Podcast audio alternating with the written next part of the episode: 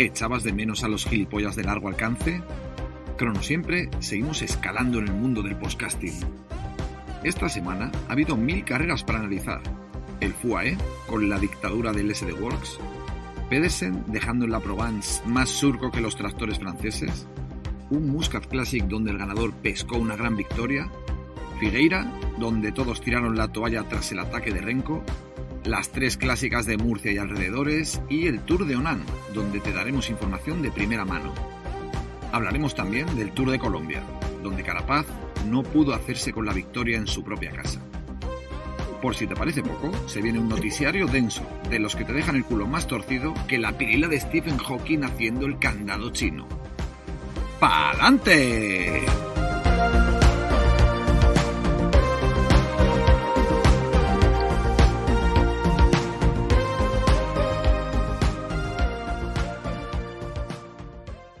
Buenas, bienvenidos, bienvenidas, bienvenidas, episodio número 97.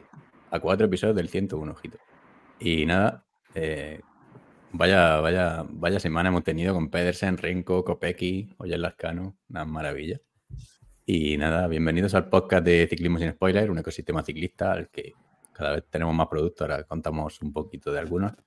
Eh, y nada, darle a like, suscribiros y, y últimamente lo estamos diciendo, si no estáis suscritos a YouTube, suscribiros que tenemos 670 o por ahí suscritos. Y en ebooks, por ejemplo, en o como se diga, tenemos, por ejemplo, cerca de 1400. O sea que suscribiros a YouTube, que estamos a ver si llegamos algún día a los, a los 1000. Y comentar en YouTube, que eso nos ayuda a posicionar también. Y ya está, eso. Eh, ahora vamos con el punto 3 del guion. Un guion de 200.000 páginas hoy. Eh, donde os presento y os podéis contar una anécdota de la semana si os apetece o algo que os haya pasado curioso o que sea una mierda y que consideréis que alguien tenga que escuchar. Eh, así que, Pandis, muy buenas. Muy buenas, yo no tengo nada que contar hoy. Vamos a ahorrar tiempo. Pues nada, Kiko, muy buenas. Buenas noches. Eh, yo, bueno, no tengo anécdota, voy a tenerla la semana que viene porque el fin de semana voy a conocer a Carlos. Así que estoy deseoso ya porque venga por estas tierras este hombre. Ojo. Ah, que va para Galicia, no sabía. Viene unos días con la familia, sí, sí. Ah, guay, guay. Aquí en Teruel estuvo y se negó a verme, así que tampoco cantes victoria. Hostia, en Teruel, mira Ah, bueno. qué pequeño Teruel. Sí, pero estaba por ahí en un hotel con los chiquillos y no, no cuadramos. No, no quiso cuadrar. Pues nada. Eh, Sergio, muy buenas. Buenas noches. No, no voy a contar nada porque no tengo nada gracioso y además, eh, hoy que estamos dinámicos, no quiero romper el ritmo. Va, va sin comina últimamente, eh, ojo.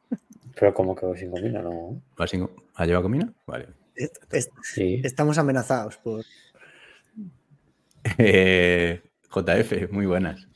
Hola, Bonanit. Yo solo decir, mamá, la rodilla sigue igual, el día 20 tengo médico, ya te contaré. Nada, Sí, saludos. forma de la evolución por aquí, tu madre. ¿no? Me gusta. Nuestro, nuestro- nuestro Ronaldo. Siempre ve al menos el inicio del podcast, pues ya al menos que lo sepáis, así no me tiene que preguntar. Bueno, si me quiere preguntar, que me pregunte, pero que ya lo sabe la mujer. La primera información. Genial. Pues tu rodilla bien. Salva, muy buena. Hola, buenas noches. Nada, yo esta semana, semana tranquila. No tengo nada que aportar tampoco. Vaya semana de mierda habéis tenido. Ole, Es que hemos tenido mucho trabajo con la bici, no ha dado tiempo a otras cosas. Terrible. Es que una, una semana tranquila de salva, claro, según los, los parámetros de cada uno. Igual se ha, se ha hecho un esguince o vete a saber. O sea que Puede ser, puede ser, pero no, no. Bueno, voy a hacer memoria mientras, por si acaso, pero no. Bueno, cuando quieras, pues puedes contar lo que consideres. Eh, Coloto, muy buena. Hola, buenas. Eh, yo no tengo anécdota, lo único que voy a decir es que eh, de verdad, después de escuchar Jaén hoy y toda esta semana las carreras que, que han habido, haced un esfuerzo, los que no lo hacéis ya, en escuchar las narraciones en inglés porque son sublimes. Todo perfecto, de verdad. O sea que Haced un yo, esfuerzo. yo, como le dije a JF, yo, yo me lo pongo. Bueno, lo dijo JF, ¿no? Creo. Que nosotros no lo, no lo ponemos en. Nos lo ponemos en- sin, sin comentarios. En sonido ambiente. Que, que no te cuenten lo que pueden ver tus ojos. Que no te Es lo engañen. más- Eso, Toma. exactamente. es lo más purista. No intenten engañarte. Pero Ah. con el podcast no lo hagáis, por eso, los que lo escucháis, porque si no, no tiene gracia tampoco. Claro, el podcast con sonido ambiente va a quedar un poco raro. Y nada, yo sí, yo, yo tengo una, anécdota que, que está llama, eh, una persona que me llamó gilipollas. eh, Pero, ¿y, ahora tú, y, tú, ¿Y tú quién eres? yo, Panti, muy buena. Ah, vale. Oh, Ah, buenas noches, Panti. muy buena, Salva, ¿qué tal? ¿Cómo estás? Que quede claro quién es, ¿eh? Para lo que va a decir. Y nada, que como nos llamó gilipollas el 6 de noviembre, bueno, me llamó a mí y a una persona con la que hago un podcast, eh, gilipollas de largo alcance, pues yo aprovecho y le voy a llamar gilipollas a él, porque esa persona que nos llamó gilipollas por un vídeo sacado de contexto que ha llegado al millón de visitas, así que, ojo, ya tengo un vídeo con un millón de visitas en donde aparezco yo, eh, pues era un vídeo de broma. Eh, nos llamó gilipollas y él se supone que no escuchaba el podcast, evidentemente ese vídeo estaba sacado de contexto, en ese momento no escuchaba el podcast. El otro día dejó un comentario y a mí me, hizo ilusión, me saltó la notificación, me hizo ilusión y me metí a verlo. Digo, hostia, mira, Cronoescalada ha dejado un comentario en, el último vídeo. Si no sabéis, pues Cronoescalada es una cuenta que- bastante seguida de Twitter.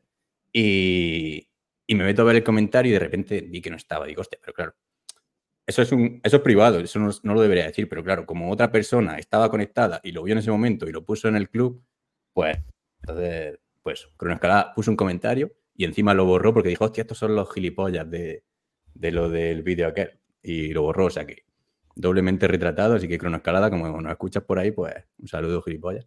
Un y saludo. bienvenido. Bienvenido al podcast. ¿Puedes repetir que, que nos llamó? Porque sí creo que no ha quedado claro.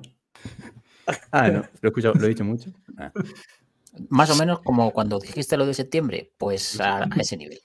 vale, perfecto. Pues este es el Ah, nivel. y Bueno, ahora que pues- comentas lo de YouTube, los comentarios, si los podéis dejar, ¿no? Aprovechamos a recordar que nos dejéis comentarios en YouTube si os da igual uno en Sí. una plataforma que en otra. Pero que no los borren. Como hizo Cronoescalada. Y ya está, pues, Yo, si no os importa, os acompaño media horita y luego miré, porque eh, a la vista de lo que ha dicho Pantic, mañana por la mañana me va a tocar trabajar bastante, ¿vale? Así que como no me quiero acostar muy tarde, pues No, pero que esto es, esto es una forma de saludar. sí. O sea, entre gilipollas nos saludamos así, Claro, no pasa nada. Sergio, esto es como en Valencia cuando ves a un amigo y dices, ¡ye, fin de puta! Ah, eso sí. Niño. Claro, es un saludo, no es, o sea, no es, no, no es un insulto, es un saludo. De todas formas, Juanfran, para mí el, el saludo más magnífico que yo he visto en Valencia fue en un pueblo cuando eh, eh, dos personas dijo una a la otra, y mírala ahí todo de una pesa, que en castellano sería míralo ahí todo de una pieza. Mm, No pregunte más, pero como saludo me pareció raro. No era Daniel Sancho entonces, ¿no? No, no, no.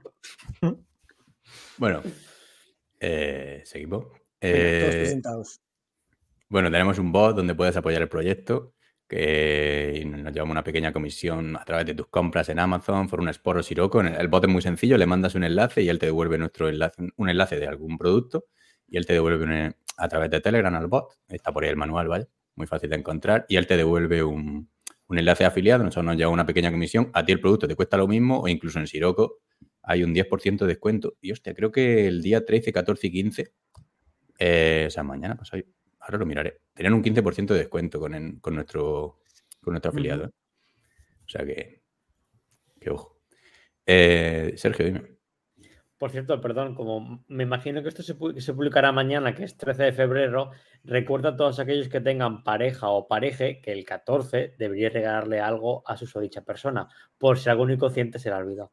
Yo apro- ap- aprovecho a comentar que estoy totalmente en contra de esa mierda de celebración. Efectivamente, Sí, yo iba a decir lo mismo. A favor de Pandis y, de, y en contra de San Valentín. Ya, Yo pero para que salirme de este podcast porque no. lo importante no es vuestra opinión, es la de la otra parte de la pareja, por si no habéis quedado de acuerdo. Mi mujer es una persona con criterio y también opina que es una mierda. Vale, vale. Consejo que, que vengáis a Teruel, que es la celebración de medievales, los amantes de Teruel, y así pues con la excusa pues, los dejéis aquí unas cuantas perras. Por, por perras te refieres a dinero, ¿no? Sí. Sí, confirmo. Lo de Siroco, 13, 14 y 15 de febrero, 15% de descuento. Eh, y, Y, nada. también si vuestras parejas o- o nos están escuchando, que lo dudo, pero le sacáis el clip de que en Siroco hay un 15% de descuento, ya a ver si pilla la indirecta, yo os regalo algo. Bueno, Venga. Bueno, ahora pasamos a la parte donde decimos la parte interesante de nuestro proyecto, lo que de verdad vale la pena no esta mierda. El cana- canal de avisos, porque es una maravilla, yo cada vez que lo uso alucino. eh, donde en un canal de Telegram muy sencillo, unidireccional, donde no te molestamos nada más que para decirte desde qué punto tienes que ponerte la carrera de cada día. Por ejemplo, hoy hemos recomendado un carrerón de la clásica de Jaén, hemos recomendado los últimos 57 kilómetros, eran 70, pero bueno, pues te ahorras 13. Aunque otras carreras, pues recomendamos los últimos 3 Es y demás. hoy, claro, en, hay 50, a 56 de meta empezaban los esterratos y sí que hubo algún tramillo de autovía recortable, pero digamos que consideramos que una hora y media, si tienes tiempo, es para verlo, es para verla entera, joder. La Sí. organización la merecía, hombre. Sí. Sí, Luego, luego, como ha dicho, siempre hay una versión para los que tienen tiempo y otra para los que no tienen tiempo, que en la sin tiempo tratamos de poner el rollo lo- como si fuesen los highlights, ¿no? sí, highlights, que hoy, que hoy han sido 30 kilómetros de highlights, eh, cuidado. Por eso. Sí, pero a ver, o sea, ya que la organización había recortado mucho, pues nosotros no íbamos a recortar más. Por eso. Claro. Para el que no entienda en inglés, pues highlight quiere decir mejores momentos, digo. ¿No? Luces altas. Es- Eso, eso de highlight me suena más a otra palabra. Pero Highlight. lo vamos a dejar ahí. Bueno. Highlight. Grinder. Sí. Venga, Eh, decir que también en Telegram tenemos un club donde chateamos unos con otros.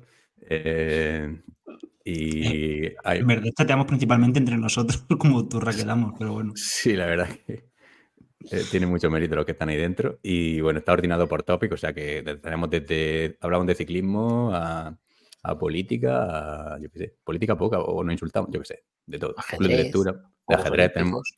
Sí, es que también hemos abierto una sección de ajedrez porque tenemos un club de ajedrez en chess.com y andamos jugando torneos y partidas entre nosotros, ojito, que hay mucho nivel, ¿eh? Hay un Sergio que tiene 2100 de Elo, luego Yo, está yo- Mar- yo no, yo- Martí. otro Sergio. Ah, otro sí. sí.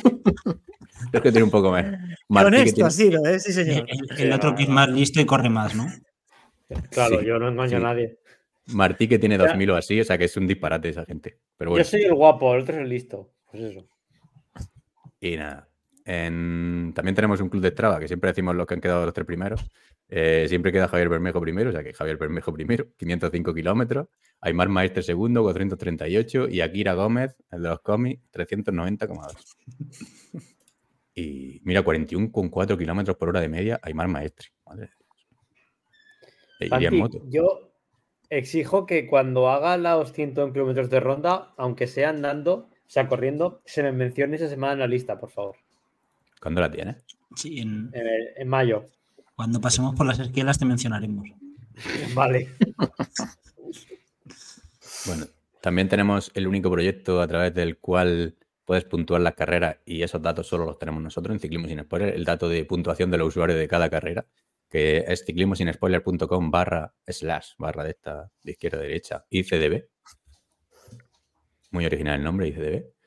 Y por ahí creo que iba a cargar. Bueno, mira, la, la de Jaime Palacio Interior tenía una notaza, ¿no?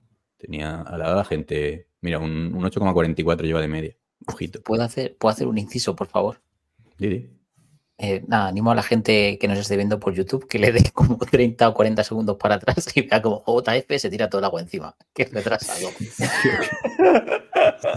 Joder. No sé si se había visto.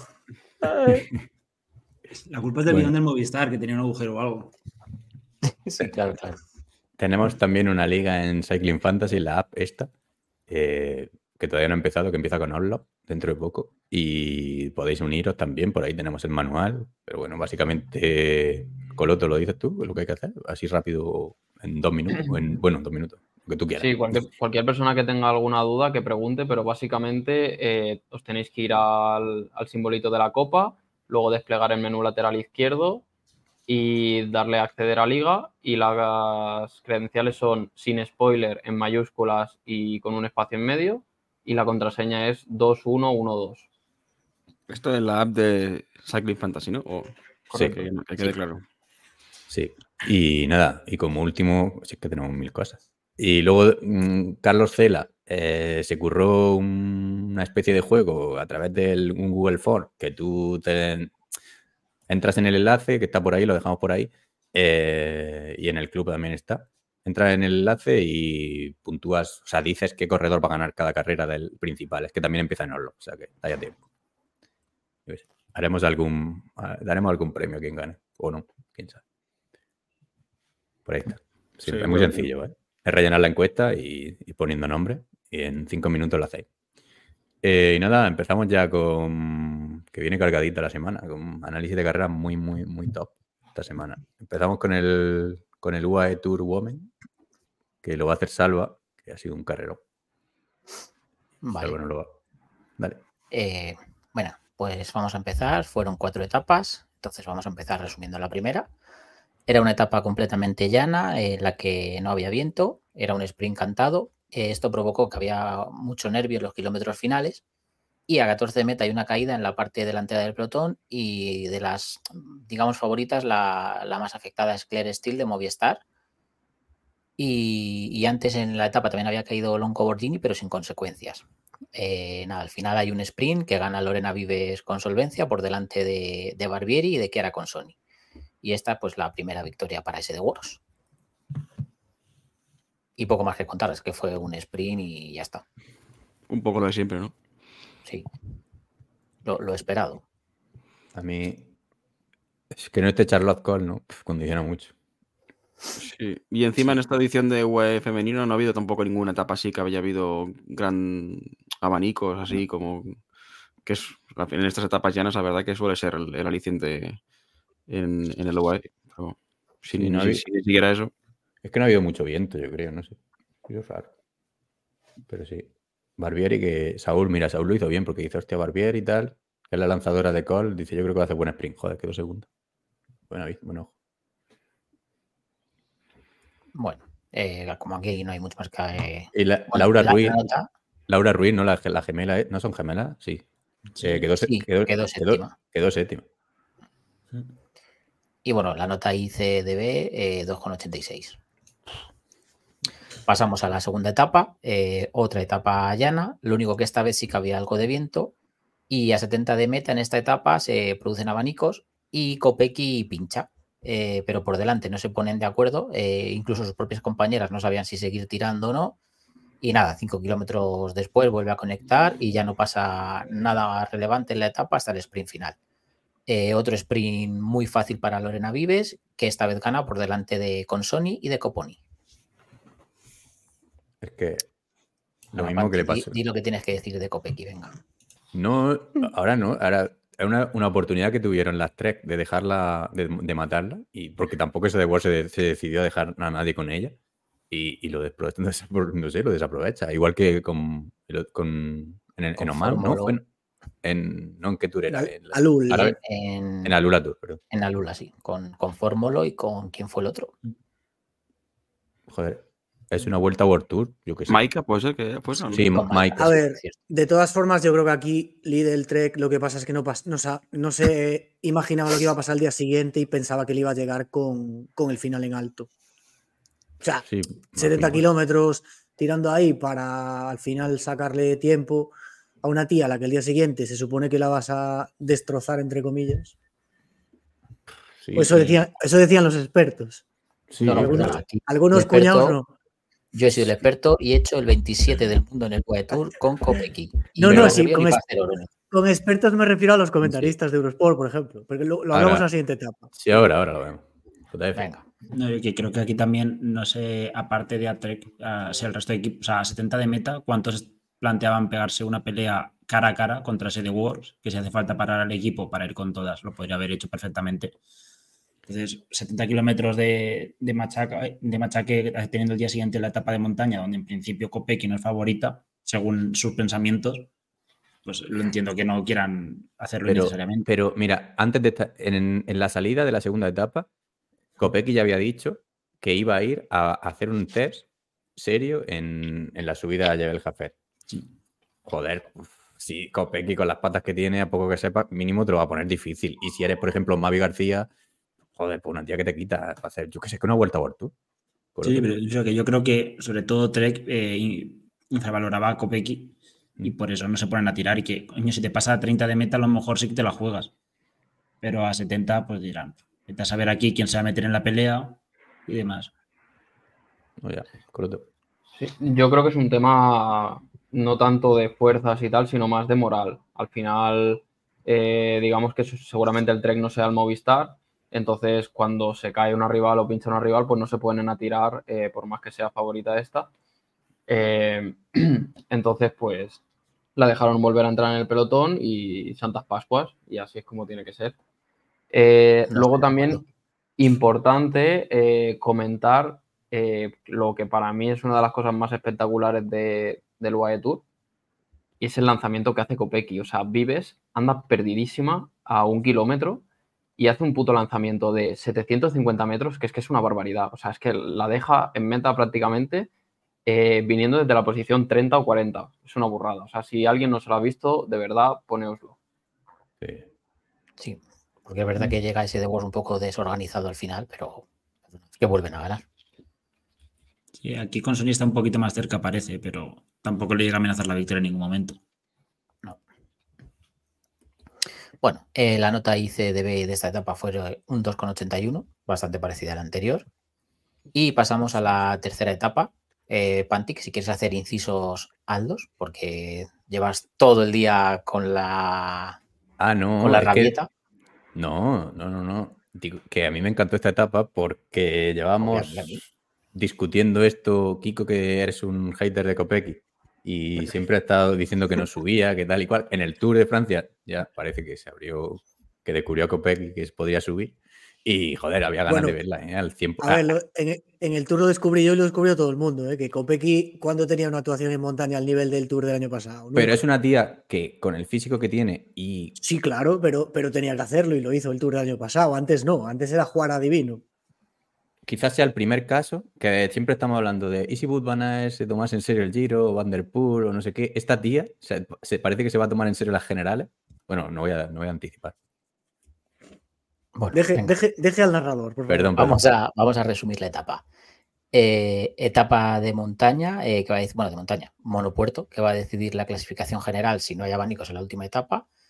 Y en esta etapa se con- que su- suben al final el Jebel Jafet. Eh, cuando conecta la televisión hay una fuga con tres corredoras que son Berjuls, Zanetti e Idoia Bilbao, que tienen cinco minutos de ventaja y están a 46 de meta. Mm, No pasa nada relevante hasta que llegan a 11 kilómetros a meta cuando comienza la subida Nada más iniciar el puerto, en la fuga, Berjus ataca y se va en solitario. Por detrás, en el pelotón, eh, Vives se pone a tirar como una bestia durante los dos primeros kilómetros y hace un destrozo en el pelotón. Cuando se aparta, eh, toma el relevo Realini y sigue tirando fuerte y deja el grupo en seis corredoras.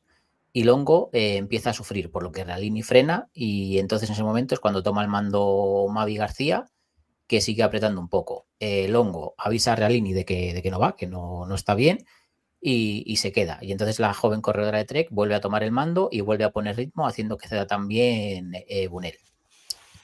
En este grupo en cabeza, es, bueno, queda Berjus por delante y luego en este grupo de favoritas quedan Mavi, Realini, Bradbury y Kopecky.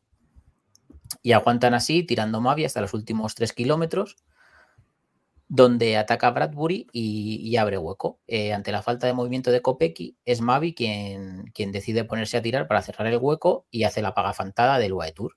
Eh, acerca lo justo a Kopecky hacia, hacia Bradbury, mientras que por el otro lado Realini se descuelga. En ese momento, ya los kilómetros finales, eh, es cuando la pendiente baja y, en ese momento es cuando Kopecky lanza su ataque y deja a Mavi completamente desfondada. Y ahí comienza a recortar a Bradbury, que ya estaba sola en cabeza, y le da caza en el último kilómetro. Eh, en este último kilómetro hay una rampa un poco más fuerte, pero llegan juntas a un sprint final eh, en el que Kopecky gana con mucha superioridad y que incluso le pica unos segundos a Bradbury, eh, que hace segunda y Mavi tercera. Entonces Kopecky, como hemos dicho, eh, con sangre fría, con inteligencia y con mucha fuerza, pues da una exhibición y gana, y gana la etapa. Es que es, es una barbaridad porque el Jebel Jafet este no, o sea, lo que discutíamos, que hay 5 kilómetros en el centro que tienen el 8,3% de media, esos 5 kilómetros seguidos, o sea, que no es, no es un puertecito, ¿eh? o sea, que sí, que muy buena carretera, que lo que tú quieras, pero hay que aguantar a, a Gaia Realini, que se supone que era la mejor escaladora del mundo, o sea, una tía que pesa 40 kilos. ¿Cuánto pesa Kopecky? ¿70 kilos, 80, 100, 200? Realini tiene que pesar como tú, más o menos, Panti. Ahí, ahí debe andar. Es impresionante. A ver, pero el, lo que, por partes, el puerto. El puerto evidentemente es duro, pero es un puerto que te beneficias de ir a rueda. Eso, punto número uno. La estrategia de Trek, bueno, en principio tiraban para Longo, se vio que no iba bien y, y quizá Realini gastó ahí ese par de kilómetros, pues un poco las fuerzas que le, que le faltaron al final.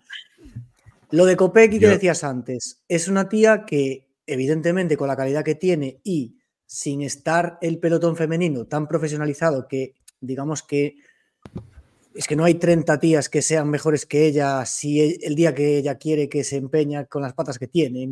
Yo diría que está en cualquier terreno. O sea, en el Tourmalet el año pasado le gana escaladoras. O sea, que el maillot amarillo y la motivación y todo lo que quieras, pero la tía es un, es un portento.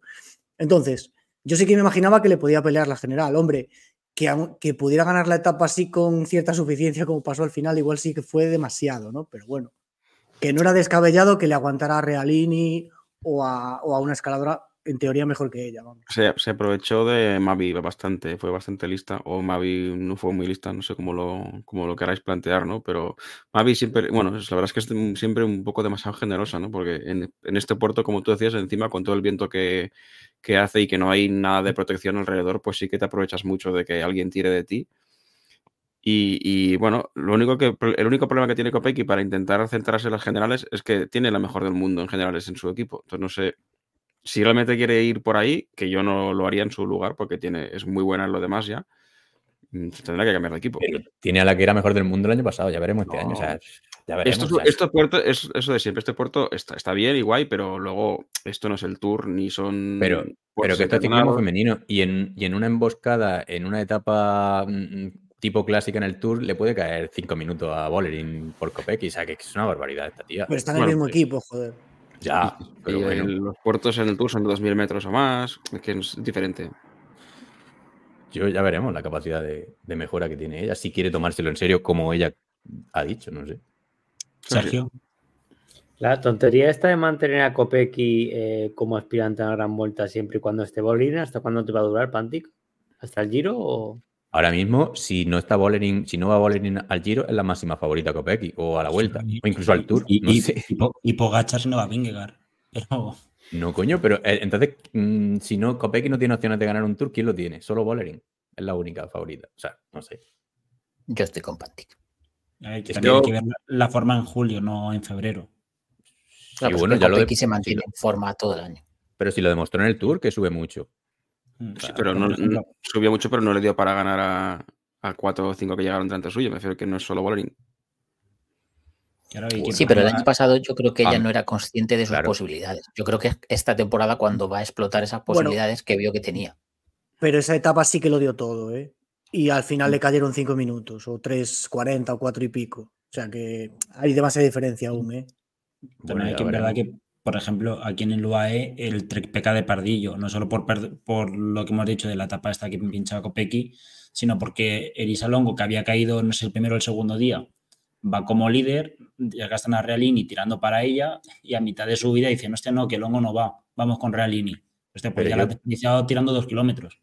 Yo creo que van con Realini desde el principio y quieren poner mucho ritmo porque, porque quieren asfixiar porque con cariño. Pero ¿y por qué ponen el ritmo con Realini estando Longo en el grupo? Porque el año no, pasado hicieron lo mismo y les funcionó y hicieron primera y segunda. Claro, quizá no fuese bien longo, yo qué sé, pero hoy día muy caro, pero tendría, mm, o sea, dirían, Realini va a reventar a Kopecky, imagino que es- No tiene mucho sentido lo que hicieron porque se, se pone a tirar. O sea, si tú tienes a dos ciclistas, eh, aunque un- la que te va peor te tiene que tirar el tiempo que pueda y solo se cuelga. Y luego encima le da por atacar a Realini y a la única de las seis que suelta del grupo es a Longo. O sea, hicieron un desastre. O sea, es, es- es- es así.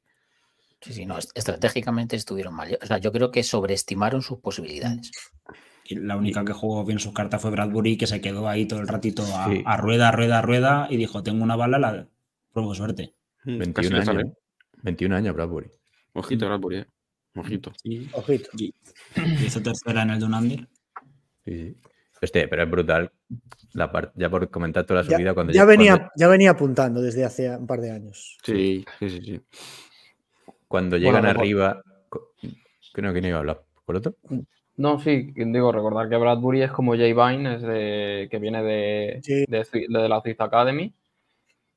Y luego también quería aportar en el debate este sobre Kopecky, eh, yo creo que es mucho más eh, buen, o sea, como buena información lo que pasó en el Tour que lo que ha pasado aquí. Primero porque yo estoy de acuerdo en que puede ganar una gran vuelta, siempre y cuando eh, se la deje ganar Bollering o no vaya a Bollering, porque Bollering no va a ir a las tres, entiendo. Pero sí que es verdad que eh, lo que demostró en el Tour es mucho más que lo que ha demostrado aquí, que ha sido ganar a un Trek eh, estratégicamente lamentable, porque como ya habéis comentado, no voy a ser redundante, no, no puede pasar lo que pasó.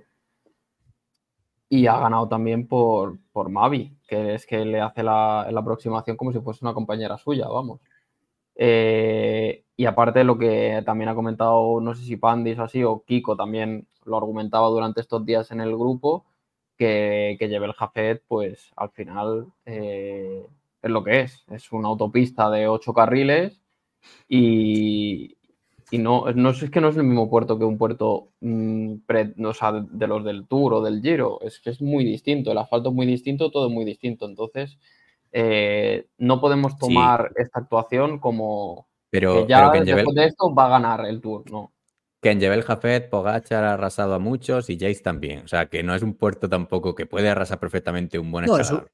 es un puerto de que el vatio kilo es el que es, está claro. Y si los das, si das los cinco y pico en este, los puedes dar en los Alpes. Pero bueno. Pero que que, también, los pero, contextos pero también. que también te digo que Kopecky el año pasado mm, no tiene una preparación hecha para subir. O sea, si este año mm, afina un pelín más, mm, se prepara un poco más, física, psíquicamente también, fir- o sea, mentalmente. Ya viste que afinar también. no estaba pre- precisamente fino. No, no, no. O sea que es una bestia, es una bestia la tía, pero sí es que es, es otro físico, está claro. La, la es que putada esta es- tía en pista, en lo que quiera, vamos. Claro, Dale, la putada del, del calendario femenino es que está todo mucho más comprimido, tengo esa sensación. Entonces, no puedes hacer como una preparación para todo. O sea, realmente estas, estas mujeres corren todo, porque hay muy pocas carreras en el calendario femenino. Y no puede seguramente aspirar a ganar Flandes y Roubaix y el mismo año estar eh, fina para eh, intentar ganar una gran vuelta. Es como muy Sí, a- difícil. Sí, es que, mira, tengo delante el calendario Kopecky porque le iba a decir, eh, Coloto justo lo ha dicho. Mira, Ollop, Strade, Cante Bebelgen, Ronde Van Blanderen, París, Roubaix, Astel, Li- Lieja. Y dice, "Pff, bueno, pues lo va a correr todo. Sí, no, pero, y que, pero lo que dice Coloto, que es que luego ya está la vuelta, el giro, o sea, es- está todo más concentrado, ¿no? Sí, pero también la- las, grandes vueltas femeninas Sí, es que son, son, como son. sí. Son una Claro. semana, claro. Y, tiene, y a muchas tienen un día de montaña, o sea, de montaña súper montaña. O sea, que- Sí, sí, puede ganar. Tranqui, perfectamente, sí.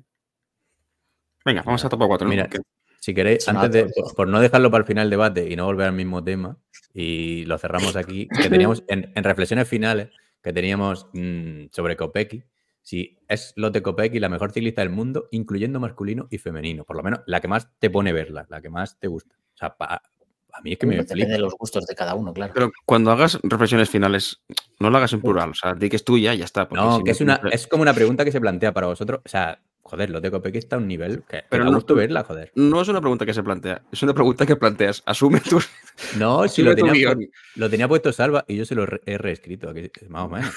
No he, no he llegado, es que al ser reflexiones finales se hacen al final, pero no hemos llegado al final. Pero por es que, eso no he leído porque para no tener que volver otra vez a los de Kopecky al final, pues ya que Yo- estábamos hablando de Kopecky. Yo voy a aportar aquí que creo que sí que es la más dominante. eh, o sea, es la mejor con diferencia, con diferencia Sí. no, pero es la mejor en el ciclismo femenino y es más dominante que el mejor en ciclismo masculino, por así decirlo. Entonces sí que se puede considerar la mejor. Mira, para mí estoy Sí, de estoy acuerdo de con totalmente. Sí, sí, totalmente. una- Yo, ya que Panti que está hablando de Kopecky, solo decir que ahora se sube al barco, pero durante la etapa antes de la subida, palabras textuales suyas, si pierde menos de dos minutos con Gaia, es muy bestia. Le acabo metiendo Es- 43 segundos. O sea, se quedó a que- casi tres minutos de acertar. Es que Estábamos el- discutiendo la, comedia de, la comedia de ese día fue que Pa- Panty, con los fanques de Kopecky, la infravaloraba, joder. No, La daba como, o sea, él se cubría por si Sí, hacía el claro. ridículo. Sí, Claro. Se llama contragafe. Se, se llama contragafe. Sí, sí, pero que en realidad, joder, todo ver. o sea, podía disputarle la victoria, pero sí estaba clarísimo, joder. yo no la veía al nivel de Realini, sinceramente. O sea, que le metiese 20 o 30 segundos hubiese sido normal, para mi gusto. Venga, y luego vamos un, último, un último detalle mm, curioso, y es que pone, pone aquí que la organización se inventó una clasificación para plantarle un maillot negro a Kopecky y evitar que el arco iris se impusiera en la cima de Jebel Hafid. Cierto, cierto. Hay un, un dato curioso que dijeron en la retransmisión, que Kopecky desde que ganó el Mundial lleva tres victorias y ninguna ha sido con el arco galeno. Todas con maillots o con tal, sí, sí. La maldición del arco. Bueno, Bueno. pues La Venga. nota, la nota. la nota ICDB 547 baja para mi gusto. No, no, no, no. Se- Hay que- 6,88, 6,88. Ay, perdón, sí, que me he ido a la última. Ah, vale, 6,88 otra vez. Sí, sí, perdón, perdón, perdón. Eh, 6,88, cierto. Y ahora vamos a la cuarta y última etapa, ¿vale? Que ya sabéis la nota porque la acabo de decir. Eh, resumen, eh, esta era una etapa completamente llana otra vez, eh, pero por primera vez en la historia de, del UAE Tour eh, con cielo nublado. Conectan con cuatro ciclistas en fuga a 50 de meta, que son Amber Crack, Sophie Wright, Mónica Greenwood y Margarita Misurina. Va avanzando la etapa, no va pasando nada relevante y parece que el pelotón le va a dejar toda la tostada a ese de Ward si quieren cazar a la fuga. Eh, llegamos a los 10 kilómetros finales y la fuga todavía lleva 1.20 de ventaja. Efectivamente, nadie colabora y de Wars es eh, el, único equipo que trabaja, pero parece que no puede con la fuga o que no llevan el gas necesario. A 7 kilómetros de meta es Amber Crack la que salta en la fuga y se va en solitario. Y así llegamos a los últimos 3 kilómetros en los que Amber Crack tiene unos segundos de ventaja sobre el pelotón y por detrás lo intenta la, la misma de siempre, Karina Schreff, pero eh, la pillan rápidamente como siempre. Que bueno, eh, hay que ¿Por qué aplaudir la valentía de Karina que alguna vez le saldrá. Siempre, ¿eh? Y Sí, sí, la sí. vez que le salió, levantó los brazos antes de tiempo. Es verdad. Bueno, pero hay que confiar que otra vez le saldrá a la pobre. Es cuestión de intentarlo. Y bueno, llegamos eh, al último kilómetro con crack unos segunditos por delante. En este último kilómetro hay una caída en el pelotón y se llega a los agónicos últimos 300 metros en los que parece que Vives va a dar caza a Amber Crack, ya que va mucho más rápido, pero Amber Crack aprieta los dientes y suelta todo lo que tiene y es capaz de ganar por delante de, de Vives y logra la victoria en extremis y es una victoria que celebra todo el planeta ciclista para evitar el pleno de ese de Works. Muy, Pues sí, muy la chulo. verdad. Muy bien. Muy guay la resolución, la verdad. Iba ahí emocionante, parecía que le iban a pillar. O sea, porque de hecho, cuando, conect, no, cuando conectan, dieron bastante etapa. Los tienen ahí como controladas, parece que, bueno, en cualquier momento se ponen y las cogen, se ponen y las cogen. Y de repente ves que le deja la tostada a ese y dices, hostia, que por fin han aprendido la lección. Y Sí, sí, les, les ha costado. Hubo Además, de Bandy. no, que era jodido porque el final, realmente en este tipo de etapas ahí, las ciudades que tienen, realmente son avenidas, o sea que es que es bastante jodido para un escapado ir. Son rectas muy largas, no tiene curvas en las que pueda ¿no? ganar tiempo al pelotón, o sea que más mérito aún. Y el último kilómetro. de JF. lo- que las curvas que había estaban en, el último kilómetro. Sí. Y hubo una pequeña duda, ¿no? De ese World. Hubo un tiempo que no- a falta de 5 o 6, es como que se quitaron. No sé. Mm. Quizá eso sea lo que, lo que le hizo al final no pillarla. Ese de Worlds hace cosas raras generalmente. Yo, estratégicamente, es un equipo que deja mucho que desear, eh, generalmente. Eh, Y luego mola ver como una ciclista relativamente pequeña, a ver, mm, tiene buenas patas, Amber Crack, pero es eh, buena escaladora al final. Cómo se va cargando a sus compañeras de fuga una a una, dejándolas eh, muertas en el llano, en el puro llano a, a- a puro ritmo, básicamente. Eh, moló mucho esta etapa, la verdad. Sí. Yo, yo no sé si aquí ese de Works está muy acostumbrado a que cuando tienen que haber un sprint eh, no es el único equipo que trabaja. O sea, es como que ese de Works dice, eh, si, llegamos al sprint, tenemos, tenéis opciones todos los equipos de ganar, eh, aunque vaya a ganar siempre yo, pero me tenéis que ayudar. Cuando le dejan la tostada, siempre, como dice, hace cosas raras. O sea, cuando deja la tostada es como que dicen, bueno, nosotros no vamos a trabajar más de, nosotros no vamos a trabajar más de la cuenta. Si llega la fuga, mala suerte. Entonces, eh, no sé si es una cosa que hacen aposta para forzar que otros equipos colaboren o simplemente es que no se organizan bien. Es, es que es muy extraño. Claro, pero es que al final en la cuarta etapa, teniéndose de World, la- las tres- otras tres etapas, la general, los puntos, eh, las metas volantes y no sé qué más clasificación, supongo que la montaña, porque nada, es que había una subida, ¿no? Sí. Al final te puede decir, bueno, pues regalo esta si es que me da igual. Sí. Sí, ni, ni ellas estarían súper interesadas en tirar y el resto tampoco, porque si ayudan a cazar luego las ganas, así que, Mm. pues bueno. Pues me, fastidió bastante, me fastidió bastante la victoria de, de Crack y, y el accidente, o sea, la caída que hubo en- al final, porque mi esperanza del fantasy iba por otro sprint y esos puntitos de Crack delante me han jodido bastante. Maldito salva. Dramático. No, maldito no. ¿Qué, o sea, ¿qué hago? El 27 del mundo. Yo todo flipado diciendo, venga, otro hito, no sé qué. Entro en el club y he quedado segundo. Digo, me cago en todo, macho. Pero bueno, Aquí Que Van, vamos Van a Russell sí hacer- que, sí que acierta. sí, sí. Vamos a hacer resumen. Eh, la general, pues la ganó Kopecky y enseguida de Bradbury Mavi García. Los puntos los ganó Lorena Vives. Metas volante Kopecky. Jóvenes eh, Bradbury y por equipos Canyon SRAM. Así que ya, pues si queréis. Hay aquí eh, unas reflexiones, pero yo creo que ya están dichas, ¿no? Eso Sí, un poco sí, lo, de- lo de, Co- que- lo de Kopecky, básicamente.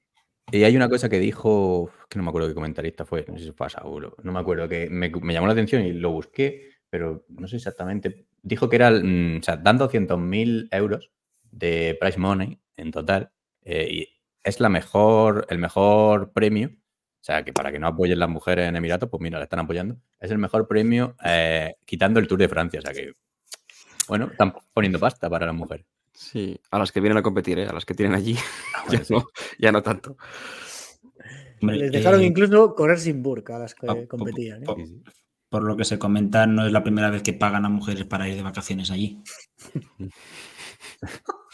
Esa no me la sé. Bueno, Bueno, venga. tras esta afirmación, creo que le toca a usted. co- Corramos un tupido Sí. velo. Vamos al Tour de la Provence, que va a hacer JF, que se ha coronado ahora y, y va a seguir dándole. Vale, vamos para allá. El de la fuera de juego. Dios se le apaga el ordenador. No, no, no, está aquí.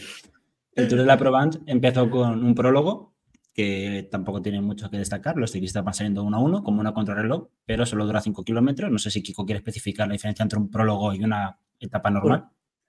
Pero luego, creo que, como era, que tiene solo 8, kilómetros máximo, creo, ¿no? Sí, Sí, creo que sí. Y bueno, en resumen, eh, victoria para Pedersen, que en esos 5 kilómetros eh, le metió 6 segundos a su compañero Soderqui- Soderbeest y mm, ya 11 al, al tercero. O sea, le metió al menos 2 segundos por kilómetro a prácticamente todo el mundo. Y el ex, el ex campeón de España contra reloj, Raúl García Pierna, perdió 16 kilómetros en tan solo 5 kilómetros. Podéis poner la imagen esta del Sí, desarrollo de. Pedersen. Voy. So- Sotheby's es el que, el que insulta a Madafaka en comentarios, ¿no? Ese mismo, Sí. sí. 60-10. que lo llama. Está cachondo este tweet, ¿eh? que tenéis, tenéis en pantalla el tweet de Mm. Dale ahí, JF. Sí, que Miguel, Miguel el González es de Murcia, Miguel González. Ah, Mm.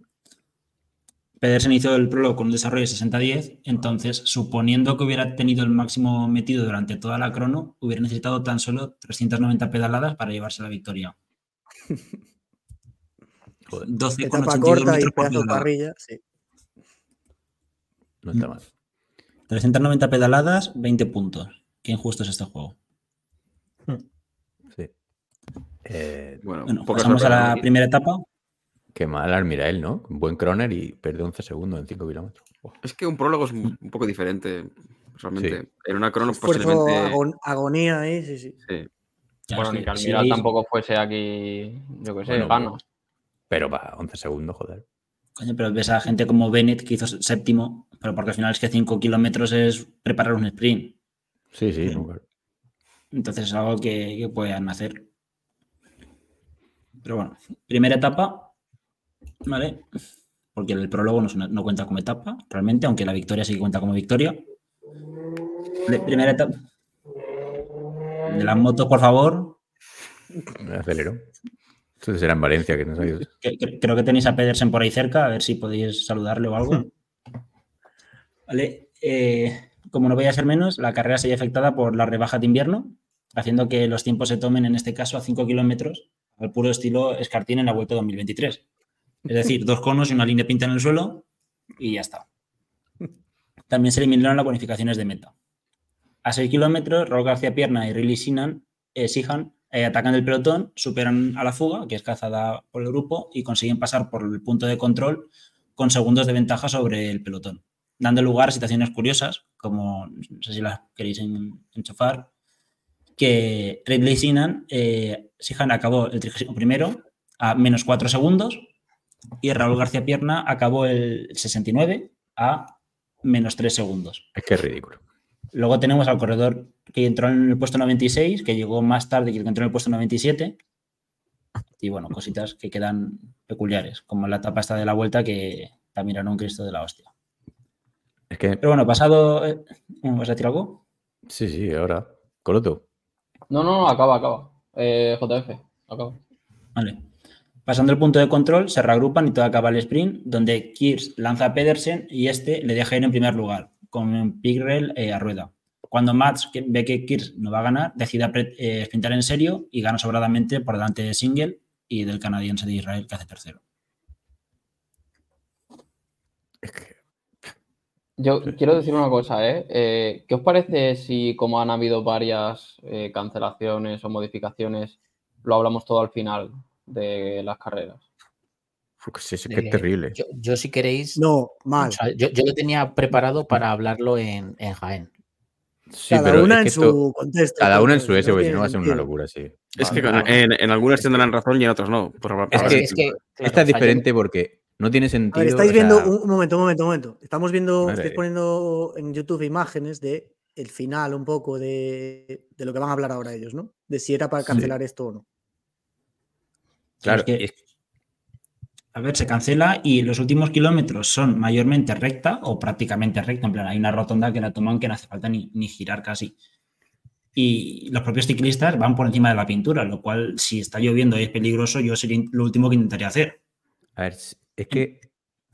Bueno, pero termina, JF, perdón. No, y luego que la otra la única zona que sí que hay peligro es la foto de, que hay más abajo, que es como que están delimitadas las zonas de aparcamiento o para contenedores o lo que sea, y están delimitadas como con unos bloques eh, de hormigón o, lo- o algo, que eso sí que puede ser peligroso, pero que eso no ha aparecido pero- ahí de la noche a la mañana. Y pero generalmente se puede retirar. Pero porque hay bordillo. Entonces lo, lo ponen para, para que sea más visible que no se coman el bordillo. Claro, pero. Pero No, sí, sí, Pero que es más o sea, peligroso, o sea, que es más claro, peligroso que la lluvia. Desde luego. No, claro, no, no- no sí, me refiero a lo, de, a, lo, a lo blanco y rojo que ponen de protección, sino a lo otro que es, entiendo yo, que eso generalmente se puede mover, no fácilmente. Y aunque Sí, no se que- pueda mover, eso no aparece ahí de la nada. O sea, en el momento que se diseña la etapa, ya está. Es que, a ver, ha habido cancelaciones. La semana pasada hubo una cancelación por, por un hombre que se murió y bueno, pues normal, lo entendimos todos. Nadie criticó esa cancelación porque es normal. Pero esta es que cada cancelación tiene la su cosa, pero esta. Quedan 5 kilómetros, pone, haces el ridículo de poner la meta a 5 kilómetros y luego pones otra meta que se va a disputar la, encima, la, o sea, joder, el, el recorrido está puesto hace meses. En febrero puede llover, vivimos en el planeta Tierra y a veces llueve. Eh, ten en cuenta eso, si tienes el recorrido puesto, pues si no quieres matarte, vas un poco más lento y ya está. Y el que se quiera matar, pues que vaya más rápido. No me jodas, me cago en la puta. Es ridículo. No se puede hacer todo ridículo. En fin. Pero sí, es- es no es, ya no es eso. Es que, por ejemplo, si el problema de, por ejemplo, aquí son los bloques estos, tú eso lo puedes prever. No, no te aparece en el mismo día de la carrera. Los metes por otra calle y, ya está. Entiendo yo, porque salvo eso no había nada peligroso. O sea, eso sí que me parece que es algo que dices, hostia, eh, de, bueno, se, se acorta, es un, car- bueno, es un carril estrecho, que al final es una carretera que tampoco es tan raro. Pero no, no vi nada especialmente llamativo. Sergio. Es que yo al final lo que entiendo es que eh, un aplazamiento o, una modificación de etapa se puede dar cuando hay una situación excepcional. Y lo que estamos viendo en absoluto es una cosa excepcional, porque o que llueva o que haya una serie de elementos que llevan ahí meses o años, joder, eso se puede prever, con lo cual no tiene ningún tipo de sentido. Salva. Eh, nada, yo también estoy aquí a favor de lo que comentáis. Eh, creo que no había ningún motivo para, para cancelar o tomar tiempos a 5 de meta. Lo único excepcional es que era una carrera de bicicletas de carretera y llovía. Pero tampoco era un diluvio ni, ni, ni nada por el estilo. O sea, había visibilidad, no era nada más. Eh, como he dicho, yo haré una reflexión luego en Jaén, porque bueno, todas estas cancelaciones eh, creo que tienen que ver con otro tema y no tanto con la seguridad, que luego expondré. A mí, por intentar dar una opinión diferente, porque si queréis, bueno, por no hacerlo repetitivo, el final, yo cuando lo vi, no me acordaba de lo de la cancelación de los 5 kilómetros y cuando lo vi, la recta esa que sí que hay como esos bordes y tal, me pareció Mm. peligrosa.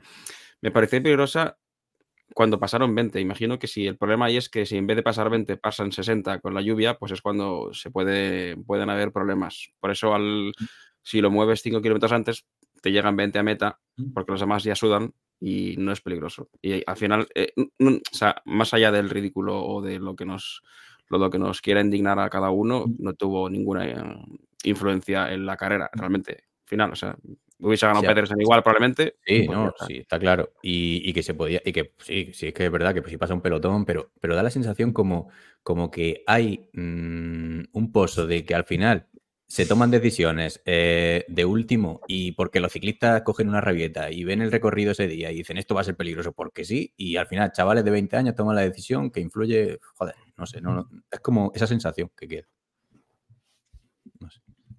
A ver, realmente sí, sí que afectó porque ahí Raúl consigue bonificar. Bueno, bonificar no, saca, saca tres segundos. Que, a ver, finalmente no le. Bueno, sí, acabó empatado con Single, que no habría pasado. Y que pues, al final es una bonificación que se llevó, por así decirlo. No sé. Yo en el caso lo que digo, o sea, yo puedo entender que, que esa zona era peligrosa. Pero, coño, no, no, no aparece el peligro en el mismo día de la carrera aparece probablemente hace 10 años que se puso eso. Entonces, co- la organización tiene, tiene que planear esas cosas y ver por dónde metes a los ciclistas. Porque a veces da la sensación de que la UCI da, da el visto bueno, tiene un señor ahí con un matasello diciendo todo correcto. Y luego, No, tres horas no. antes de la carrera, dicen, Eh, coño, no tienen el- medios para revisar todos los recorridos de todas las carreras que hay en, en un año. O sea, es No, inviable. no, pues, pero, pero no, ya no es solo eso. El, o sea, más allá de los medios, no, la- no lo harían aunque tuvieran medios. O sea, es decir, el recorrido se, no, se, no se revisa, salvo que sea una cosa flagrante que te diga alguien que. O sea, se dice, Yeah. venga, para adelante. O sea, la A UCI ver, no- el jurado técnico no va a decir que no se haga un recorrido. Pasa que luego Yeah. empieza el run run. Y allí en Francia no hay una tienda, un Leroy Merlin o algo cerca y puedan pintar una puta línea en la carretera o algo. Joder, es que es ridículo. De verdad, es que increíble. Es que no se veía el, el Salva. Bueno, no tenemos la imagen, pero se veía como a la- lo que dijo JF, ¿no? Una señora allí con una bandera que no tenía ni palo, parecía un pañuelo más bien. Terrible, ¿eh? Salva. No, quiero decir, eh, lo que decís de que no se puede ir a revisar cada final, etcétera. No sé si os acordáis que yo el año pasado eh, hice una previa del Tour Down Under en el que Sí, puse fotografías de todos los finales de etapa. O sea, es que ni siquiera hace falta desplazarte. Coges Google Maps, tienes el mapa y ahí ves si es peligroso o no. Es así de simple. Pero que es lo Que decía, o sea, que no es un tema de medios, es que si aun- aunque los tuvieran no lo harían, porque es hacer, es trabajar. Entonces no. Pero o hay sea, cosas que hay cosas que de normal no son peligrosas, pero luego, pues si hay mucho lluvia, por ejemplo, sí. O sea, es que tampoco. Mm. Hay recorridos que de inicio no lo pueden ser y luego tienen, sale un problema o vete a Sí, saberlo. claro. Sí. A ver, es- la situación de, esta, de, de Provence fue, es la típica de las dos metas. O sea, es la, la casuística do- doble meta, que pones una meta a 5 de meta y otra meta a, en la meta. Entonces, que reduces que la gente llegue, o sea, que lleguen 20 en vez de 80, sí, pero duplicas el peligro porque en, en la, o sea, a 5 de meta va a haber alguien que igual quiere, pues lo que pasó con Raúl, bonificar o ir más, o sea, sacar tiempo, ir más rápido, lo que sea. Es como que en una carretera lluviosa generas dos zonas de peligro. Lo que pasó en la vuelta en Barcelona, que cuando llegaban a Hospitalet, pues hubo caídas porque la gente se puso nerviosa para llegar a los 10 de meta en tiempo todos. Bueno, la- lo de siempre, lo de la doble meta es una mala solución. Vamos a lo siguiente si queréis, que esto yo creo Sí. que ya. Es que al final, si hablamos más de esto que de la carrera, tampoco. Sí, bueno, seguimos. Bueno, Y bueno, por cierto, la, la nota fue un 3,5, por si a alguien le interesa. perfecto. Vale, y pasamos a la, a la etapa 2, que era el tercer día de competición. Y conectamos a 67 de meta con una fuga conformada por Marco Frigo y cuatro random más, cuatro personas random más que cuentan con 1.15 de ventaja. Por detrás tira líder, que estira el pelotón a poco que, eh, que haga, aunque la fuga se mantenga a la misma distancia, lo que dice mucho del nivel medio del pelotón de esta carrera.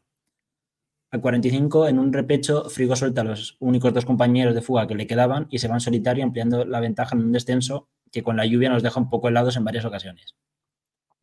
El pelotón sigue bajo dominio del líder, tractor mediante, ya que era el único que no estaba en huelga esta semana, que absorbe el resto de la fuga mientras Frigo aumenta su ventaja hasta el minuto 40.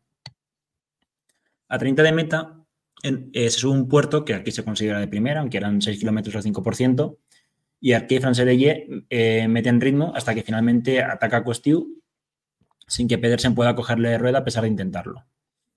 Los últimos 15 kilómetros llegan con Pedersen tirando en solitario de un grupo de 9 personas, con Frigo a 1.15 y Costiu vete a saber dónde, porque la realización decide que es buen momento para quitarnos las referencias e incluso las imágenes en ocasiones.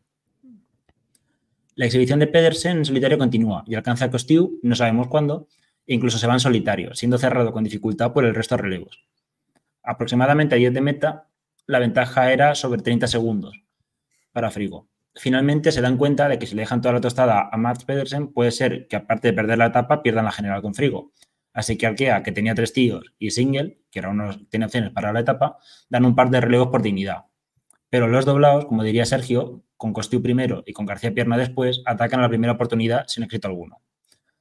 Tocadas las pelotas indebidas, y no me refiero a las de Salva, Matt sigue tirando, cazando a Frigo en los últimos 400 metros y continúa tirando como si fuera un burro. Cuando llega al sprint, Tyler Stites lanza el, pri- el primero, pero Matt le coge a rueda y le destroza seguidamente sin la más mínima compasión. Single asume su derrota como buen francés y Champusán hace tercero comiéndose tiempo picado. Es Exhibición. Una puta burrada. Es una, es una barbaridad. O sea, barbaridad porque esto lo hace, por ejemplo, un corredor como Pedersen. O sea, Mm. es que Bud Van Aert pues se queda mirando o lo que sea, pero es que el tío, Pedersen todo el rato No, pero es que la- parecida a la situación de Van Aert en. A mí me recordó la situación de Van Aert en, Gran Bretaña. en Gran Bretaña. Gran. Y y Pedersen Y- no, es que no pidió un puto relevo, es que todo el rato. pum, pum, pum, impresionante. Y el resultado, la diferencia de resultado fue que los dos acabaron tirando del grupo con gente a rueda y los dos acabaron ganando la general. Sin problema, la diferencia que Van Aert tenía un competidor medianamente decente, que Sí, era no, Carlos sí. Rodríguez, si no recuerdo mal, y, y sí pudo ganar la etapa, pero Yo, yo espero que este año sea el de la consagración de Pedersen ya definitiva. Yo creo que puede estar con los mejores en las. Bueno, ya lo, has- ya lo ha estado, pero no ha tenido opciones reales de ganar ningún monumento, por ejemplo, ¿no? Y espero que este año sí. También te digo que esto es lo que pasa cuando en una carrera va una superestrella y van corredores de tercera fila, que es que les, o sea, el repaso que les ha dado, eh, como ha querido y cuando ha querido, pues parecido al de Remco en Figueira y etc. etc. El de, Valde- el de Van Aert en- no en... Ese, ese no, ese no. No, pero que da, da gusto verlo correr, joder. Sí, sí, sí. sí. Sí, aparte Con el clima, todas las condiciones. ¿eh? No, que De- decir, decir mucho que el nivel de la carrera es baja y que no sé qué, no sé cuántos, pero hostia puta, tío. O sea, llevar a 15 tíos a rueda y mearles en la boca como les mea Pedersen, para mí esta etapa ya va a quedar como una de las exhibiciones del año, sinceramente. Sí. Porque es que desde 30 kilómetros lleva el 80% de los relevos del grupo, el 80 o el 90. O sea, Sí, es una burrada. Es que es una burrada. Encima le da, le da épica el, el hecho de que esté todo, que esté lloviendo, que tengan que pillar a un tío delante. Es, es Mm. increíble. Es impresionante.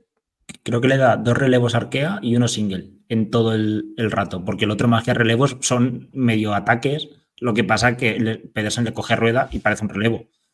Pero vamos, la navaja se la sacaron unas cuantas veces entre, entre todos y aún así no Pero- consiguió nada. Sí, pero, pero es que el tío no se queja, para adelante, pom, pom, Es que da gusto verlo. Salva. Mm. No, yo, o sea, que a- yo no entendí muy bien que Arkea, teniendo tres tíos, no, no se pusieran a navajear a lo, a lo loco, que entiendo que es porque no tenían, o sea, que, que no les quedaba ya nada en el depósito, porque atacó, lo intentó García Pierna una vez, sin Mm. mucho éxito, pero es que el resto no... O sea, Bueno, que los Costi- últimos tres kilómetros hubiera sido uno detrás de otro, uno detrás de otro, uno detrás de otro. Eh, Supongo que a Champusán la guardaban para el final, pensando que puede tener algún tipo de opción. Y Costiu sí que se tiró un rato delante, pero es que, claro, a ver, el nivel de Costiu y de García Pierna contra Pedersen es el que es. O sea, me, me decepciona, por ejemplo, más que Single no pudiera ganarle el sprint en subida. Se ha ido alguien. Se ha ido Pantis. Hemos, ten- hemos tenido una baja. ¿Yo? Me decepciona más que Single no le pueda ganar un sprint en, en subidita después de Pedersen cascarse 30 kilómetros tirando que lo otro. No, no me puedo ir si estoy aquí, claro. Perdón. Gilipollas. Perdón, que me salí. Sí, pues Panti que ha dudado si había sido él, Es que entendió Panti. aún, viéndose en la pantalla. ¿sabes? Pero bueno. Maravilloso. que vaya gilipollas, de verdad. Bueno, en JF, venga, sigue. Pasamos a la última etapa. Sie- 7.25 de nota. La nota. La nota. Vale. Vale, eh, para poner en situación esta etapa hay que tener en cuenta que la general en ese momento la lideraba Pedersen, como supongo que nadie dudaba. Segundo puesto para Almiral, tercero para Costiu, cuarto para Sinan y quinto para, quinto para García Pierna y sexto para Single. Por motivos que no conocemos, ni Almiral ni Sihan eh, toman la salida. Y cuando quedan aproximadamente 74 kilómetros, que todavía no había televisión, se provocan abanicos. Por lo que al conectar las imágenes 68 nos encontramos con una fuga que tenía casi tres minutos de ventaja sobre un, un grupo en el que iban cinco líderes con Pedersen, cuatro del Decaldón, con Bennett, tres Cofidis, Single y otra gente como Watson, García Pierna y Van Asbrey. El grupo trasero en ese momento pierde más de 30 segundos y van Costiu y Champusán, que era la séptima en la general. Eh, el grupo, esta situación se repite, o sea, se mantiene. El grupo delantero pilla la fuga, el grupo trasero sigue perdiendo tiempo. Así que el puesto de Costillo salta por los aires y de nuevo volvemos a, al sprint final. Eh, parece que Sam Bennett va a llevarse la victoria. Bueno, en este caso, de nuevo vuelven a intentar la táctica con, con Alex Kirs de que se ponga a tirar para lanzar el sprint y a ver si se despista en el resto y se va, pero no. Entonces Sam Bennett parece que va a ganar de nuevo, pero jaja, te la creíste. Aparece Van Asbrecht para llevarse la victoria en último momento por delante del irlandés y de Single, que bonifica cuatro segundos y hace segundo en la general empatado a tiempo con García Pierna. Yo de la etapa co- poco comentar. Eh, sí que desde el principio lo que has dicho de Almiral y Shinan y Shihan, perdón, eh, abandonan por problemas gastrointestinales, como más gente. Por lo que comentaron en, el- la retransmisión en inglés, que creo que estaba José Bill. eh, se ve que, bueno, que al estar dos días lloviendo, pues se ve mm, con el agua que te va entrando con barro y tal, que te va llegando a la boca, pues eh, por lo que comentan puede que generar luego pues estos problemas gastrointestinales, no sé. Sí, puede ser porque abandonan como 15 personas o así. ¿eh? O sea, que Sí, no sí, toman la salida. En principio es por eso.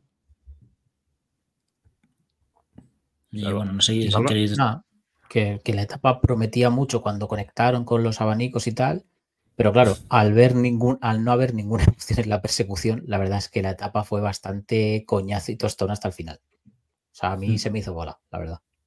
Al final, la verdad que fue sorprendente cómo le robó la cartera final pam, eh, Tom Van Asbrook, que ver, es un tío rápido, pero joder, como para ganarle a Bennett. No sé, se les hizo como largo al a los, ¿no? A, a Bennett y a Pedersen, que Bennett, de hecho, le ganó, ¿no? Creo que le ganó a, a Pedersen, pero es que si ni siquiera gana esta, yo ya no sé. Es que Bennett el año pasado ya ganó dos etapas en CPU y en Vuelta a San Juan. Y, y- y es que, madre mía, de la, de la etapa que ganó en la Vuelta, no, es que no hay vuelta a ganar. Van Aert no ganaba desde 2019. Le tocará renovar este año. Puede ser. Pues otro nuevo atraco a los judíos. Sí, porque tiene contrato solo hasta 2024. O sea que irá año a año ya con 33 años. Sí, estaba claro. Bueno, la nota de esta etapa, un 3,5. Y para concluir, pues victoria general para Pedersen, evidentemente, como he dicho por antes, Single y García Pierna. Son las únicas personas que prácticamente han llegado en tiempo todas las etapas, por así decir. Porque el resto en una u otra se han comido los cortes, ya que el cuarto está en minuto y medio. Los puntos, evidentemente, para Pedersen. La montaña para Kevin Aboyne. eh, los jóvenes para Pierre Cotterat y los equipos para el Decathlon G2R. Ha hecho. Pedersen lleva ocho, ocho carreras en Sí. 2024. Ha ganado cuatro. En dos ha sido segundo, en una quinto y en No. otra noveno. Ha ganado seis, como cuatro. ¿Seis? No, pero. hombre, No, si cuatro y dos generales. Cuatro y dos generales. Seis victorias. Sí. Sí, bueno, seis Pero- victorias de, de diez posibles, entonces, sí. Animalada. Casi nada. Pues avanzamos, ¿no? Sí. Sí. Venga, Panti, te toca. Nos vamos a Oman, a la Muscat Classic, que es una clásica que se hace, aprovechando el Tour de Oman, pues se hace un par de días antes, o el día de- un par de días creo, ¿no? Y nada, son 173 kiló- kilómetros con casi 2.000 metros de desnivel. donde está todo al final, 80 kilómetros primero llano, así que los últimos 90 kilómetros están, hay seis cotas, con, son puertitos de rampas muy duras, donde se puede romper la carrera, y de salida, pues Adam Jay, Christoph, Kokar y Ulises son los nombres más destacados. Eh, todo tranquilo, eh, por, controla Cofidis, Bora, Loto, durante los primeros 130 kilómetros, pasan las primeras cotas, no pasa nada. A falta de 46 kilómetros, la subida al, al se va el Bora Emil, Emil Herzog, un chaval joven, y en el pelotón ya Cofidis aquí ya sí se pone un poco un ritmo más serio. A falta de 25 kilómetros, con dos cotas por delante, en el pelotón ya empieza a haber mucha tensión y muchísima lucha por la posición. Llegamos a la penúltima subida. El pelotón, sorprendentemente, sube a ritmo, no pasa casi nada y sí que había muchísima lucha previa. Y aunque es verdad que van recortando tiempo al chaval, a Emil Herzog. Y justo cuando van a coronar, ataca a Fausto más nada. Es una pena porque el momento más chulo de la carrera se pierde la señal, aunque estaba bastante bien la realización. Y entre cortes, de vez en cuando van conectando el helicóptero y vamos viendo que hay muchísima lucha de guerrillas, el pelotón roto en la bajada y hay un momento de parón y aprovecha Don Mauro y Van Sevenan para lanzar un ataque muy duro, aunque evidentemente todos salen a por él, vigiladísimo. Y llegamos a la última cota de Al-Jisa, que tiene uno con un kilómetro al 10%, se corona falta de 4 kilómetros y por delante sigue el chaval, Emil Herza, a 20 segundos. UAE pone un ritmo muy duro y ya vemos una sorpresa que Adam Jace va poniendo ese ritmo. Para mí sorpresón, ya que en teoría era el máximo favorito. Pero vemos que está trabajando o para Fisher Black o para Ulises. Y a rueda de Jace vemos a Fisher Black, así que imagino que será para Fisher. Cogen a Emil Herzog con facilidad y en ese momento Finn Fisher Black lanza un ataque, una barbaridad de ataque que no puede seguir nadie. Corona unos 9 segundos de ventaja. En el grupo aún quedan 30 corredores con nombres rápidos como Lamperti, Capiot, Cocar y llevan varios compañeros. Creo que son dos, dos, dos por equipo mínimo. Se tiran para abajo intentando cazar a Finn Fisher Black bastante bien organizado, pero rueda súper bien y baja bien. Y nada, consigue ganar con 4 segundos de ventaja. Y el sprint lo gana Luke Lamperti, seguido de Capiot. Y, cuarto, de nuevo lamentable, Brian Cocar. Y, ya está. Un, bueno, si queréis decir algo, bueno, digo la nota, 4,85 tuvo de nota. Vale, yo, yo, solo te quiero hacer un inciso, ¿vale? Has dicho que el ataque de Van Sevenan fue muy, muy duro, pero que salieron todos a por él. Si el ataque es muy, muy duro, no salen todos a por él. Es, es inciso. Vigiladísimo. El, el, ataque duro el de, fue el de Fisher Black, que, joder, o sea, le sacó una barbaridad de metros en un momento. No sé si es que el. Pues que el, no hubo, hubo, uno que lo intentó, se quedó ahí tirado y los demás no hicieron en el intento, no sé. Este chico eh, o, o, ha mejorado muchísimo o está en un estado de forma que. Vamos, de locos. Sí, sí. No, simple, o sea, no es que haya mejorado muchísimo o no, simplemente se le están dando oportunidades este año y, y ya está. Pero el año pasado también estuvo, estuvo relativamente fuerte en ciertas carreras. O sea, este chaval no, no es que haya aparecido de la nada. Y sí que es verdad que, bueno, que esta carrera, eh, si, de, si, te paras a pensarlo, siendo el más fuerte es muy fácil de ganar. Te vas en la última subida esta y ya luego es bajada y meta. Es que no hay tiempo físico para que te pillen. Por muy bien organizados que habéis dicho que estén y tal, es que no, es que la bajada es muy rápida y no hay ni un kilómetro llano, si no me equivoco. Sí, es verdad que los últimos dos kilómetros parecen llanos, pero son, son muy a favor. Entonces, se rueda de puta madre. El, el, sprint final sí que es en pica para arriba. Y sí, ahí sí, como, como, llegues un poco atufado y con muy poco distancia, pues se te puede echar encima. Pero como llegó él con unos segundos de ventaja, pues ya suficiente. El recorrido está chulo. Pero bueno. Sí. Para ser. No es, no es el la típica de Arabia. Allí en, en Oman hay más, hay mascotas. Sí, tienen perros o cómo. Ah, Verón, Verón anda por allí. Muy, muy buena, muy buena. Está rápido, eh, me cago en la puta. Nada, em, nos vamos a Portugal con la Figueira Championship, Champions Classic. Una 1.pro que la va a hacer Kiko, que es un vecino portugués a, a, a los que los quiere mucho. A ver, segundo año en el que se disputa esta carrera, con un recorrido por los alrededores de Figueira da Foz, distrito de Coimbra, que está más o menos en el medio de Portugal. Preciosa zona, la verdad. Y amanecemos ese día con un temporal apocalíptico que obligará a recortar el recorrido en unos 30 kilómetros, que es una vuelta al circuito. Eran cuatro vueltas, se quedan en tres. Con lo cual bajamos de 220 kilómetros a 190 de carrera. Y nada, luego comentaremos si queréis eh, en detalle esto. La carrera comienza con una fuga de siete globeros, que bien podrían ser los nombres de una salida dominguera, y los cogen nada más empezar el circuito. Y, o sea, la primera vuelta de las tres, ¿no? Pasan unos kilómetros y tal, con Quick Step controlando, y más o menos está calmada la cosa. Había una circunstancia en esta emisión y es que no teníamos marcas de kilómetros a meta, eh, entonces, más o menos estimamos que a unos 55 de meta se pone James Knox del Quick Step a marcar un ritmo muy duro en la cota principal del circuito y al poco arrancó Ebenepool, que ya sospechamos que, bueno, de hecho se va en solitario ante la inoperancia del pelotón y sospechamos que igual era ya un, un game over. El rollo, Pero- el, ataque, el ataque es rollo, cuenta. Es rollo Lieja, ¿no? Es en la parte más dura, cuando ya están a punto de coronar, ataca Sí, parecido a. Es como si se estuviesen preparando la Lieja. casi. Exacto, sí, sí, cerca de la cima, cuando las, las piernas pican un poco y el, el que es bueno pues aún tiene algo. Sí, sí. Es que, es que no hubo nadie que, que- que- vamos, es que Es que el hachazo fue terrible. ni lo intentaron, o sea, es, les- que le sí, vieron es- ir y Sí, más allá del nivel de los contrincantes, es que luego ponen una imagen de aérea y en 10 segundos es que les había sacado 50, o sea, una animalada de. Lo que es un ataque duro de verdad. Sí, sí, sí.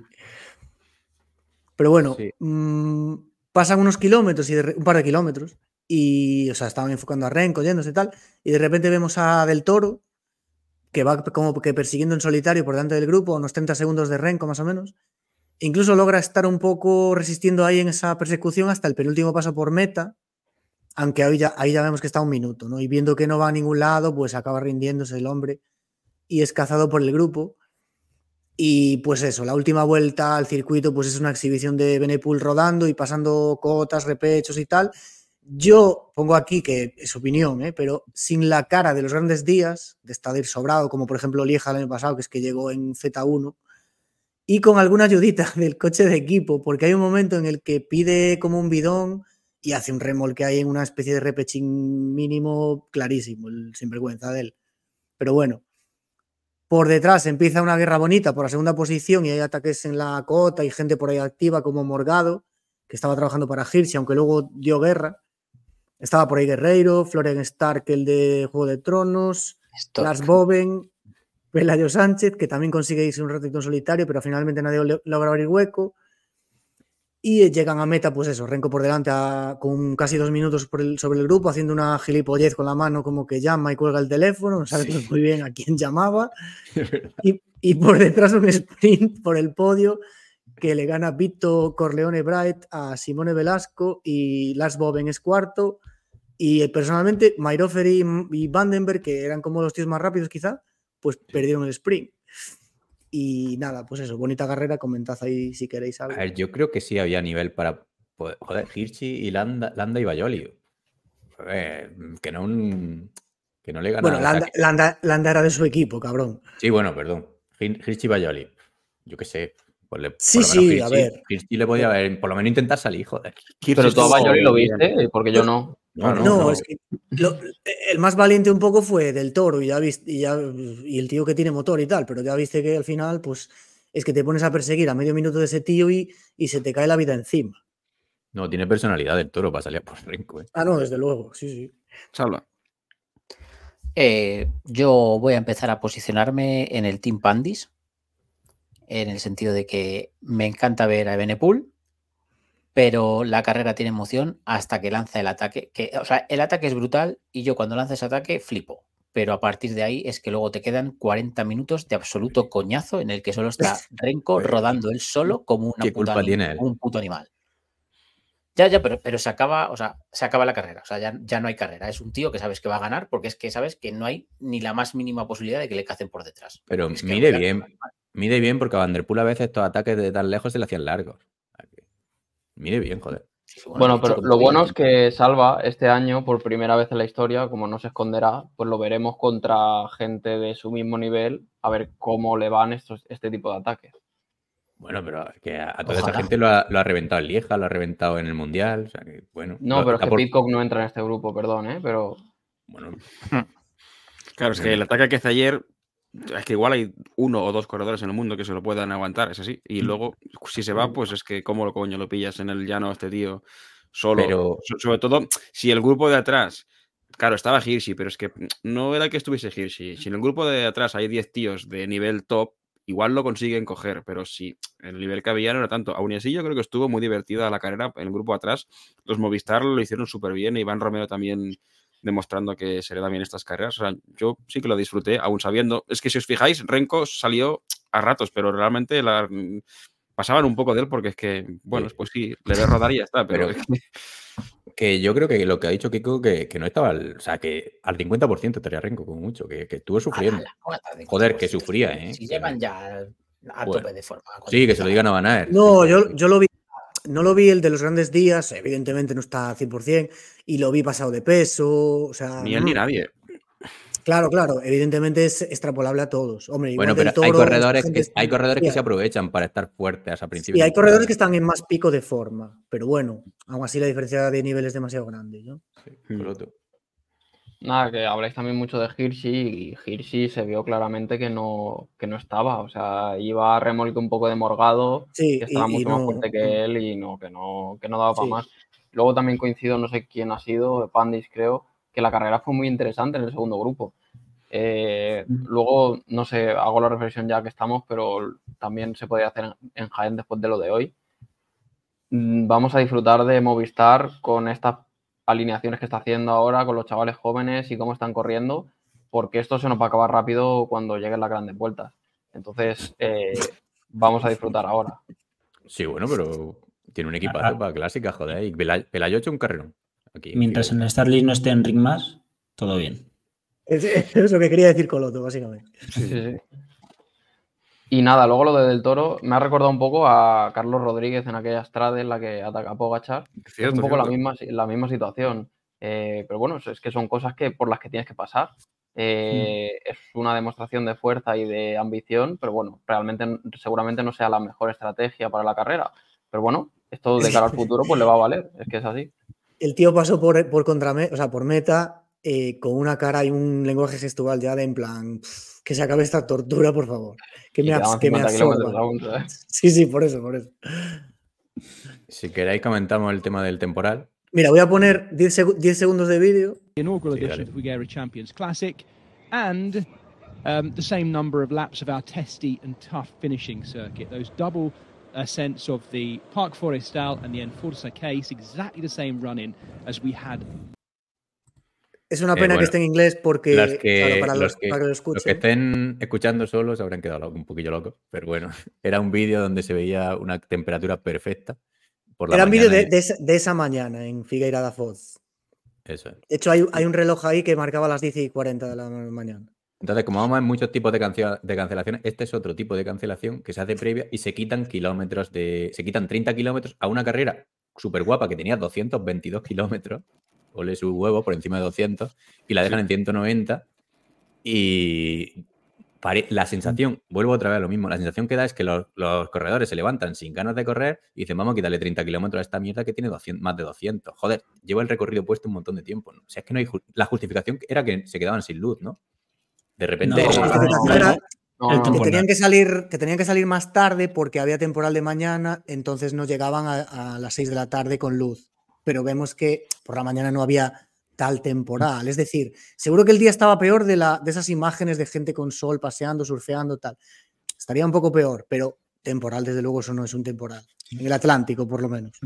Yo entiendo que una, o sea, aunque o sea, haya temporal o no, que eso no lo, no lo sabemos, en el momento que ya no ha salido la hora programada, entiendo el recorte porque te quedas sin luz.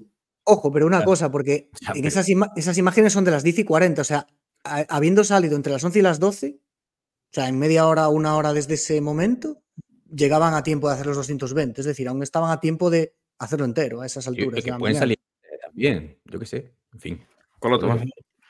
No sé, es lo que decimos aquí. eh, estamos hablando desde la barra del bar un poco porque nos falta información. No sabemos Ah, so- cuáles son las condiciones. No, no sabemos cuáles serán las condiciones exactas de. No sé si sabemos si el temporal era de viento o lo que sea. No, no tenemos Hacía- ni idea. hacían 30 por hora de viento, y es viento, es viento y es una puta. Pero- Que la situación es esa, es que los ciclistas no le da la gana de correr 222 kilómetros y punto. Y es tan sencilla como esa. A veces la situación más, en- para mí, o sea, navaja de oca. ¿no? Es decir, no, no hacía un buen es día. cabeza. Coloto, no, no hacía un buen día. No hacía un buen día para montar en bici. Y entiendo que 200, o sea, si puedes mm, ahorrarte una hora de esfuerzo en febrero en una clásica que no le importa a nadie, entre comillas, pues Claro. hombre, mejor eso que nada. Este mismo Pero que día en, Pero que se en podía Roubaix- correr. este mismo día en Rubé hacen todos los kilómetros. no me Bueno, hombre, es que ASO no lo sí, permite directamente. Evi- Evidentemente, claro, por eso se cancelan en febrero, no en. Bueno, Pues que- pero es un poco también, eso es un poco perverso, esa- ese razonamiento, ¿no? Por eso se cancelan en febrero, porque es Figueira y lleva dos años de carrera y no te vuelven. O sea, Claro. utilizar esa, ese chantaje emocional un poco es, eh, Pues, es un poco de mala persona. hasta Pero, lo, os lo estáis inventando, o sea, realmente no sabemos si ha pasado así. pero no sabemos nada. O sea, Bueno, coño, sabemos- pero, pero entonces, ¿por sabemos qué lo que- recortan? ¿Por qué recortan? Bueno, pero para no saber nada, tú has, No has confirmado, has confirmado que eso ha pasado exactamente así. Entonces, eh, Sí, ¿lo no, sabemos o claro. no lo sabemos? Estoy, estoy convencido de que ha pasado así. Que puede ser incorrecto mi convencimiento, sí. Sergio. So- solo yo agradezco a la organización que nos quitaran 55 minutos de ver a Renko rodando solo, porque honestamente yo le doy las gracias por el recorte. Pero no lo ibas a ver, ¿eh? Porque él iba a atacar en la, en la misma vuelta, lo que pasa Claro. que con 30 kilómetros más. Si es que la Mm, carrera iba a ser la misma. Claro, porque es subnormal y atacará. a- no es capaz de restar y. mm, él quiere atacar en la penúltima. si Ah, le pones ah. una vuelta más, se lía y ataca en la antepenúltima. ¿o cómo? No, no, no, no, no, No, no, que es- simple- Es, es no, no, probable a- que pase. ¿eh? que pasaría lo mismo, pero que llevarían un desgaste un poco mayor. Claro, porque, entonces, Claro. por- dices porque que la los carrera, la carrera estaba así planteada, joder. Claro, pero entonces, pero o sea, cuando es dices que que los ciclistas quieren cancelarlo, que serán los que tienen poder en esa carrera, que básicamente quieren Renko. cancelarlo. Bueno, Ellos dicen, pues venga, una hora menos. Claro, pues pero. Renko, ¿para qué va a querer cancelar si luego mete ese ataque? O sea, pero si a Renko le daba igual que iba a ganar de, de las dos maneras, seguramente. Por O sea, eso mismo. Pues porque se evita una hora de esfuerzo. Que en, en estos casos creo que pasa un poco lo que comentábamos el otro día, Kiko, de, de los ciclistas hacen grande a la carrera o la carrera a los ciclistas. Eh, En, en estas carreras son los ciclistas los que hacen grande la carrera, entonces mandan los ciclistas. En el Tour pasa al revés, entonces manda el Tour. Al final, o sea, no, no es ciclismo, es poder de negociación puro y duro, y quien tiene Claro, más fuerza, pues gana. Totalmente de acuerdo, pero cuando tú eres una clásica que estás empezando en el calendario y planteas un recorrido a la UCI, la UCI te lo aprueba y está todo preparado para que ese día se haga ese recorrido, pues lo profesional por parte de todos los agentes intervinientes es que se haga.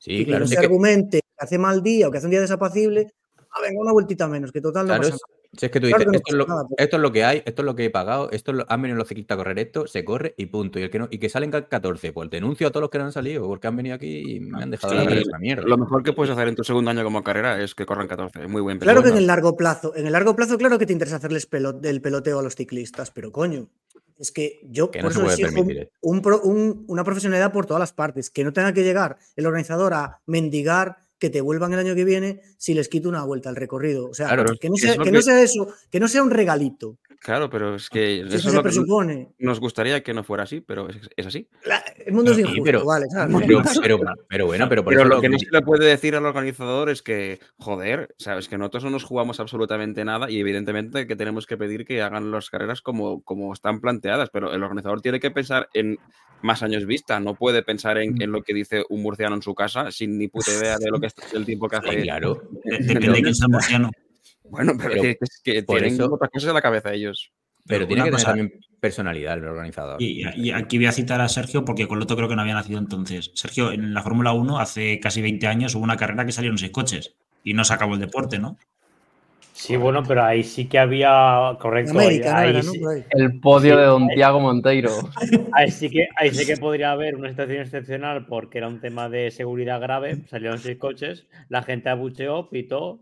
Creo que se tuvieron que volver eh, parte de importe a las entradas, pero la siguiente carrera, pues ahí no había pasado nada. Y por- igual. Eso era por neumático o algo así, ¿no?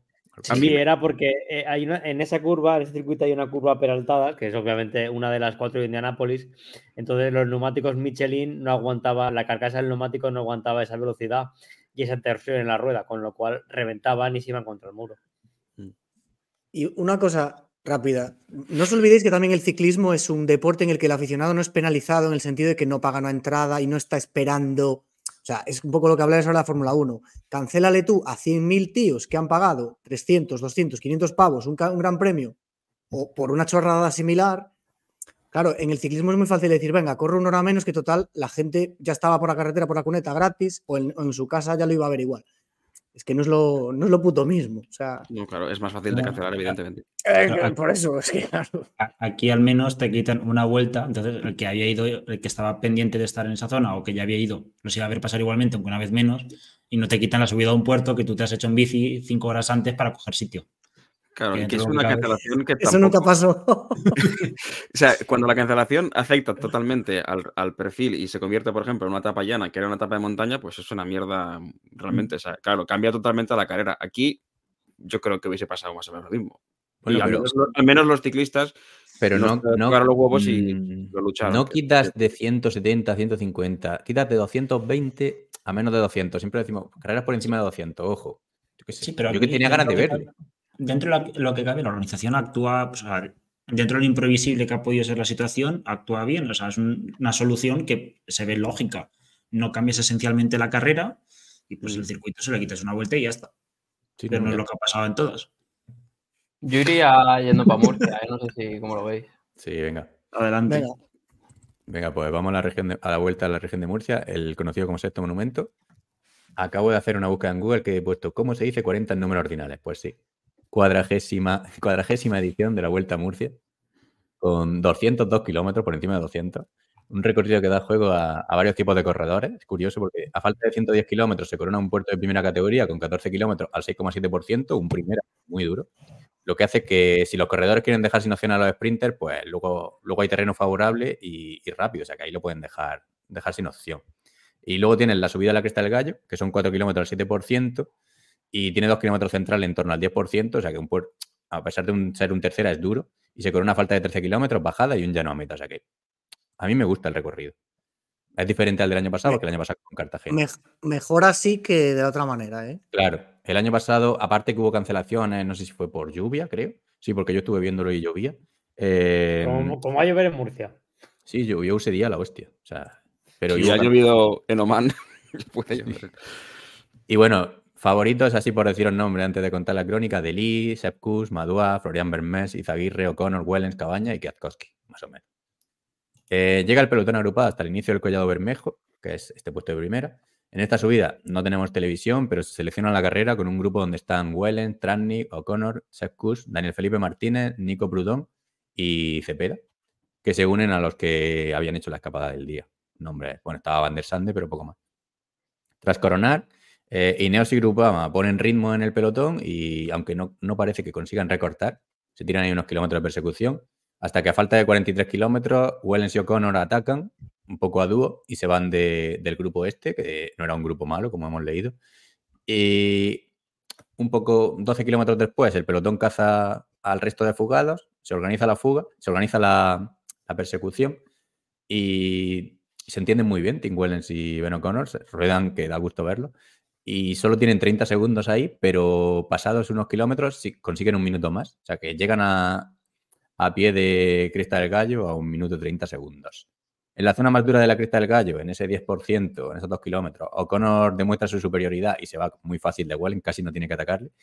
Y atrás en el pelotón ataca Kwiatkowski, seguido por un inspiradísimo Jan Tratnik, que está espectacular Tranis, rápidamente se queda solo, eh, por, teniendo delante a Wellens y a O'Connor. Corona O'Connor con 30 segundos de ventaja sobre Wellens y un minuto sobre Tranis. Baja muy bien O'Connor, mm, sin ningún problema, consolida, consolida la ventaja en el llano y gana en solitario fácil.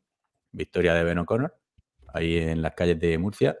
Y en la lucha por la segunda plaza, Transnik coge a Wellens, a- está a punto de soltarlo en un repecho de una cuesta de, de una autovía, pero Wellens se suelta a rueda y en el sprint mm, Jan Transnik le gana bastante bien, espectacular como está Transnik. Y cuarto entra Kwiatkowski. Y después el pelotón con Valentín Madua ganando el sprint, pero bueno. Me gustó, ¿eh? Un- estuvo chula. Dieron una nota de 6,55. Estuvo peleada, estuvo guay. Eh, y, más cuando tienen la narración a Flecha y a Lis, que te hacen más entretenida. Es que lo que decía, o sea, rápido, el Collado Bermejo a medio recorrido mola mucho más. Lo que pasa que no hay tele, entonces, bueno, Claro. Así como a mí me, me llamó la atención un par de cosas que en la entrevista de que dio Eurosport eh, ya sale O'Connor diciendo que él mm, que quiere ganar, que va, que va a ganar. O sea, con mucha confianza se le ve. Y, y guay lo hizo. Joder, tenía pierna. Que, que le paga al equipo para que vaya a ganar ese tipo de etapas, ¿no? Dijo, me parece. Sí, sí, eso es, exactamente eso. Desde aquí me pagan, yo vengo a ganar porque me pagan por esto. Y, y gano. Y nota negativa que Florian Bermés se cayó y se rompió el fémur. O sea, una putada porque viene la temporada de clásicas. ¿Quién lo tiene en el, en el draft? No sé. Yo entiendo que no, no llega, ¿no? Ni de coña, Rubén. No lo sé, no he investigado más, pero rotura de fémur. Suena barbaridad. Si es rotura- De fémur, Dos meses para Rubén. O sea, No, ni de No, coña, no, no que creo. no, que No, no, no, que no. Vale, vale. A ver, no es, el parte médico que se ha roto el fémur. No, no tampoco le. Vermeers, tampoco Vermeers era top 10 favoritos, ¿eh? Bueno, ha sido top 2. Este tío hizo segundo, ¿no? Bueno, sí, ya una edición así un poco especial. Pero es el ¿Quién te típico que. ¿Quién te Le- le que Van se der Poel. Sí, en el sprint aquel, es verdad. El- Y desde fue el día que- no hizo tampoco gran cosa. Ah, ahí ganó. Colbrelli. ¿no? Ese día. Sí, Es que lo, lo preguntaba porque me sonaba. Florian Berber se lo tienes tú, Pantich. Ah, sí. No es que no me sé. Tengo tantos juegos, no me sé todos, pero. Vale, putada. Joder. Putado. Bueno, a ver, por, por seguir con la carrera, a mí me, sí que me gusta bastante. Y en O'Connor, pasa que es un tío un poco irregular, pero hostia, es capaz de hacerte esto y luego pff, va al tour y pierde minutadas ya nada más empezar, no sé. Un poco irregular, pero cuando tiene el día bueno, el cabrón encima rueda muy bien, cosa que tampoco se lo tenía yo muy, muy conocido, no sé. O sea que, bien. Victorión, la verdad. Sí, la... corrió muy bien. Y nada, Yo, eh, pues, yo aprovecho no aquí para comentar, ya que ha ganado O'Connor, y es que el maillot de AG2R eh, en un principio me parecía bastante feo, pero viéndolo en carretera, la verdad es que me gusta bastante el, el conjunto en sí. Mm. Llama la atención, por lo menos, lo identifica rápido. Y nada, si queréis, viajamos un poco más al sur, a quizá la mejor provincia de España, la Almería, la clásica de, la clásica de Almería que acaba en Roqueta con, y le toca señor Coloto. Pe- Pero Roquetas Pueblo, Roquetas Playa. Eh, Roquetas, Roquetas Playa. Mo- Mojácar. Roquetas solo tiene playa. Eh, vale, pues nada, vamos con el resumen. Eh, mítica clásica que no tiene misterio ninguno, siempre es un final al sprint en la maravillosa, majestuosa y bella Almería. Eh, mentira, es feísima. Eh, fuga sin recorrido ninguno, que es cazada a unos 15 kilómetros de meta. Y bueno, pues nos encontramos en los últimos kilómetros con una lucha de trenos encarnizada que se, se produce desde bien pronto para entrar bien colocados al curveo, al curveo final. A 7 kilómetros se produce una caída, como comentaremos a posteriori, debido a un objeto no volador y no identificado en medio de la carrera, de la carretera, con cuatro ciclistas no excesivamente relevantes implicados. El acercamiento al último kilómetro es bastante movidito, con bandazos aquí y allá y con equipos que parecía que tenían dominado el lanzamiento, desfalleciendo a última hora, como Arkea. En esos momentos de incertidumbre, a 700 metros de meta, Van aparece como una centella por la derecha del pelotón, encontrando Coy su rueda muy hábilmente. Haciendo homenaje al lanzamiento visto con anterioridad la semana de Kopecky a Vives, Van deja a 200 metros en primera posición a su compañero Ola para que éste se imponga a los demás en meta, no sin susto al final por celebrar antes de tiempo. Moschetti fue segundo y Trentin tercero. Eh, y luego, antes de que pasemos a comentar la, la etapa, si queréis compartir eh, la publicación que ha hecho este ciclista, que se llama Vincent Van Gemelen. Kiko, Eh, básicamente, sí, se, se cayó y bueno, se dio un buen piñazo, digamos. Eh, se dejó dos o tres dientes fácil. Se le ve, de hecho, sangrar copiosamente en, en la retransmisión oficial. Y básicamente aprovecha esto para comentar que, bueno, que, que se encontró un, algo en, en la carretera que hizo ir su bicicleta de 60 kilómetros a cero en un momento y que, bueno, que aprovecha esta situación para hacer como un poco de crítica eh, a la UCI y a las organizaciones, que esto no puede pasar. Eh, que no puede pasar que en una zona final eh, en la que se va así de rápido y que va todo el mundo ciego, que no puede haber objetos en medio de la carretera o, o fallos de seguridad como este, que provoquen pues este tipo de caídas, básicamente. Bueno, pero di- dice más cosas, ¿eh? Bueno, Eh, dice que, se- eso, que va a necesitar, sí, que va a necesitar ayuda psicológica, entiendo, para Sí, sí. volver a montarse encima de una bicicleta. O sea, que- Para sacarle cuanto más dinero mejor a la voz, imagino, seguro. No, pero ¿qué coño había? O sea, no. no, No sé, se- no, no se sabe. No se sabe. Claro, La es que eso, guay, o sea, está muy bien lo de la publicación y tal, y oye, apoyo al chaval y tal, pero hasta que no se, o sea, esto es como un poco un, un crimen, ¿no? Hasta que si no se encuentra la causa y el objeto, lo que sea, no va a haber ni seguro, ni responsabilidades, ni ley. claro, o sea, una cosa es que haya un objeto que haya tirado a alguien, que entonces ahí la UCI poco puede hacer, y otra cosa es que hubiera un bordillo, por ejemplo, que no estuviera. que no, no tiene mucho. No sé. Y habría que ver si estaba marcado, ¿no? Porque muchas veces los bordillos lo marcan con pintura y todo eso. No sé. Sí, Sí. y luego ta- también, en, también importante, es que yo creo que organizativamente hay problemas aquí porque en Meta pasó lo mismo que pasó en Benidorm en el CX del año pasado y es que las vallas estaban, no estaban rectas. La gente las había estado empujando y esto provoca la caída de, de Peñalver eh, en el sprint final porque básicamente es que no, no se choca con nadie. Entonces es que- eh, se va a la valla directamente Bueno. por estar torcida. Ahí van a ir un poco, pero bueno. A ver, no, ahí quieren Bueno, pasar a por donde no, por donde no pueden, coño. Van a ir, se apa- o sea, va por la valla y mm, frena, entre comillas, una vez lanzado. Y hay dos tipos que quieren pasar por entre Van Aert y la, va- y la valla, y eso es mm, físicamente imposible. A ver, es que es una carrera, yo creo que es imposible que no haya caídas. O sea, alguna tiene que haber porque es que es incluso más peligroso que una etapa de sprint de, de una vuelta grande, yo creo, porque es aquí, o sea, todos los putos equipos tienen un sprinter por el que, porque si no, ya no vas a esa carrera, ¿no? O sea, eh, y, y- y el, el final tampoco es que sea súper complicado, pero claro, alguien se cae seguro, es que no. A mí es que, complicado. mira, entre la tensión de, que había en el final, que se veía una tensión que parecía la llegada a París del Tour de Francia, era una locura. Y, y Ares diciendo barbaridades, diciendo que, o sea, que, que, o sea, estaba súper exaltado, Dilo, dilo por favor, lo de los puntos.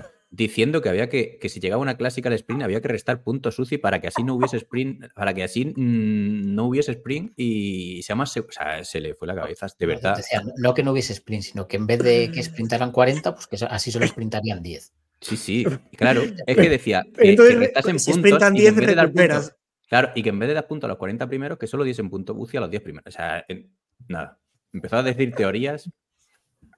Nada, que se pidió un par de carajillos con un poco de café y, y- y subieron demasiado. o sea. Es que era, es que la tensión de la carrera y escuchar a Ares ya decía, estos se van a matar. Aquí hay 20 muertos por lo menos. Si no hacemos las carreras estas tipo eliminación y cada 10 kilómetros desde la salida quitamos a unos pocos y que lleguen a jugarse la, la victoria dos personas y ya está. Eso tiene más sentido.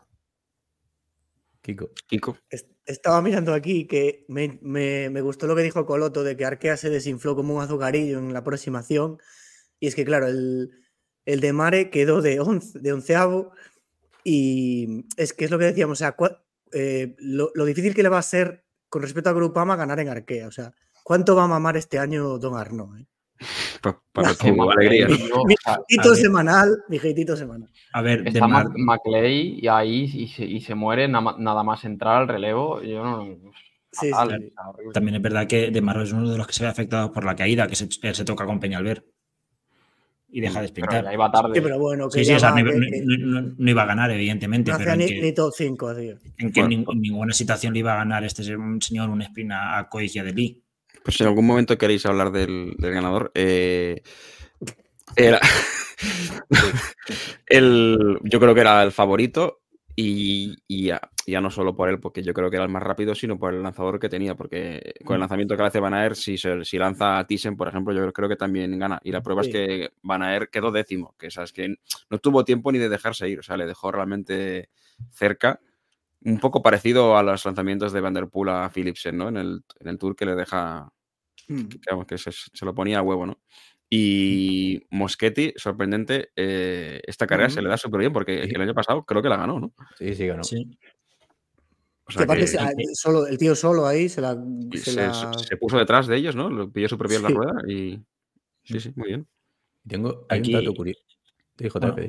Que aunque a, a Pantic le, joda y quiera mentir con ello, hay un momento en el que Van Aert es muy listo porque eh, estaban bien colocados los jumbos, pero hay un momento que pierden la posición y los tres que quedan se, descolocan bastante. y el, que va a ir, o sea, que se va a quedar antes de Van desaparece. Entonces tiene que Van colocar a Coy y cuando empieza a subir eh, se descuelga un cofidis, si no recuerdo mal, y Van Aert, en lugar de ir por el hueco que quedaba, que era lo fácil, se abre para pasarle por fuera y dejarle ese hueco perfecto a Koik para que le pueda, coger ruedas. Sí, pero que, pero que Coy va en la otra punta de la carretera. O sea, que no van. O sea, para Vale. mí van a ver. Es que a- ves a cuatro kilómetros y van Sí, pero, todos a- los. pero todos los acaba jumbos encontrando juntos. ese camino. Acaba Sí, pero encontrando ese camino. Pero, es, pero, pero eso, eso es bueno de Coy. O sea, es. Eh, no sé, Van Aert ahí no hace Bueno, nada. y lo que acaba de decir JF, joder, es que, que el tío Vamos a piensa en que lleva un tío a rueda y le va a dejar hueco y no lo va a usar él. Pero que, mira, a Mm. falta de tres kilómetros van todos los jumbos juntos y Van Aert a su puta bola por otro lado. Es mentira. Que más puta bola, pero, sí, pero si llevan cuatro en fila. Llevan Van cuatro en fila. y juntos, van todos juntos hasta que quedan dos y están muy retrasados y se separan. Entonces Sí. Van Aert sale por el hueco de la carretera donde hay hueco y le, haga- le hace, Sí, sí. ven para acá. Sí, le llama por teléfono ahí con la tensión. La verdad que el lanzamiento fue para hacerle la, la Olaf. O sea, No, sí, el lanzamiento, una vez que lo tiene a rueda, es muy bueno.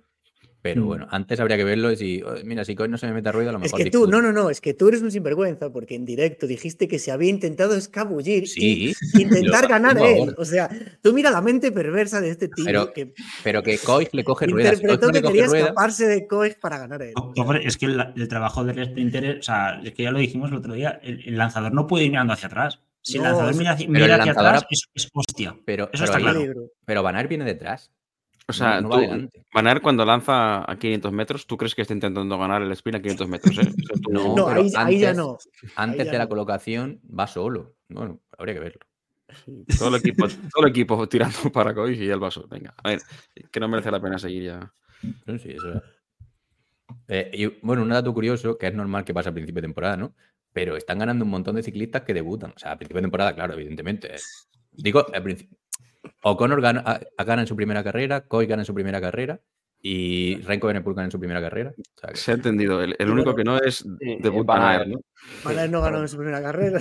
Y en la segunda tampoco. Ahí, De ahí Mar- quería llegar Pantic. De Mar tampoco ganó en su, Bien. en su primera carrera, Tesson tampoco, Jordi Meus tampoco. pero a ver, que está pasando mucho tampoco, eso. O sea, ¿qué gilipollas de datos es ese, coño? que eres? El, el- Bueno, nada, no. No, ¿Qué no, a mí, me parece interesante. No pasa nada, Vantage. No, que me ha parecido que las últimas tres carreras que llevamos son ciclistas que debutaban esta temporada, por ejemplo. En su cabeza sonaba espectacular. Venga. Vantage, ha estado bien, no hagas caso. Claro. Ahora Yo solo vamos quiero a. de- de- dejar como dato que eh, donde hice 27 del mundo fue en Almería, no en UAE Tour Woman, que antes me he confundido. Bien, bien apunta porque estaba el, el público. Sí, sí, es que no quiero quedar mentiroso porque luego me imagino a la gente buscando en casa, digo, oh, Dios, Dios, Seguro. Dios, pero Salva ha dicho pero no. 27. Bueno, Salva, prepárate que llega tu momento. ¿eh? Venga. No, pero Eh, bueno, es que bueno, me, habéis, me habéis deslucido un poco lo que quería hacer, o sea que bueno, ahora ya inventaré algo, no te ¿Qué preocupes. pasa? Nada, nada. Eh, que bueno, que nos mi vamos- cabeza estaba estructurada de otra forma, no, no pasa nada. ahora nos viajamos un poco hacia el oeste, ¿no? El oeste, a la izquierda. Yo siempre me aparecí este y oeste. Y oeste es porque las películas del oeste las graban en Estados Unidos, Estados Unidos está a la izquierda, por eso sé que el oeste es la Pero izquierda. si la Tierra es plana. De hecho, es por eso, ¿eh? Pr- Primero fue las películas del oeste y a partir de ahí hicieron los puntos cardinales. Por eso. Siempre me acuerdo por eso, es decir, el oeste a la izquierda a la derecha, ¿no? Estados Unidos a La la costa izquierda. este, la costa oeste, sí. Eso. Eh, trucos mnemotécnicos que se llama, Claro. creo. Como el mar del norte, ¿no? Como el mar del norte, ¿no? Venga. Pues vamos a Clásica empezar Jaén Paraíso Interior, 1.1, salva, perdón. con la clásica Jaén Paraíso Interior. Eh, carrera cercenada por los organizadores que se ha sometido al miedo y nos han dejado sin disfrutar de una de las carreras más bonitas y esperadas del año para mi gusto. Eh, las lluvias han dejado caminos de tierra con barro o sorpresa y según ellos eran intransitables. Sin embargo, el día anterior los globeros han podido hacer la, cicloturista sin mayor problema. Eh, bueno, ya al acabar de hablar de la etapa, pues hablaré un poco de todas estas cancelaciones que hemos, estudiado- hemos estado hablando y viendo. Ahora vamos a centrarnos en la carrera, que dentro de lo malo ha sido bonita. Eh, bueno, la carrera finalmente eh, constará solo de cuatro tramos de este rato, que encima están en un perfecto estado, a los que incomprensiblemente no se ha podido hacer un doble paso sin que nadie sepa por qué. Eh, ya vamos a la conexión de televisión que conecta 70 de meta con una fuga con, con cinco hombres por delante. Alex Molenar, Lazcano, Cepeda, Igor Arrieta y Nicolás Prodón. Eh, con una sorprendente ventaja de 5 minutos. Eh, el primero en quedarse en la fuga es Molenar y al entrar en el primer tramo de este rato, el siguiente que se descuelga es Cepeda. Con la entrada del pelotón a este tramo de este rato, se ve como Van Aer eh, pincha y cambia la rueda con, con, su compañero. Esto le hace perder tiempo con el grupo principal y es el momento que aprovecha Ineos para abrir gas y dejar fuera de juego a Van Aer, que lo intenta, pero no mucho, eh, como si le diera pereza. Y finalmente, pues no, no logra conectar. Yo es que creo que no tenía patas. O sea, no sé, porque hay un momento en una subida que, que dice, hostia, esto, tío, si, si Van Aert tiene pierna, engancha. Estaba cerca. Bueno, que, que Van Aert estaba igual de cabreado que yo con, con el recorte y ha dicho que pasaba de correr. Seguro. Ser. No, pregúntale, pregúntale. Bueno, pasado eh, mientras tanto, en la fuga, el que no logra seguir el ritmo es Arrieta, que se descuelga y, llaman a- y llegan al tramo de Santa Eulalia. Saludos a la madre de JF. Y Prodom ataca a Lazcano, que, que contemporiza y, y logra seguirle la rueda. Y se empiezan a vigilar estos dos a sabiendas de que pueden ganar, ya que todavía cuentan con una ventaja considerable. Por detrás, al llegar a este tramo, se rompe todo y quedan en cabeza solo Kwiatkowski, Kus, Tratnik, Belens y Tronchón, que evidentemente no da un relevo ya que tiene a su compañero por delante.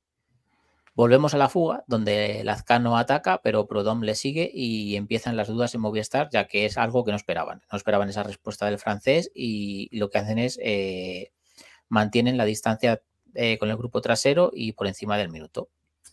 Y es algo que yo creo que ahí les ha descolocado un poco, porque yo creo que tenían en cabeza que iba a atacar Lazcano y iba a ir solo y no, y no lo ha logrado. Con esta situación de carrera, llegamos por fin al último tramo de este rato, a 16 a meta, y tres kilómetros después, Lazcano de nuevo lanza un gran ataque y deja atrás por fin a Prodón que no puede seguirle. Eh, muy bien Movistar y Lazcano ahorrando fuerzas para estos kilómetros finales. Que la putada, que esto no se ha visto en televisión, el ataque. ¿no? No, no se ha visto. A mí la, la impresión que me ha dado es que le he hecho, o sea, no- igual ha sido cosa mía, pero creo que le he hecho creer a Prudhomme, porque Lazcano hay un momento que como que le cede unos metros o se de- Sí, no sé, le he hecho creer que iba mal, el otro se ha cebado y luego lo ha, lo ha rematado y lo ha dejado Hubo un, trámite, hubo un trámite ahí que sí que pareció que, que estaba jugando un poco al póker, Lazcano. sí, es como que dice, hostia, este tío lleva fuerza, tengo que, tiene que desgastarse, voy a, voy a hacer un poco. Sí, puede Claro, ser. porque Prodom al principio estaba nada más que chupando rueda de Lazcano. Entonces Lazcano ha llegado un momento que ha dicho no, no, o colaboramos o nada. Sergio. Sí, pero ojo, porque cuando Lazcano le tira el ataque, el, el amigo francés responde bastante bien. Sí, que sí, el Sí, yo, por eso. Que yo estaba convencido de que esto se lo iba a oír, pero cuando ha respondido al ataque con esa, con esa facilidad, entre comillas, he dicho, hostia, cuidado que igual no está la cosa tan clara. el ataque duro, duro, dice, hostia, se va Lascano y de repente le, le engancha este. Este es el hijo del, del director. No, coño, si el otro es con U, este es, co- este es, Ah, este es vale. Prodom, el Del, otro sí, del Prodom. vale. por- del portero belga de los 90. Es. Cierto, cierto. Pero sí, aquí dos cosas importantes. Lo primero que, claro, es que es lo que habéis dicho, el Lazcano juega un poco con, con Prodom porque es el francés el que lanza el ataque en el momento en que luego Lazcano se va y se va unos metros. Y luego no lo hemos visto, pero Lazcano ha llegado y ha vuelto a atacar. Y ahí es cuando apareció la aparición estelar de eh, un, un paleto de pueblo en el público que ha empujado a Lazcano durante 10 segundos. Eso es terrible, tío. Que Lazcano le decía Y- que no, que parase. Sí, sí, Lazcano negando con la cabeza diciendo, ¿qué haces, tío? Pero Yo- bueno, yo igual, creo que lo que más me- Lazcano. Perdón, Patis. No, digo que, que Lazcano e- era un no, pero sigue. O sea, Yo creo que de las caras lo que más me gusta es que yo creo que es el tío del pelotón que más se le nota el esfuerzo que está haciendo en la cara. O sea, es espectacular la- las, las caras que, que pone y yo no sé si su- sufre más que el resto o qué, pero no sé, me, me- gusta. en su equipo que- tiene a Fórmula, por ejemplo. eh, otro que tal, es verdad. Sí, este otro. Y, y que como corre, joder, es que no pide un puto relevo, es como Pedersen, si es que para adelante y es que da gusto verlo, me cago en la puta. Sergio. Sergio. Lo de que habéis comentado que iba negando con la cabeza, no sé si ha sido eh, vuestro amigo contador o, o- o Flecha, que, que ha comentado que le hacen también un poco de cara a los jueces, para que el juez no pueda decir que, que está recibiendo ayuda externa. Que también esa forma de manifestar el, el no, no me empujes también era de cara por eso. Han dicho, ojo, yo no sé si es verdad o no, Kiko. Yo sé lo que han dicho, no sé si, Flecha o, o A ver, un, un juez nunca te va a echar por culpa de que un gilipollas te, te empuje. O sea, nu- nunca lo vas a pedir y en esa situación de carrera, yendo para ganar, nadie te va a echar por eso. O sea, sería una judiada, yo creo. Siempre te pueden echar a lo No. mejor si vas detrás en el grupo de cola y para evitar el fuera de control, lo típico, ¿no? Pero, Mm. pero en esta situación. Acaba si quieres, Alba, la crónica. Eh, nada, eh, entonces eh, llegamos a estos ki- últimos kilómetros en el que Lazcano ha abierto gas y ya no son capaces de, de recortarle por detrás ni lo más mínimo. Sí que logran pillar a su compañero de fuga y finalmente pues Lazcano gana en solitario y se presenta como candidato a próximas clásicas y nos tiene a todos babeando con tener un corredor importante español para ese tipo de citas. Es que es justo eso. ¿Dónde está el límite de este tío este año? O sea, es- yo lo veo con piernas de poder ganar cualquier cosa. No, por Yo poder, creo- sí. Pero O sea, yo creo que el, el mayor problema que tiene Lazcano, yo creo que es que en- en- eh, si llega en un grupo, mm, creo que no es muy rápido. Entonces, eh, tiene que llegar en solitario. Sí, pero va a anticipar. En Rubé va a anticipar seguro. Y... Oye, pero ya no le van a dejar anticipar así, que ya no, Bueno. tontos, que ya le tienen tomada la matrícula. Lo de que no es muy rápido, eh, con De Castell las piernas ya vimos lo que le hizo, creo que era Paules, ¿no? En, eh, Bueno, en la claro, través de Flandes sí. aquella. o- No, Asgreen No. a en- en no, a- al propio Christoph, que bueno, lo, lo- lo También. torturó y luego le ganó el sprint, pero vamos, que ese sprint lo ganó con gente rápida, sí, sí. El año pasado. Sí, sprint largos, sí. Sergio. Yo creo que su mayor po- poderío es sobre todo en el, en el plano. eh, Coño, que empieza a estaba. meter- Perdón, perdón, Sergio, estaba Philipsen en ese Ah. sprint. Ojo, cuidado. Pues entonces me la envaino. Que, que el tío en el plano es cuando, cuando empieza a meter patios y se va. Yo, mi pequeña duda que tengo es si en los repechos va a poder mantener el nivel. Sí, joder. Sobre todo Tiene- de cara a clásicas y tal, no lo sé. El año pasado sacamos por aquí números de, de subidas en Strava que son una puta locura. ¿eh? Sí, pero le van. Yo estoy con Sergio ahí, ¿eh? le van mejor. eh, le va mejor un Quaremont que un Paterberg, por ejemplo. O sea, eh, yo creo que este tío en, en 20% igual sí que va a sufrir. En 8, 10 o 12 no, pero claro. Eh, tápale tú a Van Der Poel un ataque o, o aguántale pero- o, o- o mantente delante de él en un, un ataque de los de Van Der Poel o Pogachar en Flandes. Que bueno, Pogachar este año no va, pero. Pues que Bueno, pero hay- nadie. nivel de o sea, Van der nadie. Poel no va a llegar, evidentemente. Claro, pero- no estoy hablando de ese Eh, nivel. Ya, ya, bueno, pero por eso estamos diciendo candidato. Acabas de decir candidato a todo. Pues, pero si en Rubén se anticipará, va a jugar algo diferente porque este tío juega Sí. diferente. Entonces, a lo mejor Van mejor. der Poel se confía y ya se le ha ido el tren. Es que hoy, Claro. si no, es- si no es por, por Prudón que está fuerte, cuando se va a Lascano le mete dos minutos a los tíos porque no hubiesen dudado. Si es que ha estado dudando y se la. O sea, que es que era imposible que lo cogiesen. Si cuando han conectado, prácticamente hemos dicho todo, ya está terminado. Es que llegará un momento en que no le dejarán irse en ese tipo de fugas, ¿no? O sea, Bueno, cuando ya- te- cuando- Ya ha llegado, yo creo. a la siguiente, ¿no? Yo creo. Claro, es que Claro. mí- me refiero.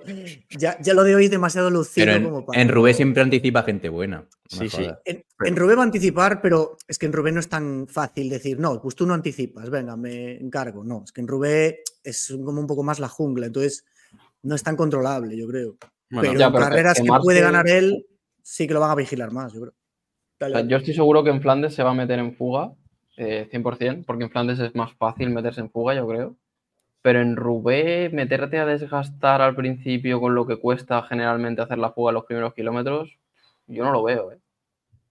bueno, nos estamos eh, Sí, adelantando, un La poco. previa- Yo- la previa- Sí, no, a ver, es que hay toda una temporada de clásicas previa a eso, que a ver cómo lo hace. Eso nos servirá un poco ya más para saber en qué, a qué Sí. nivel está, ¿no? Contra los bestias. Sí, pero que esto sí que es un clásico humano de verdad, ¿no? Como eran Cortina o Aramburu. O... No, y luego, ojo lo que decíais antes también, no sé quién lo decía lo de Movistar, o sea, que tiene, este año, si van a jugar ahí un poco a ciclistas, tienen a Romeo, que ya es un tío que el año pasado Está hizo la bien. campaña de clásicas y tiene patazas, le, quiere, quiere aprender, o sea, no le va a tener miedo a las carreras. Cortina, que quieras que no, algo te va a aportar. Eh, Canal, que, hostia, Hoy, ha vale, que hoy, vale que hoy le favorecía el bien el ciclocross, tal, este rato, no sé qué. Eh, Pelayo incluso, hasta Pelayo puede ser un buen sí, clásico, sí. entre comillas. O sea, Jacobs, que siempre va bien también. tiene un equipazo. Movistar para hacer, para hacer diablurcillas de estas como equipo secundario interesante. Gonzalo Sí. Serrano. O sea, que buen equipo. Y ya como último comentario de la carrera también, a ver, sí que es verdad que obviamente Lazcano ha llevado más el peso de la fuga, pero también, hostia, la carrera de Prodome es muy, muy buena. Mm. Sinceramente, Mm. para un tío tan pequeñito, que es un escalador, básicamente es donde más ha destacado, un tío tan pequeñito que aguante tantos kilómetros a Lazcano y que luego, cuando Lazcano se ha ido, lo han pillado a falta de tres kilómetros al, al otro, o sea, ha aguantado también el ritmo en, en el llano que quedaba. Mm. Eh, es un carrerón, sinceramente. Sí, en Murcia estuvo en la fuga también dura, que se hizo en el Gollado Bermejo. O sea que está Sí, antes lo has mencionado, sí. O sea que, bueno, está en, en una gran forma también. Sí, ha empezado bien. Bueno, pues eh, bueno, si queréis ahora hablamos un poco Apunte a Eh, destacar, salva. de, de lo que ha pasado aquí. despáchate bien. No, eh, pues eso, que, Dale, dale. Que ahí eh, se recorta la carrera cuando los profesionales, de, los profesionales, cuando los globeros pasaron el mismo día de, de la cancelación sin, sin problemas por varios de los tramos. Y es verdad que, o sea, es verdad que había tramos que estaban impracticables. Y, y, bueno, pues se entiende que hay cosas que no se pueden hacer y ya está, pero hay que buscar alternativas y que no pierda tanto la esencia de la carrera, que es verdad que luego ha quedado una carrera bonita, eso no se discute. Pero eh, creo que en este caso era tan sencillo como hacer eh, en este circuito, dar dos vueltas a este circuito final. O sea, dar dos vueltas y doblas los kilómetros de, de este rato que, que, tenían al final en, en, total. Entonces, es que no entiendo por qué no se ha hecho eso. O dar cuatro, si era un bucle, si salían de V, Baeza y V están pegados, así que puede hacer lo que quiera. No sé. Y nada, eh, eh, en el Estáis viendo ahora de... por. por... Uh -huh. Sí, sí, Kiko. Dale, dale. Sí, es. No, no es un poco por. Está en pantalla uno de los tramos impracticables. Sí, sí está, claro, está, claro, que por ahí no se puede correr. Eso, eso no se duda. La cosa es si la alternativa que ha propuesto la organización es, o sea, es la más adecuada. O se podría haber hecho una alternativa que afectara menos al recorrido final respecto al original. Si es que alternativa es evidente que se podía, yo creo que es evidente que se podía hacer, o sea, no creo que fuese una locura lo que ha dicho Salva, de dar dos, tres, cuatro vueltas ese recorrido, incluso haciendo los, los globeros el día anterior, uh, lo siento si alguien se ofende por llamarse globero, el día anterior hicieron cuatro tramos que el tramo 3 y el 4 del globero no lo hacen hoy y estaban al lado, o sea, que podían hacer y, y hacen un tramo de los que no, o sea, que tenían cinco tramos en buen estado para hacer una vuelta de 200 kilómetros con 140 kilómetros de cerrato. O sea que, en fin. Que a lo mejor tampoco es necesario tanto. Sí, pero. Con 140. Sí, lo que hemos es, que es un con, con 40, señor, no, no, con 100, fumado, no con 140. No, no, no. Busca las cuentas por ahí. Dale, Coloto. No, es que no se puede debatir con gente que ha tomado estupefacientes. O sea, no- Pero que vamos a ver, si los tramos de este rato eran, mira, eran 28 kilómetros de este rato. En el, en el bucle de 40 kilómetros, las cuentas que he hecho yo. Si tú multiplicas 40 por 5, 5 vueltas, 200 kilómetros. Y 28 por 5 son 140. Si son las cuentas que he hecho Sí, yo. sí, las cuentas salen, sí, sí. Yo, Pero, la verdad es que lo no que es una- haría es tú, tú pierdes, pierdes la razón con alternativas de loco, sí, perdón. No, que digo que esa sería una. Que, que tienen tramos de este rato buenos en condiciones para hacer una alternativa.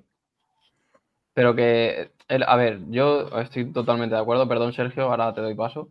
Eh, pero estoy, estoy de acuerdo en que aquí la solución fácil era hacer dos vueltas al, al bucle, bucle final y, y habría quedado mejor. Pero es que estoy completamente seguro también de que si ponen dos vueltas, os habríais quejado igual porque sois muy pesados, sois muy cansinos. Sí, sí. Puede ser. Sergio.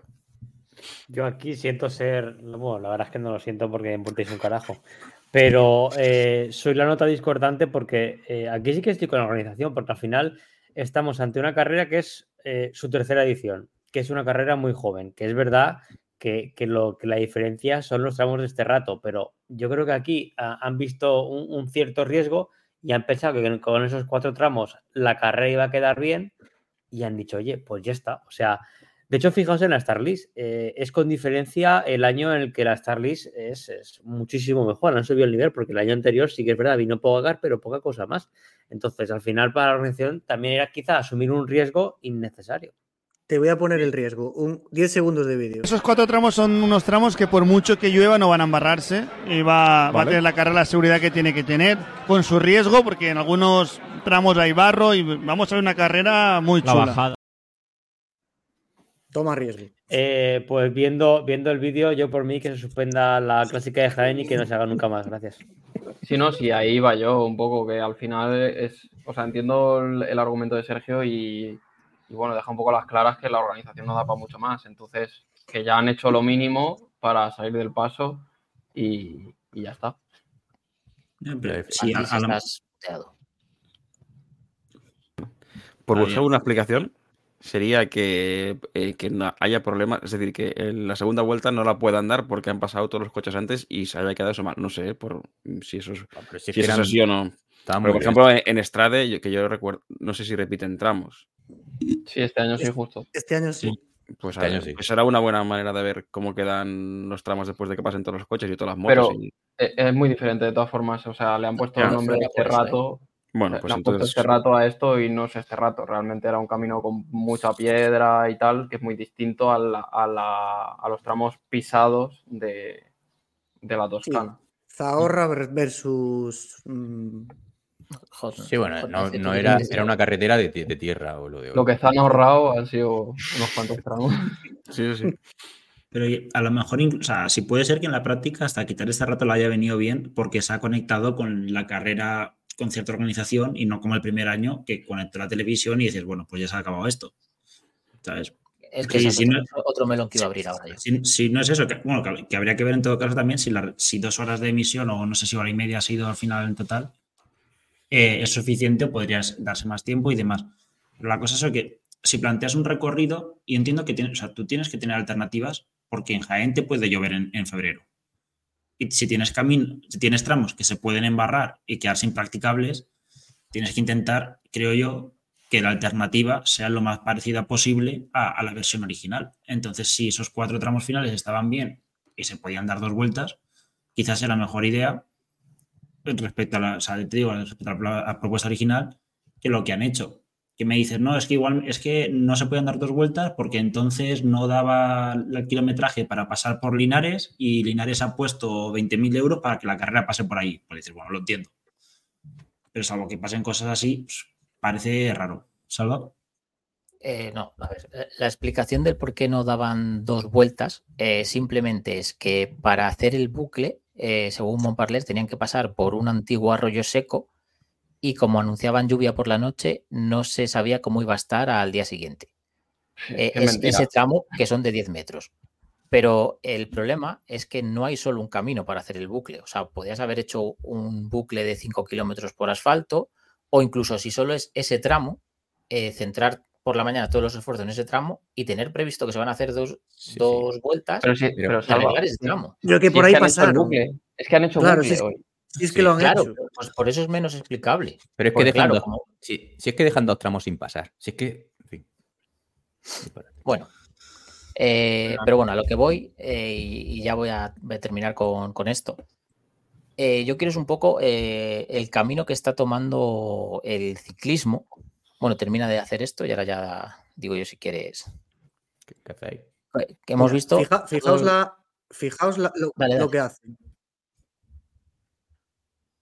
Al que no lo esté viendo, está aquí con. Un gran momento para, para iVoox, ¿eh, chavales? Y, y está, está enseñando el bucle, que es un bucle un poquito corto, donde están los tres tramos, de- los cuatro tramos de este rato. Mm. ¿De cuántos kilómetros el bucle? De 30. De algo más, ¿no? 40.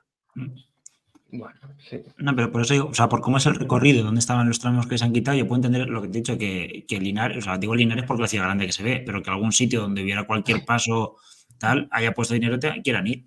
Yo creo que no. Los ciclistas no son los únicos, los únicos que están mm, haciendo bucles, ¿eh? Entonces, yo creo que Puede ya ser. también. Ah, Salva, ah, por favor, perdona. No, nada, que, que a lo que iba es que he- hemos visto los diferentes tipos de, de cancelaciones que se están produciendo constantemente durante, bueno, desde hace ya dos temporadas, tres, que es cuando ha llegado el boom de las cancelaciones, ¿vale? Entonces, aquí hay El como- ¿Dices que quieres? Sí, sí, lo digo yo, sí. Efectivamente. Eh, y, que, y que están siempre como eh, por un mismo patrón. Es eh, en carreras menores, ciclistas que, que se quejan, ciclistas que lloran, ciclistas que chantajean con no volver a, a esa prueba. Y, y- y pre- y noto cierta obsesión de los organizadores con que su prueba la tiene que ganar alguien con nombre para, para que quede en el palmarés y, y tener como más, más bombo.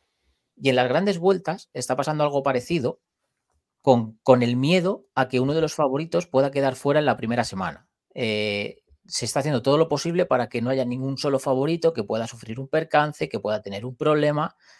Y constantemente se están adulterando las reglas del juego y, y las reglas previstas para favorecer a esos ciclistas que son como favoritos y que tienen que estar siempre como, como favorecidos para ganar. Pero hoy el favorito, ¿quién era? Van Aert. ¿Te Sí. refieres? Entonces, No, Van no, no, Aert. no hable- este, eh, Pandis, Van no estoy hablando de Jaén. Vale, vale, Ahora no, estoy yo haciendo digo. una reflexión de ciclismo global. Vale, pero Van Aert, que es el que, según tu reflexión, co- eh, coincidiría, que es el que ha pedido. No, no, es el, que- no, el- no. el Van Aert de ciclocross es el que ha pedido que quiten tramos de barro. ¿Es, es- es eso? No, te estoy diciendo Pues que Yo Van creo Aert que ha venido a ha venido refiere- una vergüenza. Yo creo que lo que se refiere Salva es que todo, todo esté en un ambiente con- lo suficientemente controlado para que gane un favorito. Evidentemente hay 3, 4, 5, 7. Pero hoy había uno, o sea. bueno, coño, hoy No, había no, por- uno. para, para Montparler, que es el organizador que de la carrera, el favorito El era nombre sea. Y, a lo mejor se ha puesto solo un bucle, porque Lazcano en un bucle tiene muchas más posibilidades de ganar que a lo mejor Van Aert, porque Montparler lo dejó ayer claro que él quería que ganara un español. Pero, es que estamos diciendo cosas sin tener ni puta idea de si eso es verdad o no. O sea, Lazcano Ah, hoy, sí, hoy en día no es nadie te aún. estás, te estás eh, obsesionando con Jaén y yo te estoy diciendo que no estoy hablando de Jaén, te estoy hablando del camino que está tomando el Sí, ciclismo. sí puede ser.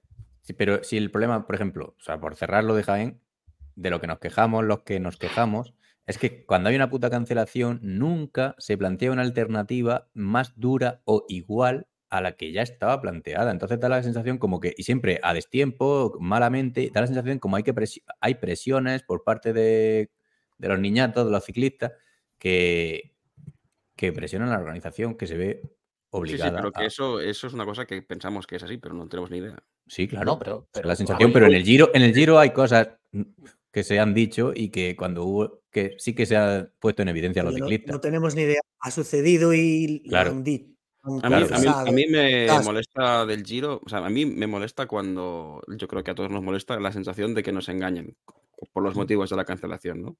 Lo que tampoco puede ser, esta semana ha habido varias cancelaciones, algunas más justificables que otra, pero la reacción siempre es, ya está, eh, ¿sabes? Es como que siempre la misma y luego pasan, hay más información y puede ser que sí que tengan razón y puede ser que no, pero la turra inicial que dais con que ya están cancelando, Harakiri, el ciclismo se acaba, el ciclismo se acaba, esto es una Si es que mierda. Pues mañana no, hay otra cancelación. en Esos tremendismos yo a mí en mi boca no los, no los oirás. En, Oman, señor mío, en, en Oman han movido la carrera a cientos de kilómetros. O sea, han- se, se han ido de esa zona porque está todo inundado prácticamente. o Sí, sea, pero te, te plantean cada 100, carrera es kilo- 100 diferente. kilómetros de carrera, te plantean en vez de 200. Y- y- Donde están ahora se ve que hay menos terreno, ¿no? Y no pueden hacer la misma distancia ni nada. Claro.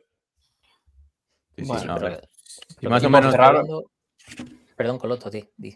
No, que por cerrar ya Jaén por quinta vez, si queréis pasamos al Tour de Colombia. No. Yo quiero que, que Sergio me aclare una cosa. ¿No se puede denunciar a Van Aert por haber venido a pasearse a Jaén? Ha dado por culo. Y Sergio, y y Responsabilidad y- patrimonial, ¿no? por favor. ¿Y a ti por, y a ti por decir gilipolleces? ¿Podemos denunciarte? Pero si ha pinchado, tío. Pero si iba tirando Pero del que- pelotón que y ha pinchado. lado, Bueno, no. ojo, que eso es lo de siempre. O sea, este tío es un siempre. cenizo, o sea, No, que Pinchar. cuando pincha tantas veces no es casual. ya es muy Sí, pesado. porque tiene el culo gordo. pero- Claro. Sí, cuando pinchas Bueno, tantas veces es que eres guapete, ¿eh? ¿no? Sí. Empiezo, empiezo a pensar que, que al final lo de gordo es verdad, coño. Entonces, por lo que veo, soy el único al que le preocupa que se adulteren las reglas para favorecer no. que los favoritos siempre Yo- estén ahí y que la Yo en carrera esa reflexión estoy. Es, es que Mm. de hecho en, el noticiario hay una noticia, la primera es de la ot- otra turra con la Superliga y es un poco lo que se propone ahí. A mí Que personalmente. los ¿sabes? mejores, No me que los mejores compitan contra los mejores en circuitos y que todo se convierta en un ciclismo enlatadito. Sí. Yo, yo estoy parcialmente con Salva, pero como si seguimos con el otro nos va a pegar de hostias, pues Sí. vamos a pasar. Sí, más Bueno, o si, menos. si queréis comentar el, el tuit este que hay aquí, que es una persona que creo que la bueno, no sé si es el que le ha cerrado la cuenta, creado una nueva. Hostia puta. No, yo no lo voy a sacar. este bueno, pues nada, pasamos, tú es el que la has puesto. No, sí, no, yo no he puesto eso. Yo no Ay, que lo has subido. Yo no he. Pues un, un tal ciclismo Nah, 2005 sí. live pone Lazcano vacilando al idiota de arroba Fran Reyes. ¿Cómo Pero te yo- sientes ahora mismo? Cansado. Y el resto han sido preguntas tipo, ¿qué significa para ti esta victoria? Y un emoji de payaso. Es que no creo A que ver, sea la cuenta de es porque no sé, creo- parece que No creo. Di, Kiko. Ciclismo 2005 ayer tuvo, tuvo Claro. un follón, no sé qué barbaridades soltó por ahí y tenía como a 90.000 personas viendo un tuit suyo y cosas de estas, de el típico hate que tenga ahí en Twitter, que algo conocemos de eso. Y, Claro. y yo creo que se, se mm, cerró la cuenta ayer o no sé Sí. qué le pasó y esta sí que es de él. Lo que pasa es que no la usaba. Esta la usaba para cuando comentaba las carreras en directo. Pero sí que es él, ¿eh? Pero claro, es que la, la historia de ciclismo es que es un salseo en Twitter todos los putos días. En fin. Nah, yo de Twitter paso. Venga, No, pero es gracioso, es gracioso. Oye, decís la nota para acabar, ¿no, Salva? Que Sí. es Ay, la mejor perdón. carrera, la mejor Me carrera de ICDB. Falso. En fin. 8,34, pero Pero- ya mañana le daré yo un 1 para, para Pero a ver, señores que votan, son normales que votáis. Pero si la carrera conecta la televisión con la carrera decidida, no sé, un 8 en 34 me parece una barbaridad. Bueno, A mí me ha encantado, decidí- me ha encantado. O sea, de Yo- hecho, se pagaba a 1.0001 que ganaba Lazcano cuando ha comentado. Joder, la- todos lo hemos dicho en el grupo que, bueno. que estaba cinco minutos de distancia, cuidado. claro. Sí, coño, pero. Yo os lo he dicho antes de conectar, cuando lo he visto en PCS. Yo lo dije ayer, que ya. No, lo hemos dicho en. A ver, lo habéis dicho casi todos los que estáis aquí y, y con la carrera, con dos horas de carrera. otro bucle, Venga. otro bucle. Venga. Tour Colombia. Eh, nada, eh, básicamente iremos diciendo etapa a etapa, eh, pero de forma rápida, ya que esto no, no tuvo tele en abierto, por lo tanto no fue recomendado en, el- en nuestro canal. La primera etapa fue un sprint en el que se impuso Gaviria por delante de Pérsico, que es el hermano de, de Silvia Y y de, y de, y de Cavendish. Y bueno, como apuntes a destacar, pues tenemos la narración de que es de Sábato, esto. Eh, Kiko. Vale, lo digo por, por sí, imitar sí, sí, el, sí, sí. el Sí, sí, acento. sí, sí. Es, es de sábado, es de sábado. Victoria, victoria, victoria, victoria, victoria del Fercho. Fernando lo hizo otra vez. Qué grande, qué grande. Gaviria lo hizo otra vez. El delfín de Tegucigalpa se hizo con la victoria final. El, El de- el el de acento- el acento regular, ¿eh? Pero bien. Sí, No, hay, que, hay que mejorar. El fin de Eh, Tegucigalpa. Yo so- solo decir que desde que Movistar me dio este bidón llevan tres victorias y Burgos desde que no dio un bidón a Salva también lleva unas cuantas victorias, así que para que vayan filtrando a quién deben regalar y a quién no los equipos. Hechos. y ¿no? nada, Cierto. Sí. poco, poco a comentar de esta etapa. Luego la segunda etapa era una etapa de media montaña, en la que hubo mucho movimiento al final eh, y se impuso Harold Tejada por delante de Andrea Piccolo Que y Oscar Sevilla, también. que está... Sí, Tejada, de hecho sí, sí, es eh, graduado en la Universidad de Complutense de Madrid en Ingeniería Biomecánica. Joder, que son clavados, ¿eh? Cabula. Sí, sí. Para los que no lo, bueno, si lo queréis mirar en YouTube, Sí, hay, un parecido, hay hay un hay un muy razonable. Sí, sí, brutal. Por lo menos en la cara. En otra cosa ya. Sí. Bueno, eh, no vamos a entrar ahí. Eh, y nada, Oscar Sevilla tercero, Eso no lo dijo Eh. el otro. Oscar Sevilla tercero, que tiene, ¿cuánto tiene? ¿47? Es Sí, una puede barbaridad ser. lo de este señor. O sea, tiene que llevar una gasolina. Puf, bueno, se cayó, ¿no? Etapa siguiente, creo. o sea, Sí, se cayó y se rompió algo y ya perdió toda opción de disputar. Pero bueno. Luego, siguiente En ese etapa. momento estaba a un segundo en la general del Sí. líder. Sí, eh, siguiente etapa, eh, perfil similar, si no me equivoco, eh, con, bueno, se la disputaban básicamente los de la general, pero no era un final en, en un puerto muy largo. Y eh, ganó el Pony Osorio con el maillot de campeón nacional bastante feo, la verdad. Eh, no sé qué cojones han hecho, pero con una bandera tan eh, propensa a hacer un maillot bonito, es bastante horrible. Sí. Y el mejor momento fue Sábato relinchando como un caballo que, pues, lo siento mucho, pero está mi padre durmiendo, no lo voy a imitar. Cuando, cuando entró Soria a meta. Por cierto, me acabo de preocupar porque creo que tengo la misma silla que Pantich, ¿puede ser? Sí. La que tenemos Ahí. todos. Así empieza. ¿Es cierto? ¿Tienes también la misma mesa? No creo. Y nada, luego también tenemos como interesante eh, las declaraciones de, de Osorio, que dijo por qué lo echaron del Bahrein y básicamente es pues porque no se quiso él introducir, digamos, en la cultura de, de- de un equipo europeo, ni siquiera eh, de Bahrein. O sea, quiero decir, Sí, Pues no, ni, europeo. Europeo, ni europeo. aprendía, ni no, pero quiero decir, de, bueno, me habéis entendido. ni Eh, inglés, ni, na- ni ni leches. ni se puso una SIM en el móvil, que es una tontería como una catedral. Hay, hay gente en este podcast que hace tiempo que denuncia que viene gente que no quiere integrarse, ¿no? Sergio. Un día No me dicen que en, no la, en la burbuja COVID se fue a un centro comercial también, un día así como... Bueno, ¿Eh? que el tío estaba como un poco asalvajado, por así decirlo. Ah, Hombre, pensaba que me dices a mí. No, no, no, no.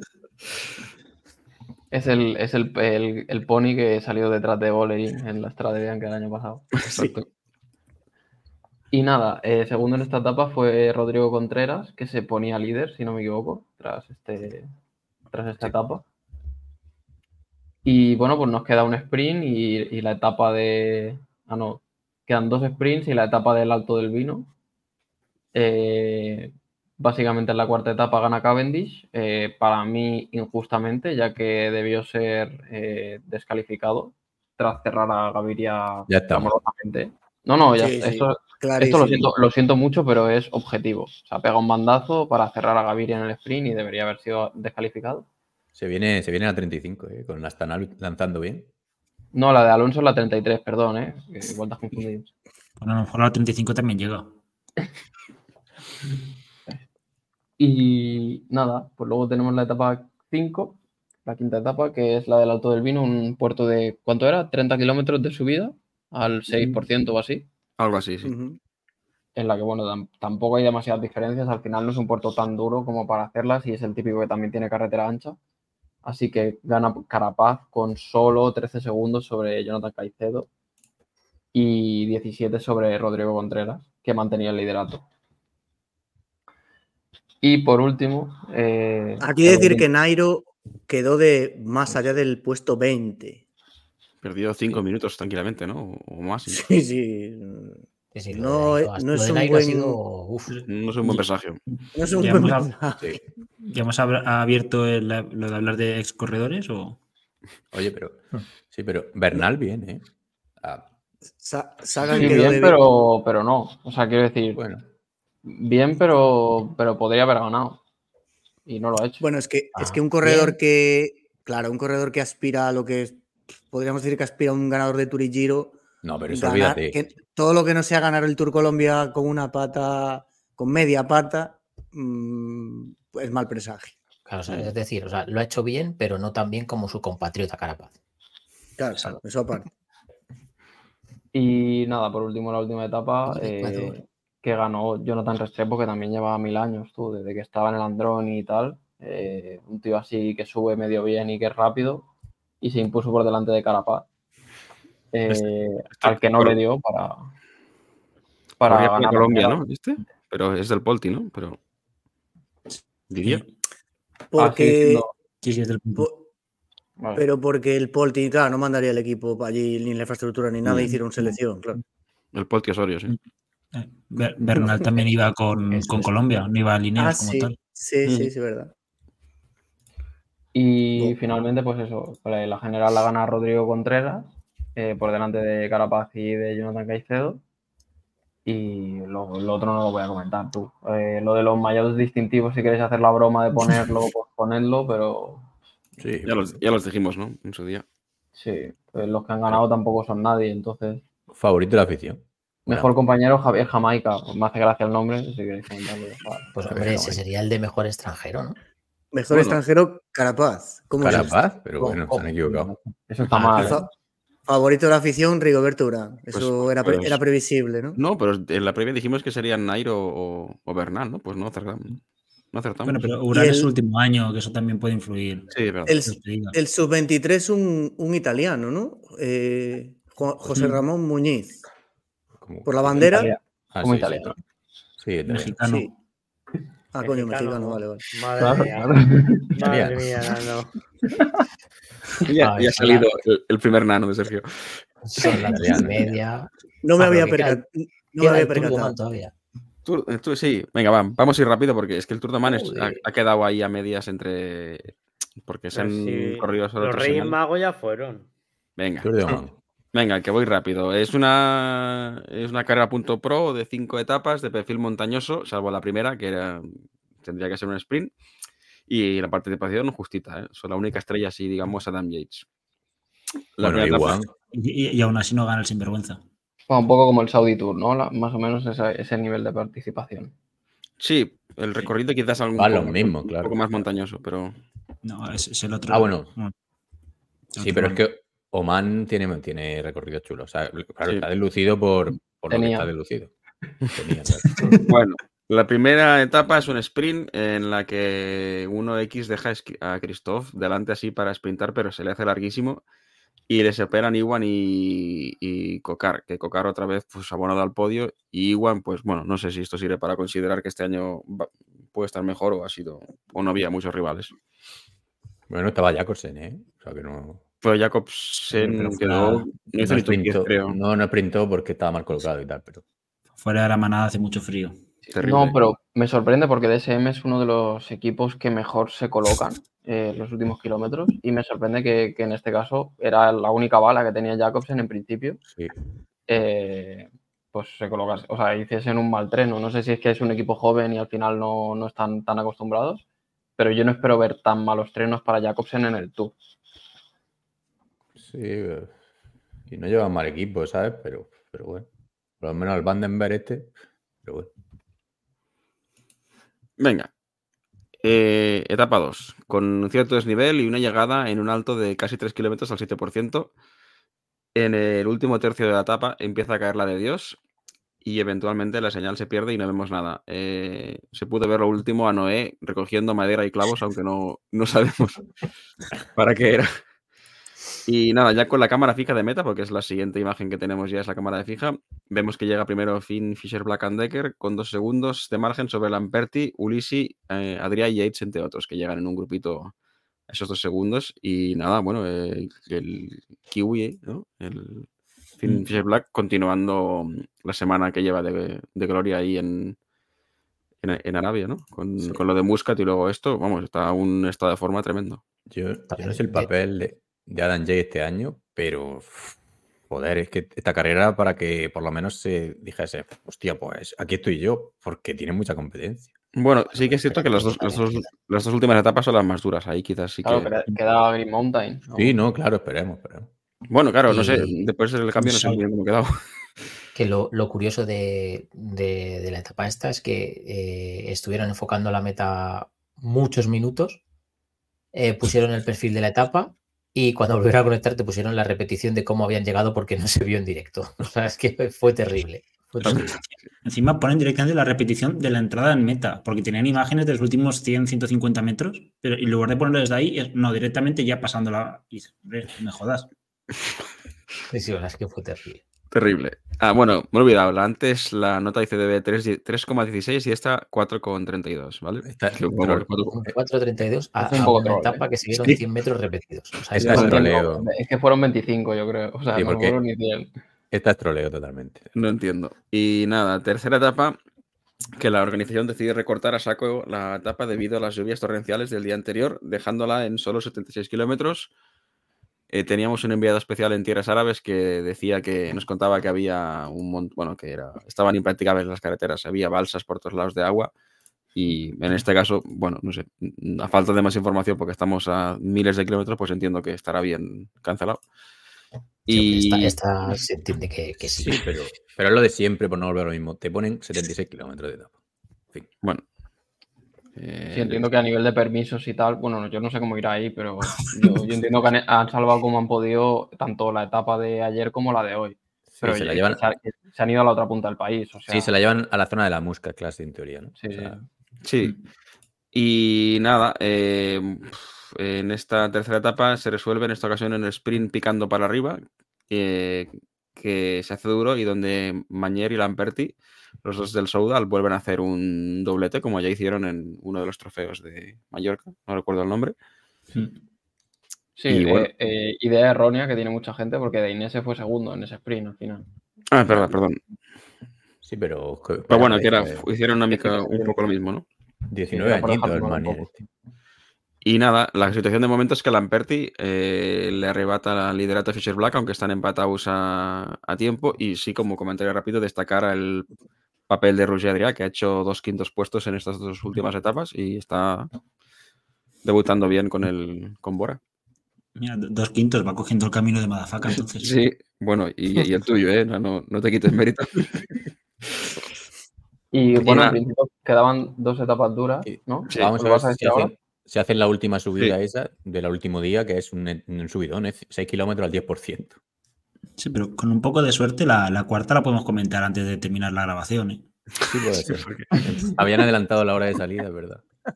Sí, 6 de la mañana, y 6 y media sale. sí que No, esa etapa La cubrirá Carlos, ¿no? Espero.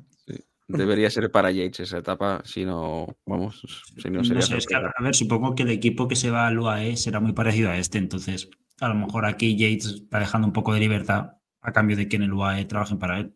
Hmm. Bueno, tampoco hay mucha zona que trabajar en el UAE, la verdad.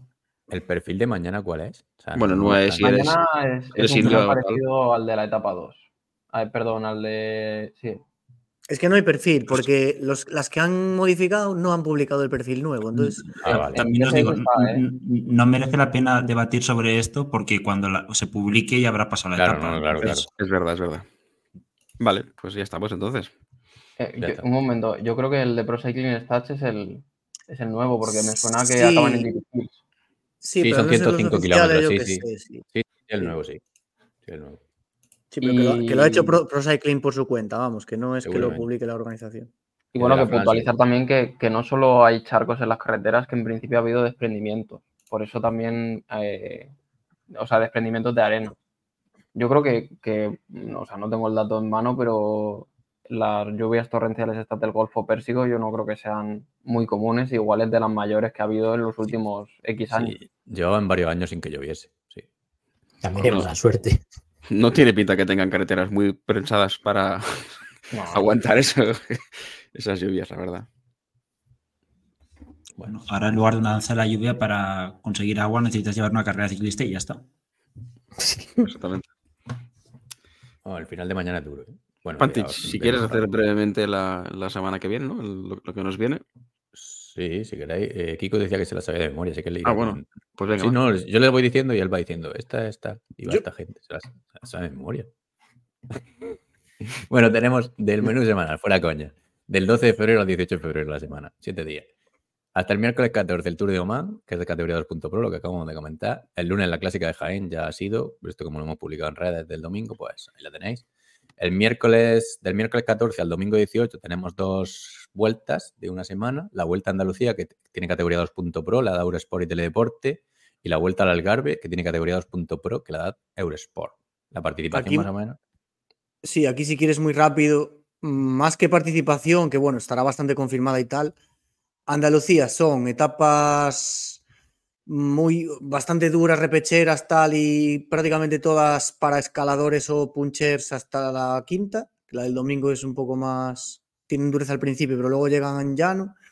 Y Algarves, para mí sí que tiene un recorrido más interesante, porque aunque es el mismo de todos los años, con las dos subidas estas, una que es más larga y dura y otra que es más corta, Luego tienen un par de etapas así llanas que pueden dar juego y una crono decente por ahí por el medio que también marcará diferencias antes de la última de montaña, digamos, la de Mayao, esta, que es la, creo que es la quinta. Bueno, Sí. Algarve, Algarve, Barrenco y Bud Van Aert, Hirschi, Gana, Landa, bueno, muy buena, Pit- Pitco, ojo, Pitco. Ben Gili, la participación de Algarve es espectacular. Y la de Andalucía es muy floja. Va Félix Gal, Juan Ayuso, es que no va mucha gente. La, el Axel Loren sabe lo que hace, pero es, que mm, la participación de Andalucía Ah, es puntos para Pandis. Félix Gal y Axel Lorenz. Sí. Pero la Bueno, a ver, participación de a ver, Algarve, este ojito, año. eh, Algarve, ojito. Y bueno, y luego del jueves 15 al domingo 18 tenemos ciclismo femenino, la semana ciclista de la Vuelta Femenina a la Comunidad Valenciana, 2.pro, Pro, la da YouTube. El viernes 16 la Classic Bar, una clásica francesa, 1.1, Eurosport. ¿Ese es El el Camp Nou? Sí, sí. y el sábado 17 al domingo 18, lo- el fin de semana, el- tenemos el Tour de Sal, el Tour de los Alpes Marítimos. el categoría 2.1, también Eurosport. Y del domingo 18 al domingo 25 entra de milagro en esta semana el, El- Tour de Ruanda 2.1 que la da YouTube. El Tour de los Alpes Marítimos, que una etapa es llana y otra, la mayor cota que suben es 620 metros, me parece. Se ve que no son Muy Alpes, ¿no? Del Tour de Cerca de- Ruanda, cerca de costa. ¿en Ruanda se sabe ya en qué cadenas lo dan? ¿O no? Se sospecha, ahí tenemos puesto YouTube, pero mm, no es confirmado 100%, es un poco un triple, ¿eh? porque es el domingo que viene y Mm. algún año dieron algún resumen. Y No está muy claro que lo den. A mí me dudado, ¿eh? En YouTube. Has dudado. ¿eh? De si, lo, de si lo preguntaba en serio, ¿no? no, no, no. Y, y mira, la, la, Classic Bar, la Classic Bar esta tiene un final muy, muy duro en un puerto. Es que es más dura la Classic Bar que los Alpes Marítimos, por eso En digo, el, es curioso. en el Mont Farón, que son 6 kilómetros al, al casi el 9%, y va Sí. gente, Guillaume Martin, Godou, Michael Booth, Bardet, bueno, Gregoire. Bueno, los, los franceses de siempre, sí. Sí, los franceses. Y yo quiero comentar, ya que no se ha comentado en un inicio, pero he, revisado, la semana esta ciclista de, la Vuelta Valenciana tiene un recorrido bastante eh, atractivo. O sea, suben el Alto de Barch este, que subieron también en, la Vuelta masculina, y hacen Chorret de Catí también en, una etapa. O sea, mm, vamos a ver cositas. O sea, va a ser una buena carrera, va ese de Worlds también. De momento parece que está Reuser confirmada, no sé quién más irá pero va a tener buena participación y va a ser una buena carrera, pese a ser punto pro y no World Tour, pero vamos a tener buena carrera aquí. Va Realini y Bálsamo. Sí. Este año que no bajo, me la pierdo. Siento, Sergio, si quieres ir, estás solo. No, no tiene pinta, pero bueno, lo miraré a ver. Estás de Bueno. ¿Te pasa algo? Tienes que contarnos algo, Sergio. El musiquillo, pon, pon música para que se motive, Eh, Sergio. Ah. Está aguantando- Sergio está aguantando porque no se fía de lo que pueda pasar a partir de, de ahora. Sí. Venga. Sergio está, agu- está aguantando porque ha dormido tres horas porque anoche vi la Super Bowl y me estoy muriendo literalmente. Ah, La puta Super Bowl, de- tío, pero yo me acuerdo de la Super Bowl cuando la dio los, los ineptos estos de, de la cadena C. Que los echaron por, por borrachera en directo. No sé qué, Buenísimo, sí. tío. De lo mejor que he un- visto. Un poquito, un poquito. Le doy a la canción, ¿vale? Venga, dale. Vamos.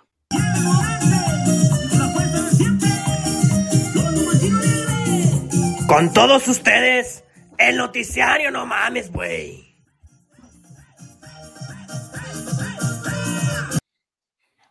Oye, noticiario súper bueno. os Animamos a que os quedáis, a pesar de llevar dos horas y media acuesta- eh, escuchándolo.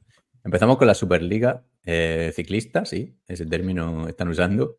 Se llama One Cycling o algo así. Eh, lo vamos a. Es que está sonando muy fuerte esto y hemos estado in- investigando un pelín. Nos vamos a hacer un pequeño resumen de lo que es. Si se queréis, establecemos un pequeño debate.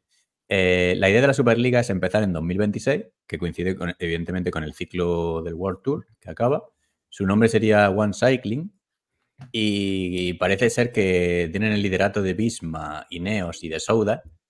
O sea, tienen el apoyo de esta gente, de Bisma Lisa Bike, Ineos y Soudal, y que hay otros ocho equipos en conversaciones. Líder, Movistar, Education Fair y los demás tampoco se han trascendido nombre. ASO y RCS, como puerto importante, están fuera. Y Flanders Classic parece que sí que está dentro. Luego, ¿de dónde van a robar tanto dinero esta gente? Porque necesitan pasta. Necesitan buscar un inversor. Alguien, a quien engañar. Claro. Entonces, les ha aparecido de la nada un fondo de inversión que se creó el año pasado, es de inversión pública de, de Arabia Saudí, el gobierno, que han formado una empresa, se llama RJ, SRJ Sport Investment, y, y parece que van a ser estafados, que quieren estafar a esta gente. Entonces, en la subasta, bueno, también estaba CVC, que la financia la Liga de Tebas y tal, pero bueno, el caso es que les piden 250 millones a esta gente para ser inversores del proyecto, que se va a repartir entre anualidades. Bueno, esto si quieres Tiene Kiko, que- truco. Es que, a ver, tiene truco porque 250 millones de pavos, ¿no? En principio parece, Dios mío, ¿pero qué es esto? Pero claro, es en tres años. Y esta cifra es, el, es como la quinta parte del volumen de negocio anual del ciclismo. Es decir, que tampoco es tantísimo.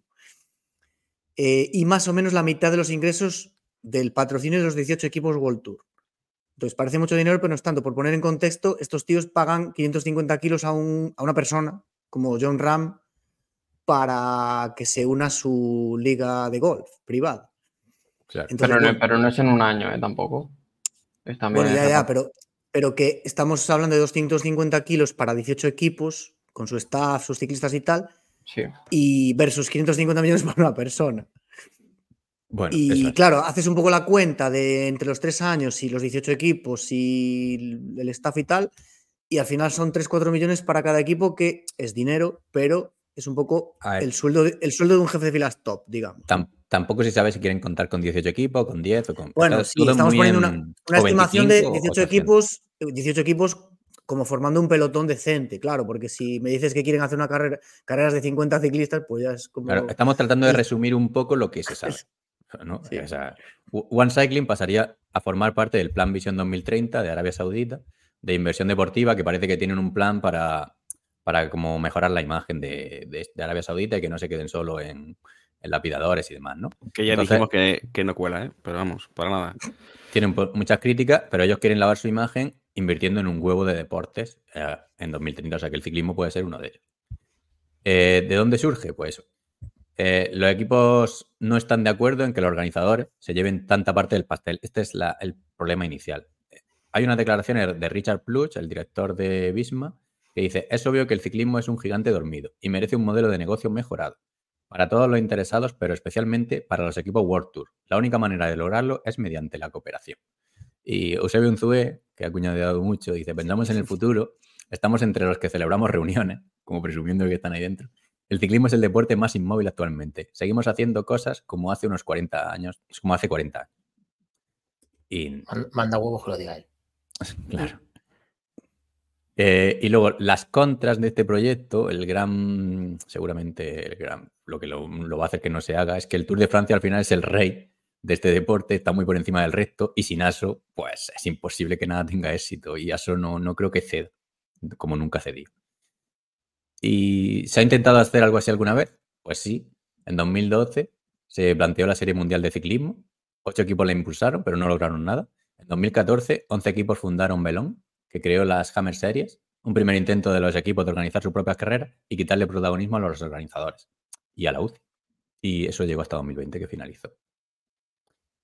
Eh, si queréis comentar algo.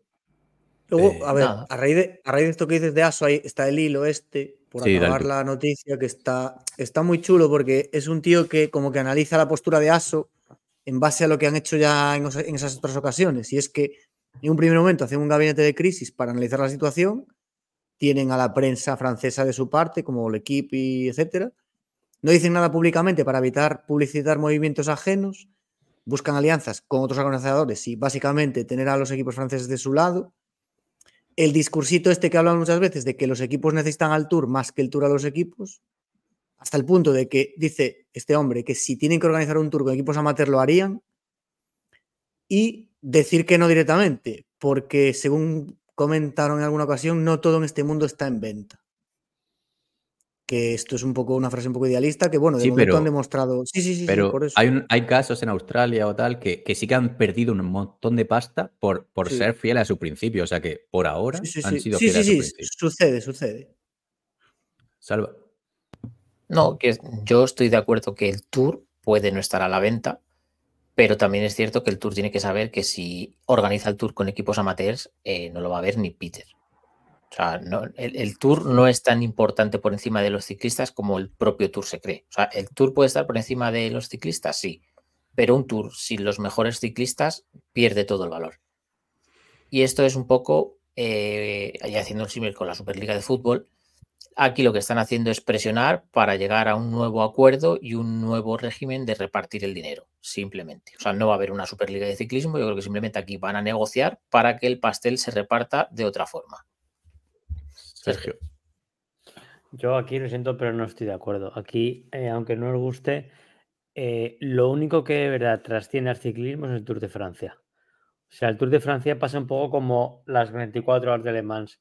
A todo el mundo le suenan las 24 horas de Le Mans, pero casi nadie tiene ni puta idea a qué campeonato pertenecen. Al final, con el Tour de Francia pasa lo mismo. Al final, ¿cuánta gente que no siga el ciclismo conoce a más de tres o cuatro ciclistas actuales? Nadie. En cambio, el Tour de Francia sí que a todo el mundo le suena, con lo cual ahí tienen un, un hueso duro que roer si quieren Pero, hacer algo Sergio, paralelo al Tour. Eh, ¿Tú qué verías antes? Eh, ¿El Tour de Francia corrido por amateurs? ¿O, mm, a ver qué me lo invento, el recorrido de la Superliga francesa corriendo por Pogachar, Vingegaard y Es que otro no- que sean no 21 estaba- etapas igual, pero con otro nombre? El gran Pero es que el aficionado no ve, es lo que. claro, el público objetivo no somos nosotros. El público objetivo es eh, cualquier persona que ve el Tour en verano y la Vuelta a España. Y esa gente eh, al 95% del pelotón no lo conoce. Simplemente sabe que es el Tour de Francia, que es lo que va escuchando desde y que, era que- pequeñito. Y que Pero luego, aparte, dale la vuelta a la tortilla. Dile, dile a Pogachar o a Vingegaard o a quien sea que, que de repente que el tour se va a seguir haciendo y no van a ir. Mm, Que tam- no es tan fácil.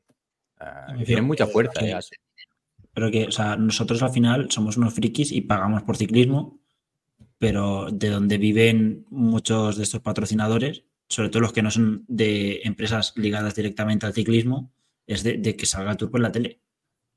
O sea, principalmente. o sea, entonces el resto les da igual. Tú haces un tour, de- un tour con amateurs y lo echas en televisión española, en la 1 o en la 2 y pisan Euskadi, y te digo yo que esas- las empresas ahí van a meter pasta. Sí.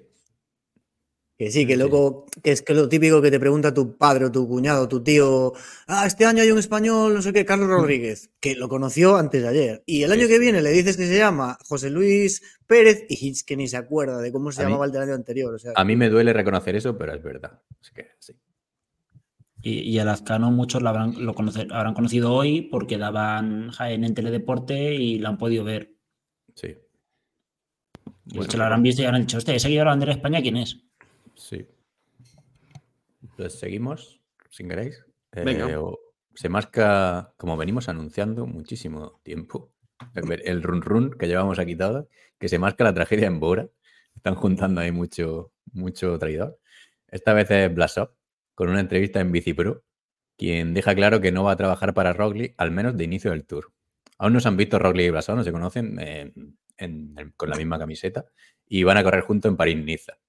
Dice que su gran objetivo de la temporada es, es el Tour y cito textualmente, dice, no conozco mis límites. Dice, la llegada de Roglic podría causar problemas. No empezar el Tour tirando de Roglic. Tenemos que ver cómo va la carrera. Joder, el, Aquí. el- Está- el- está- el- el ruso yo- tirando con balas. traicionando antes de empezar. Querría saber en el enlace ese que hay dónde pone lo de problemas, porque en mi traductor no sale esa palabra. Porque le pregunta, en la, en la pregunta le, le dice, mm, Roglic puede traer problemas, la llegada de Roglic puede traer problemas, y él dice sí.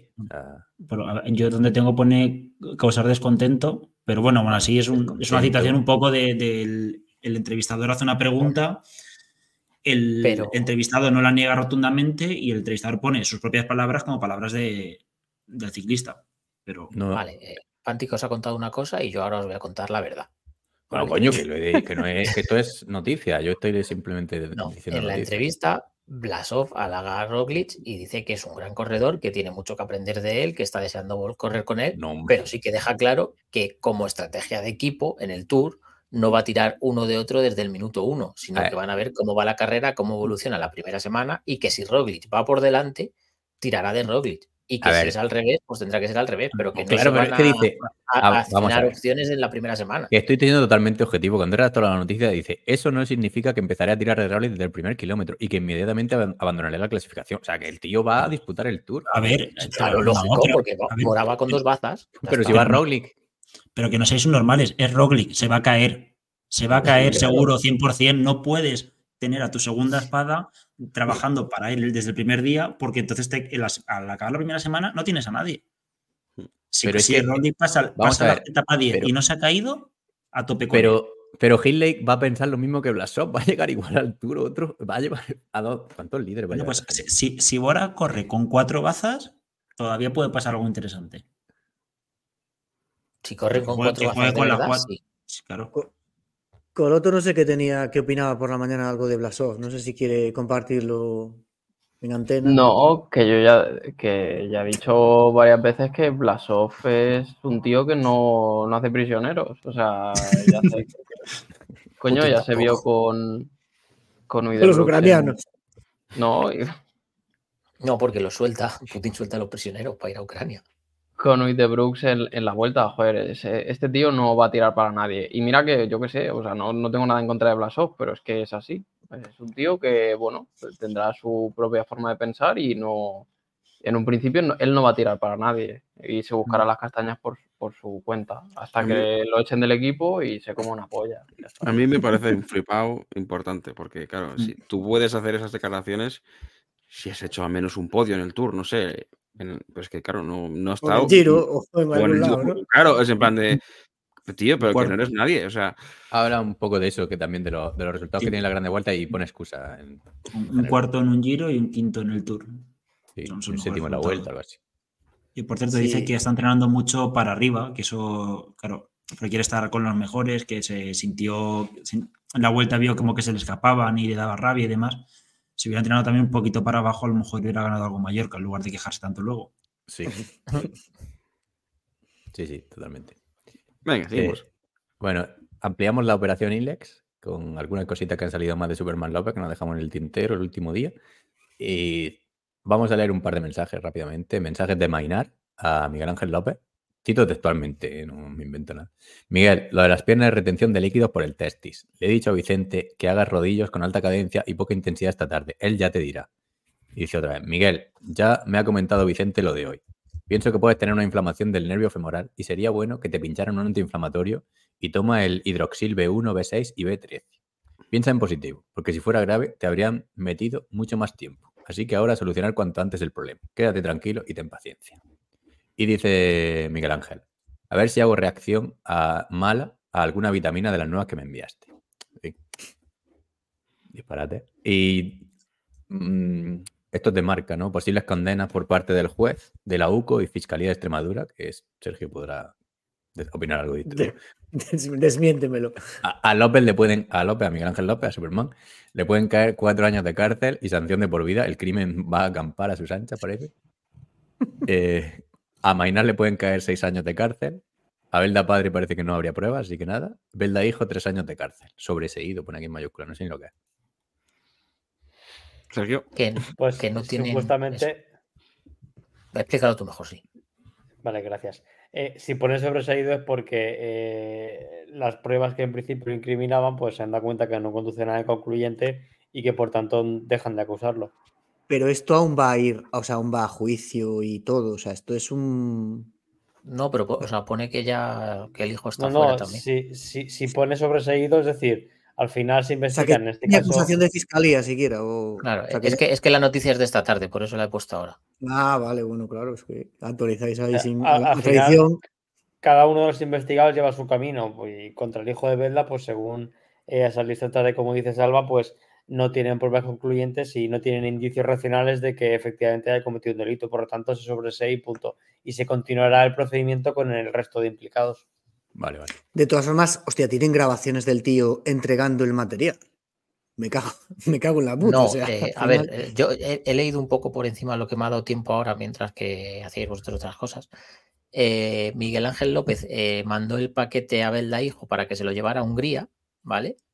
Pero este no le llevó el paquete a Hungría eh, porque eran unas ampollas y las tiró. O sea, es decir, él en ningún momento transportó el paquete de un lado a otro y como que se ha demostrado que no llevó el paquete de, de un lado a No hay otro. pruebas, digamos. Eso es, no hay pruebas. O sea, sí que llevó otros paquetes con otras cosas, pero él mismo explica que por la normativa interna del equipo, todo lo que tenga que ver ampollas con, o suplementos médicos, no lo puede transportar nadie del equipo. Claro, entonces le llegaron a López por arte de magia, Claro.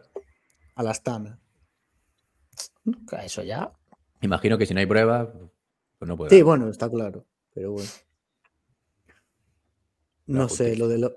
Esto, bueno, ya dijimos el otro día, tendrá meses de, No, pero de dimes y Miguel diretes y de aquí Miguel para allá. Pero. López no vuelve a Miguel. Ángel López, no, por eso, hasta luego. Bueno, seguimos. Eh, la perla del Bisma, Jørgen Nordhagen, ha ganado el Mundial Junior de esquí de fondo en distancia de 20 kilómetros. Y don Antonio Alix nos ha lanzado una exclusiva y nos ha dicho que abandona el esquí, exclusiva con mayúscula, ¿eh? abandona el esquí para dedicarse 100% a la bicicleta.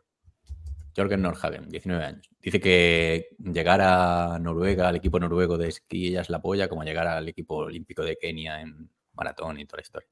Un portento que otro de Bisma Lisa Bike. No sé dónde van a meter a tanta perla. Bueno, a ver, Pues, Per- Perla que habrá que verle encima de la bici como rinde. pintón, ¿eh? Coño, que encima de la bici es buenísimo, me cago en Dios. Pues es eso el digo, mejor- el mejor o el segundo mejor junior de este año. Bueno, Es muy bueno, ¿eh? A ver, en el Pero momento que, que, pero que tiene que va- dar el salto. sí, sí. en el momento ya- que Van Aert se vaya a Bora, va a dejar mucho hueco, la verdad. Eso es verdad. Sí, pues de momento lo devora todo. ¿no? Bueno, seguimos. Eh, acuerdo entre la UCI y Warner Bros. Discovery. No, y Warner Bros. Discovery, no, porque hay un punto aquí. Warner Bros. Discovery. Para el Cross Country Marathon de la Copa del Mundo 2024. O sea, que lo va a dar el. Porque, porque bro- Bros es la, la abreviatura de Brothers. Ah, Bros. Punto de abreviatura. Claro, no es Bros de, lo- de los canis estos de 20 ¿Qué años. pasa, bro? vale, vale. Es que Joder, no- he, visto un, he visto un punto y me he vuelto loco. bueno, y hay un vídeo aquí, si queréis pincharlo, que nos ha mandado. Hemos robado del grupo del mayor. ¿no? Esto lo mandaron al grupo del mayor, creo. Este vídeo lo hemos robado. Y Sí, lo que pasa de es que este vídeo no lo tenemos descargado. Mierda, me olvidé de. Ah, no se puede. Bueno, da igual. Es un vídeo de, de cómo puede quedar la plataforma de Max en Estados Unidos. Bueno, de cómo está quedando. Y está Mm. grabado en horizontal, con la tele en vertical, ¿no? No, al revés. Grabado en Sí, vertical con la tele en horizontal. la te- Está feo. Siempre me cuesta distinguir entre horizontal y vertical. Pues Tiene claro, esto lo como para- identifica rápido. Eso, eso se llama dislexia, ¿eh? por, por lo poco que sé. Horizontal va de este a oeste. Vale. En fin. Pero bueno, al final lo que se ve en el vídeo es pues, una plataforma como podría ser Netflix o HBO, cualquiera de estas, y arriba pues las opciones básicas que te salen de series, películas y tal, pues una es HBO y la otra es eh, Eurosport, creo, si no recuerdo mal. O sea, ahí hay varias cosas, pues, o sea, que está in- totalmente integrada ya en la, en la aplicación normal de Discovery. Sí, que está como que el, el- el submenú es ciclismo, ¿no? O sea, no, no tiene. También es verdad que No, es es- América y es. O sea, el submenú es deportes y luego ya dentro de deportes sí, ciclismo, deporte y que- cycling o algo así. es una Claro, allí no, aplicación hay, dentro de una aplicación. allí no hay Eurosport, entonces la duda es la duda eterna. Si aquí se va a mantener ese, sub- esa, ese Eurosport dentro de Max, como igual se mantiene HBO, ¿no? Mm. O le llaman directamente deporte y ciclismo, que puede suceder. Eurosport que da deporte también americano. Y no tiene sentido. El nombre. Bueno, el nombre es porque es una compañía que opera en Europa, ¿no? Ya, ya. No porque sea deporte europeo, Julai. Ya, yo qué sé. ¿Cómo? Bueno, eh, como decíamos, que Eusebio Unzue ha cuñadeado a lo grande esta semana. Y aparte de lo que dijo anteriormente que hemos comentado, eh, ha demostrado que está muy fuera de, de- de deporte. Y, para decir que, para presumir de innovación, pues ha dicho que el ciclismo necesita cambio y ha puesto, propuesto varios disparates. Eh, sustituciones con la carrera empezada, carreras más cortas y reducir la duración, la duración de las grandes vueltas. Eso es más o menos. A Unzue tenían que soltarlo, poner a Ares y a Unzue eh, con unos, unas botellas en una sala un par de horas, tres, cuatro, y que hablasen del futuro del ciclismo. Entonces, grabarlos sin que lo supieran Sí, sí. y luego pues elaborar una comedia a partir de ese guion. Que, que graben un podcast, ¿no? A ver, si, sí, na- sí. a ver si se retira en algún momento y No. coge el hijo, ¿no? Coge el. el hijo creo que es el que lleva al femenino, ¿no? Sí, pero prácticamente está ahí muy, muy metido. Pero la verdad es que con el femenino sí que lo hijo- haciendo bien. Está medrando, además, que el otro día estaba como de suplente del sindicato este de para ir a la comisión de la UCI, joder, Es al, Council Para- Cycling este, no sé qué. para, para hablar en nombre de las mujeres, que no tienen Hereda, Sí, sí. hereda el cargo. Vaya. Bueno, a ver, evidentemente, un, un- o sea, una generación 30 años o 25 más joven, pues algo de mejora o de a- eh, adaptación a los tiempos modernos, pues va a tener. Bueno, A ver, que, que decide grabarla a escondidas, pero que si quiere venir padre o hijo o los dos Bueno, algún claro. día a grabar una entrevista, pues tenemos las puertas abiertas. no hacemos entrevistas, creo. Eso- Bueno, pero eso también la La cuestión. no pasa constitución nada. violadísima. Bueno, pues una charla, una charla. Sí, una charla Yo al hijo sí que le entrevistaría, me gustaría. ¿Te gusta? Eso ha sonado un poco. Sí, sí, sí. He dicho que me gustaría entrevistar al hijo. Sí, me parece genial. Abel da hijo. Bueno, Al hijo, el de Kiko. Venga, va, sí, sí. De, ver- de verdad, de verdad. Joder. Este señor Venga. que dormir, ¿eh? Se- Panti, que llega, tu- noticio- llega tu- Notición en, en del mundo. Don Tomás Pisco se ha adueñado del con más exigente de Strava. El col de Rates tiene dueño. No, sí, sí, un poco, un poco rata sí que ha sido. ¿eh? Primero, tras batirlo, se publicó en su cuenta de fans una captura con la sesión del propio Thomas iniciada. Eh, o sea que o lo hizo él o lo hizo alguien con su contraseña, evidentemente. Segundo, borró la actividad, porque el chaval es súper legal. eh, borró la actividad debido a que estaba haciendo un entreno tras moto, él dijo, ¿no? Y Creo tercero, no lo, no lo voy a leer. el, porque- el estilo Nairo, es decir, agarrado a la moto.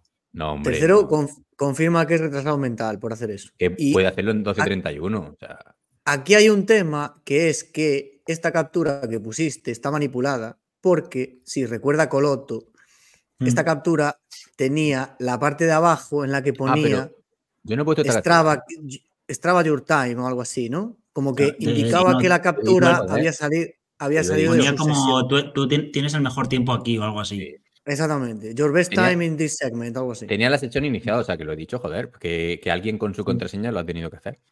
Sí, eh, ¿Cómo que alguien con su contraseña? O él. Bueno, o, igual él tiene una cuenta de fans. él sería Ah, alguien también. Va- vamos a ver, básicamente eh, hay como dos opciones que se me vienen a la cabeza. Una es la que ha dicho Kiko ahora mismo, que sea el Chocas y lleve su cuenta secundaria. eh, ¿te refieres? Eh, sí, sí, que igual. Y luego la otra es que conozca a la persona que lleva la cuenta de fans y, y se la haya pasado de Strangis, eh, no siendo muy inteligente porque obviamente pues se ve que, que pone tu registro. Y luego lo ha borrado por ser encima Transmoto, que bueno, eso pues no tiene mucho más a comentar, pero lo de, ay, mira cómo me mide la polla, eso sí que lo ha hecho. Bueno, pero sí, Yo está bien. sí. Lo que veo algo que no sería raro que la cuenta la lleve alguien de su equipo o algo así Eso es lo- por- y que él la pasara por el grupo que tenga con esa gente. En plan, oye, mira el tiempo que he hecho Transmoto. El otro dije, hostia, pues lo subo a la cuenta de fans. Y Claro, al verse y demás dije, hostia, no, bórralo y ya está. Pero ¿quién va a llevar una cuenta de fans dentro del equipo, por favor? Si eso es de Pero no la-. ¿cómo va a llevar Claro, él o su sea, propia- de hecho, eh, claro, no me refiero a equipo de Lineo, sino yo que sé, su agente o alguien que trabaja con su agente, yo que sé, alguien del entorno cercano que pueda llevarla, vete a saber lo que hacen Sí, para la cuenta de la llevará el, el colega de toda la vida o quien sea, sí, evidentemente. o algo así.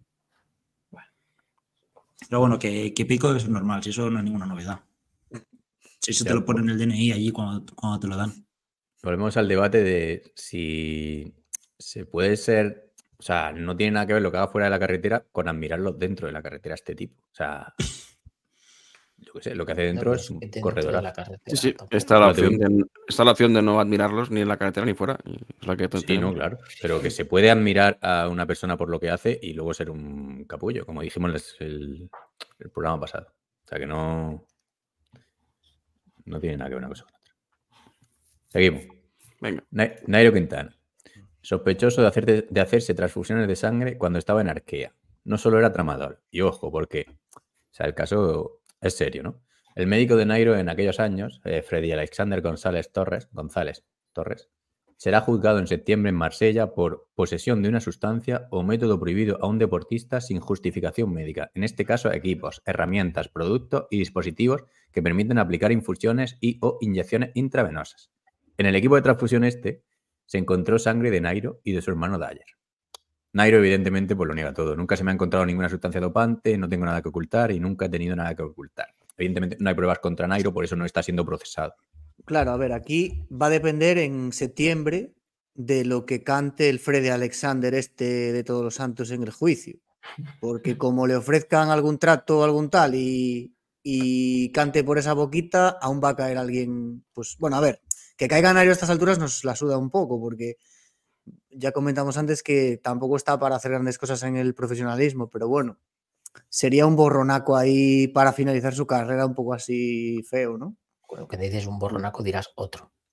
Bueno, sí, pero que, que de tramadol a transfusiones, cuidado, ¿eh? Que, hostia, ya es como el tramadol, vale, es- sí. Es que es otro rollo. Bueno, un poco ojo, de droguita para dormir, pero ojo, porque Pantich ha dicho infusiones. Que pu- ¿Qué he dicho puede, puede ser Sí. que tengamos dopaje con té o con. Hostia, es verdad, aplicar cosas de la traducción del, del, documento. También hay que decir que, que a Dyer, por lo que sea, no le funcionaron bien, ¿eh? porque no, su rendimiento nunca ha sido excelso. Bueno, es que de hecho Nairo en Arkea mm, en el 20, porque esto es del año de dos- 2020, no es del 21. En el 20 hizo un tour malísimo. O sea, el año bueno que tuvo fue el otro, ¿no? El 20, no, el 22 incluso. Sí. Sí. El último año antes de retirarse. Mm. fue- Bueno, Anto Antologed, seguimos. Esto es un todo dopaje. Es Jumbo Visma y Lidl 3, últimos siete años en World Tour, dio positivo por un esteroide anabólico androgénico. El pasado noviembre se llama así. ¿eh? Apuntar que desde 2021 no tiene resultados destacables. Pues, Anto Antologed. Si este Por- Coloto se acordará, o sea, prometía, pero claro, ya no es un joven, o sea, ya casi siete años en, estuvo en Bismarck 4 y 3 en Trek o algo así, o, 5 y 2, pero ya los últimos años no hacía un- una mierda este tío. O sea, era un poco corredor zucho ahí de bidones y poco más. Yo, yo creo que es que hay muy pocas cosas que sabemos. O sea, detrás del ciclismo se tiene que mover mm, Ya. gordo porque, a ver, el bajón o bueno, que este se vaya a otro equipo, ahora Continental, no sé ni dónde está. Hay que hay gato cerrado en general en muchas cosas y, y hay muchísimas, muchísimas cosas que no trascienden.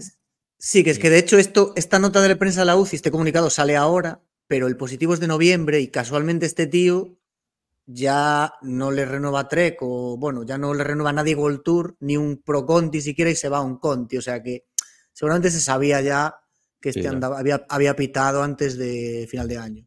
Este tío subía tela, ¿eh? Jumbo subía tela. Pero bueno. Seguimos. Jumbo- Bueno, seguimos. Eh, no solo hay doping en ciclismo, ya que Mohamed Katir, atleta marroquí de nacimiento desde que dio positivo, sí. No, no es de nacimiento, creo que. na- Bueno, no, ¿Qué sí, co- no, no me acuerdo. Que confirme Sergio si es marroquí Mur- o español. Murci- Murciano de Mula. No, no, mejor Hombre, que lo con- confirme. Con esa cara, ¿de dónde va a ser? Es sancionado por ausentarse a tres controles antidopaje. Esta es la sanción, ¿vale? Lo ha sancionado porque no ha ido a tres controles. Entonces, parece que no calla muy bien y en el ciclismo, en el ciclismo digo yo, en el atletismo español, porque ha habido un montón de gente que ha rajado en contra de él y, y se han alegrado de esto. Bueno, Y- atletismo que de español cada vez tiene menos. Sí, bueno, pero este tío se ha formado en España, ¿eh? de ya de los tres años en España, creo. O sea, este tío es. Para, yo sí lo considero español. A nivel deportivo. O sea, rajada de, de Adel Mechal, que se ha quedado. Nivel deportivo. A nivel deportivo. A nivel de. Joder, que lo veo bien que compita con España. Si, si- si- si es español con 21 años, pues yo no lo debería. de- yo no lo competiría con él. Pues En si fin. tiene el pasaporte Sobre español, todo- pues es español, ya está. Sobre todo en coño. público, ¿no? Es No, un poco, pero es un Pantich- poco Pantich se refiere que no es uno de estos que han con, Claro, que con lo 21 han años lo nacionaliza como- digamos. El base este de la selección española, eh, ¿cómo se llamaba? Madre mía. Juan, No, Juanito. Lorenzo Brown. Sí, el Lorenzo Brown este, joder. En fin. Pero la rajada de, de Adel Mechal es un disparate. Es que, yo- es que es una barbaridad. Y es que se da la circunstancia de que Adel Mechal fue sancionado en 2017 por exactamente lo mismo. Condenado a 15 meses por, por ausentarse de tres controles antidoping. Y finalmente el TAS anuló su sanción debido a fallos en la aplicación ADAM, eh, la aplicación que usan los ciclistas para estar localizados. La rajada es un disparate. Por, por redes empieza a hacer fotos, se mofa de, de esto, de que no ha si- De hecho, hay una entrevista de un minuto de un medio, no sé qué medio está entrevistándolo, pero dice, no ha sido una noticia negativa, porque le dice, la noticia negativa de Katy, dice, no ha sido una noticia negativa, eso siempre es positivo. Entonces, Pega un palo.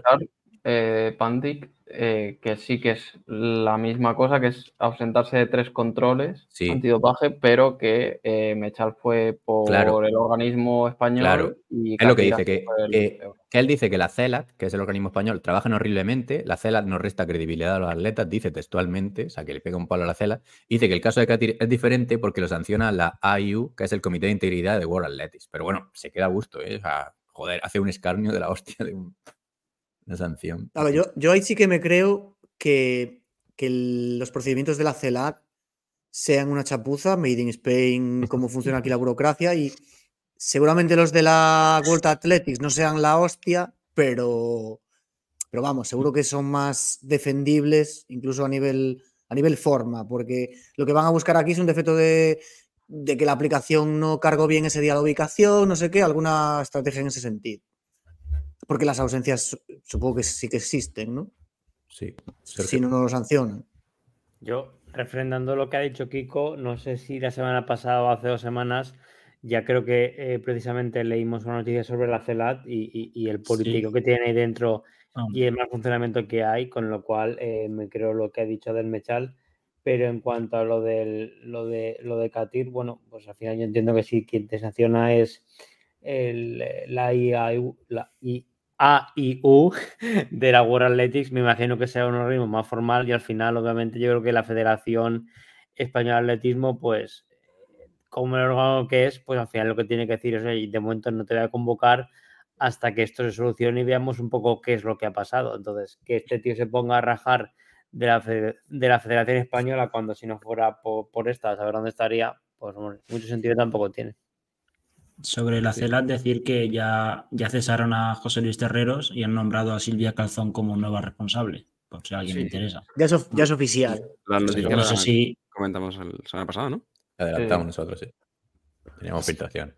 Sí, porque ya hay, nombra- ya hay nombramiento de Boe. Sí, Hasta ya que no haya nombramiento, no. Pues ojo, esta semana puede que haya otro algún otro fondista que se ausente de, de pasar controles, ¿no?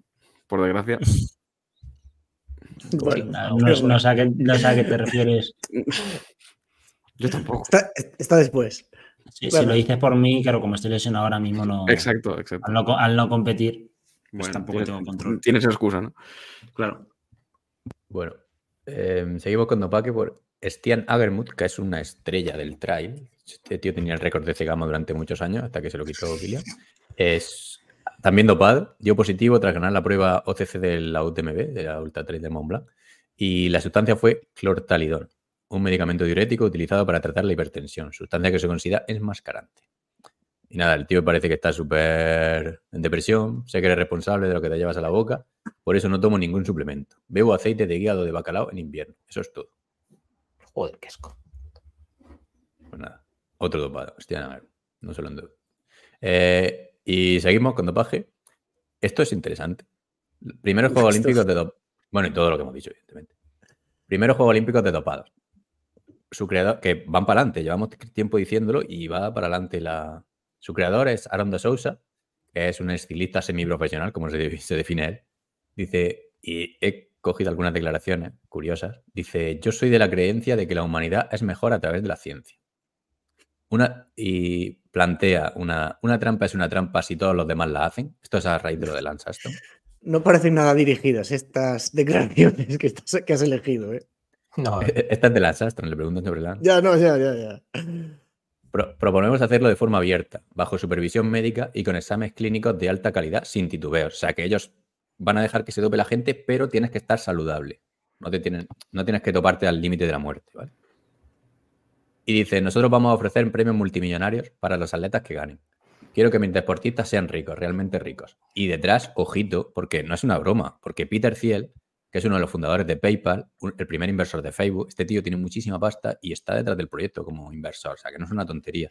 Perdón, dice que el- no, no quiero interrumpir, pero tenemos el enviado especial de Oman, creo que lo tenemos aquí un momento. Hostia, espérate. Hostia. ¡Eh! Hola, buenas noches. No, no tiene, no tiene sonido, ¿o qué? Sí, sí, tiene. Se lo oye muy mal. Señores, adelante. Adelante. Buenas noches, madafaca. Ay, Maravilloso. yo. Ahí está, motherfucker. Sí. Chao, chao. a divertirse. Bueno, entrevista estelar de motherfucker, que no, no ¿Por va a qué pasar metéis con a Epstein aquí de repente? sí, sí. Me sabía mal verlo de ahí abajo y no. y no- Ah, es que estaba, no me he dado cuenta. sí. Bueno, el caso, retomamos después de esto. Peter Thiel, que no es una tontería buscarlo el nombre y este tío es, es una, emine- una eminencia, joder. El. Sergio. Yo, total, me vais a decir que no, pero yo totalmente a favor de esto. O sea, un, unos Juegos Olímpicos o una competición donde haya barra libre y que cada uno vaya puesto de lo que salga de los cojones.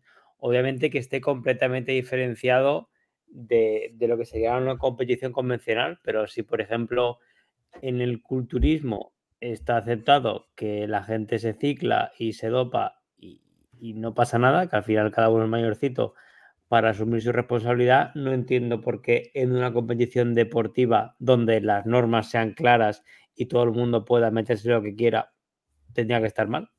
Sí, pero es que esto lo. En la NBA, por ejemplo. Por ejemplo, No, esto lo, a- anuncia, lo anunciamos de cachondeo hace unos meses y parecía como cachondeo, pero está tomando forma. A mí me parece interesante. la verdad. Sí, a mí también. Al leer la noticia digo, mira, este tío. La, que- duda la tengo es qué deportistas se van a prestar a competir eh, que sea medianamente relevante Pero tenga cierto nombre. ahora, claro, él dice que agentes- Quintana, Claro, dice que el Miguel 17 de abril, López. mira, el, el 17 de abril, cuando falten 100 días exactos para los Juegos Olímpicos de París y mi cumpleaños, haremos un anuncio muy importante sobre nuestro proyecto. Eh, o sea que el 17 de abril El- nos enteraremos. La, la duda también es si eh, estos ultradopados, si se hace tal, mm, corran los 100 metros y qué marca van a hacer. Porque si, si van hasta las cejas y Él luego dice hacen que, 10 o que qué 5, boni- que qué bonito sería llevar al límite y ver a un atleta hacer el, los 100 metros en 8 segundos. De hecho, son Vale, pues por eso digo, pero eso va a pasar, porque el proyecto es interesante si pasa eso. Si no pasa eso, Claro. Yo creo que pusimos una, una noticia hace un tiempo que, que habían batido el récord del mundo de los 100 metros dopado. Entonces, No sé. si esa persona compite, eh, pues lo A batirá. ver. Sergio, Sergio, Sergio. Yo no, no dudo que lo que Coloto dice sea cierto, yo honestamente no lo recuerdo, pero creo que en realidad las sustancias dopantes, más que mejorar tu rendimiento, lo que hacen es favorecer la recuperación. Entonces, no sé hasta qué punto de repente un tío va a bajar en unos 100 Depende del metros deporte. de segundo. Sí, los de la NBA se ve que Sí. ya se las ve que recuperan mucho, sí. Pero, a ver, lo que te puede ayudar en, ese- en este caso es a mejorar el entrenamiento, entiendo, ¿no? Que es lo que te puede llevar luego a mejorar Sí. las marcas. Bueno, pero Sí, si, mira. si al final el resultado. Sí, pero, sí, pero por eso digo, el objetivo es ver un tío que, a ver, 8 segundos es una animalada, pero 9.20, 9.27 o, o saltar 6, 6 y medio en pértiga o cosas un poco fuera de lo normal de lo que, de lo que es el mejor del mundo es limpio, Mm. supuestamente. Sí, lo- a ver, Salva. No, quiero decir que, que le preguntan sobre esto en la entrevista y el tío lo que dice es que es un proyecto a largo plazo. O sea, que, Claro, claro. que puede que en los primeros Juegos Olímpicos que, que haga eh, no se batan esas marcas, pero que lo que pretende es que el dopaje sea como sistemático y continuado y de esa forma se pueda llegar a alcanzar el límite. Claro. Ahora estarán en Super Saiyan 1 y en 3 o 4 años pues será Super Saiyan Pero, 4. pero, Pandi, Pandi, dale. No, yo lo único, que, si lo hace como mínimo, que le cambien el nombre a Juegos Osúcicos, porque Olímpicos yo no creo que no se No, debería llamar. Se llaman en- Enhanced Games, que no sé la traducción que será. Cada que lo busque. Enhanced Games. Disculpa. Bueno, Mejorados, juegos mejorados. o Sí. mejorado, vale. Sí. Relacionado con esto, por eh, James Magnussen, hay un, hay un nadador de 32 años que va a recibir un millón de euros por esta organización por acudir a intentar batir el récord del mundo, o sea, se lo van a pagar, de los 50 metros libres en natación. Y este bueno, tío, eso, a eso me refiero, claro, un tío No que un tenga cu- un historial. este tío no, claro. no es un cualquiera, tiene cuatro oros mundiales en 100 metros libres y tres medallas olímpicas, o sea, no se lo están dando a un cualquiera. Sí, Este es un tío que- el, el mítico Magnussen. De, lo que pasa que, claro, 32 años. Claro, Ah. pero este tío ya se está dopando, o sea, está entrenando y dopándose. Sí, sí, este tiene, tiene la genética, el entrenamiento y el bagaje durante 12 años o 8 los que lleve en la natación, y aún encima ahora la gasolina. O sea que un poco cumple todos los requisitos para hacer 19 segundos en 50 metros, ¿no? Claro. Coloto. Voy a hacer un inciso aquí y ahora que habéis hablado de récord del- del mundo, hace nada se ha batido el récord del mundo de 100 metros libres, si no me equivoco, en un relevo. Lo ha batido un chino en el, en el 4%. O sea, es una cosa muy curiosa. Pasa, no, pero pasa, pasa bastante. Porque se ¿eh? tira en. En el primer relevo, que es el que te vale, eh, pasa con cierta, con cierta asiduidad. Pero siempre se tiran, tanto en relevos como en. Claro, o sea, claro. No, pero que Las condiciones son las mismas, por eso vale. Claro, No, pero no, solo vale el primer relevo, no, el Sí, no a partir del No sé siguiente. cómo ha hecho. pues igual. Eh, Esto como en natación, los récords estos que hubo con los bañadores estos que nadaban solos, o sea que. Y no, no valen esos récords. Que nadaban solos. Sí, que, Sí. que iba súper rápido. Flotaban demasiado, sí. Da- David Meca se puso uno y se, se fue desde Cádiz hasta Gibraltar. Sin Hasta querer. Ceuta sin fácil. querer. Sí, Sin querer, se, despistó. Eso es un, un asturiano sorprendido, ¿no? Dice Meca. Venga. David Meca que da charlas de estas motivacionales, estuve yo en Bueno. uno. En fin, nunca vayáis. Venga. Eh, finalizamos todos estos casos de dopaje con un estudio de la MPCC, que es las siglas del movimiento este del ciclismo liberado, en el que hacen balance del caso de, los casos de dopaje en 2023. Como, Creíble. ¿La traducción cuál es? Creíble, ciclismo creíble. Eh, ha habido 620 casos. Increíble, coño. Sí, he dicho creíble. Eh, un, Vale. 6%, un 6% más que en 2022. En ciclismo, 28 casos frente a 29 en 2022. Un caso menos. En fútbol, ojo, que se dan 46 casos. Pero claro, solo 14 son de dopaje. El resto son de temas de apuestas y demás. En fin, pues ya está. No estamos tan mal en el ciclismo. Sí, pero bueno, que Vale. 14 versus 26 tampoco es algo, o sea, que es un poco lo que... Yo me vi el documental este esta tarde, que no pusimos al final en el noticiario, y hablan un poco de eso, ¿no? De que el ciclismo tiene que pagar ese peaje de, de haber sido un deporte manchado y tiene que dar ejemplo más que ningún otro, y bueno. Mm, Sí, Mira, el, el atle- atleti- mira el atletismo, más de 100 casos, es una puta animalada, tío. el atletismo es una barbaridad, 151 casos. O sea, O sea, el, Vale. el triple que en alterofilia, que, es, que van hasta las trancas, que decía Sergio antes. O Hmm. sea, es que flipa. Es, es difícil eh, defender al ciclismo.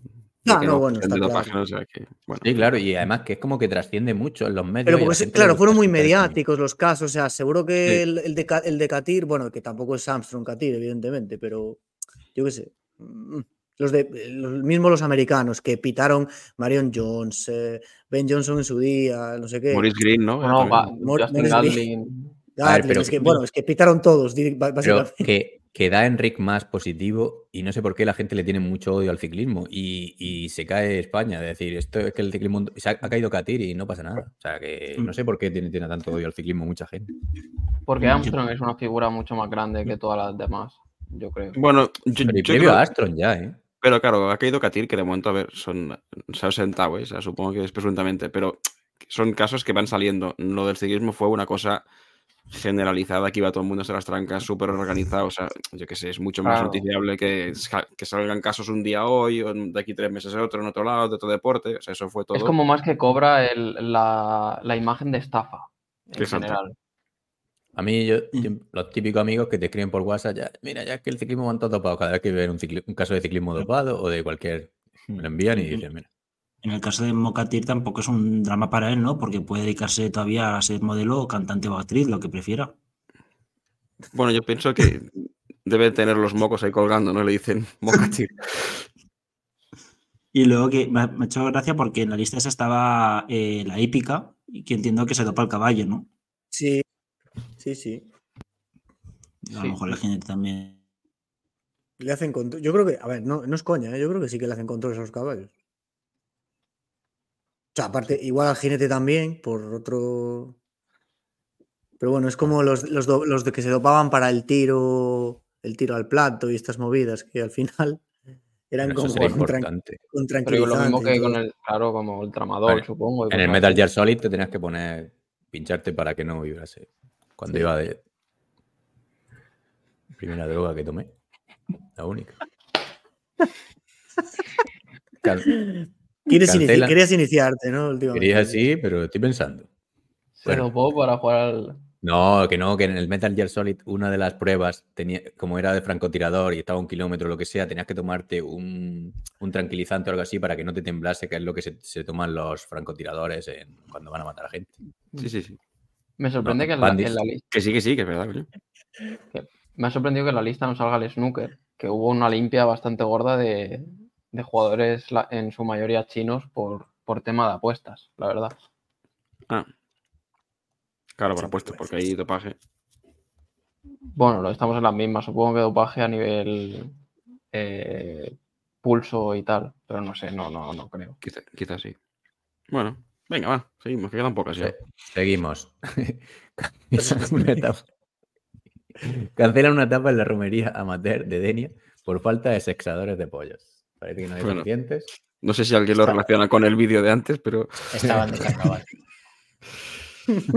Esa la dejamos para verdaderos fans del programa que entiendan esta broma. Bueno, los que no la entendáis también sois verdaderos fans. Perdón por insultar. Eh, Premio Panenka eh, y celebramos a Ander Izaguirre, un tío que cae muy bien por aquí, y a Zuhaid Gurushaga por su libro Subcampeón, donde cuenta la historia de Zuhaid Gurushaga, que debuta en primera división con 19 años, era la perla de la cantera de la Real Sociedad. A partir de ahí empieza la decadencia, presión, depresión, trastorno obsesivo compulsivo, deporte, escrito por Ander. ¿Qué más se puede pedir? Pues, no, Sergio, no es un libro sobre la guerra civil. Por lo de subcampeón. vale. Sí, de, hablamos hace en otros programas más atrás cuando salió. Pues, Y tiene muy buena Pues- pinta, la verdad. sí, puede ser interesante, ¿no? Yo le Sí, escuché yo- un par de yo- entrevistas al tío y habla, habla como muy abiertamente de su talk y todas sus manías y sus obsesiones y su... Y oye, es, es como que da- dan ese buen rollo de que mm, es capaz de reírse de sí mismo en- dentro de su desgracia, ¿no? Yo Pero, o empecé a leérmelo ya. verdadera- verdaderas locuras, ¿eh? De Empecé a leerme, leí la primera página. Rollos con, con grifos de agua, con apagar y encender luces, o sea, unas zumbaduras muy serias, ¿eh? O sea, Coño, tener que hay eso... un partido en el que por no pisar una línea eh, del campo cae dentro del área y le pitan penalti.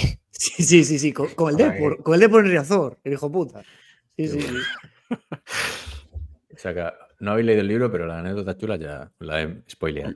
Sí, ya las sabemos, ya las hemos destripado, ¿no? Bueno, llevan haciendo como giras así, de, contando un poco. De hecho, hacen monólogos, creo, el tío, ¿no? Sí, bueno, lo contaste ¿Ah, ahí, me parece. ¿O No, no, lo- no dijiste? sí, sí, sí, sí, sí. hace, ¿Lo he hace dicho? monólogo. No. Lo, di- creo, lo dijimos cuando la entrevista. Sí, sí, sí, sí, Vale. pero bueno. Eh, Juan Carsáez y su señora madre se hacen de oro en OnlyFans. Uf, esto es asqueroso. Madre Pero hijo, yo pe- estrellas con un- Bueno, Juan, Yo Juan Carlos lo manda y, te- y- y- y tenemos que... Esperemos que no tenga el volumen en, en alto. Hay que saber separar lo profesional de lo personal. Bueno, yo a ver. esperaba- mm, A ver, cuando lo Dale, con un perfil conjunto, lo esperaba peor. La Baja, cosa baja. es que, que No, la, no madre, No lo bajes. La madre mantiene relaciones en OnlyFans y, y el hijo, que es eh, fotógrafo y DJ o algo así, eh, le graba. Pero no se acuestan, que yo sepa. Ah. que ponga la noticia. Claro, claro, él es solo el, él es el cámara. Sí, Él le va diciendo. Pero, pero dentro de que es el cámara, o sea, no hay dinero en el mundo para que grabe yo a mi madre haciendo eso. Claro, a ver, dentro de que es evidentemente es raro y Bueno, es- si se ha puesto mi madre, más que raro, es más que raro. Pero, por- pero no hay, claro, te imaginas otra cosa cuando oyes el titular, cuidado, ¿eh? claro. Sí, sí, sí, la verdad que sí. Bueno, igualmente, en principio no, estamos, no nos parece bien, pero vamos, no está No normal. estamos a favor de esto. Ca- Cada uno. Bueno, he dicho que no hay dinero, pero que lo, lo mismo sí. Con 550 millones como a John Rand, lo mismo hago de tripas Claro. corazón y tiro para adelante. y con uno. Incluso dejas la cámara en, en un momento dado, ¿no? No, no, no. Esta no la entiendo muy bien. Imagino que será por el coño de la de la- del nombre. Muere Sebastián Piñera, expresidente de Chile, en un accidente aéreo. Bueno, no hay que entender nada, es que ya muerto. O sea que. Sí, no- pero con ese, sa- con ese, A ver, se ha, pero ¿por qué está aquí? O sea, con por ese el nombre. nombre, pues se ha pegado un piñazo. Ah, Claro. Sí, sí. Sea, Ojito la mano, ¿dónde la tiene? Que siendo presidente para de Chile. hacer un- una comparación con lo que pudo ser con Rajoy y Esperanza Aguirre y lo que, no- y lo que no fue. Claro. Ah, vale. Este, es- este ha sido más del equipo de Kobe Bryant. Hmm. sí. Muerte en helicóptero, además. De momento que se sepa es un accidente, ¿no? Pero bueno, vamos, ya veremos. Sí, sí. Eso, eso parece. Pero vamos, mm, por enemigos no creo que sea.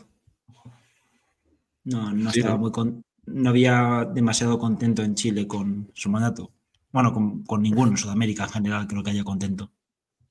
Brasil Florentino. También es mala suerte porque viajaban al menos otras tres personas que resultaron heridas. Es el único al que le ha tocado. A lo mejor luego tenía un agujero en la cabeza, ¿no? Pero que no tenía nada que ver con el accidente. Bueno, seguimos con más muertes, que nunca nos alegraremos de una muerte. Ha muerto el recordman mundial de maratón, Kelvin Kiptum. que Tenía, tenía 24 años así. Es un accidente de tráfico Mm. y, y una y según van avanzando las horas, se va, Sí. se va enturbiando el tema. Iba con Sí. su entrenador, por lo visto, ¿no?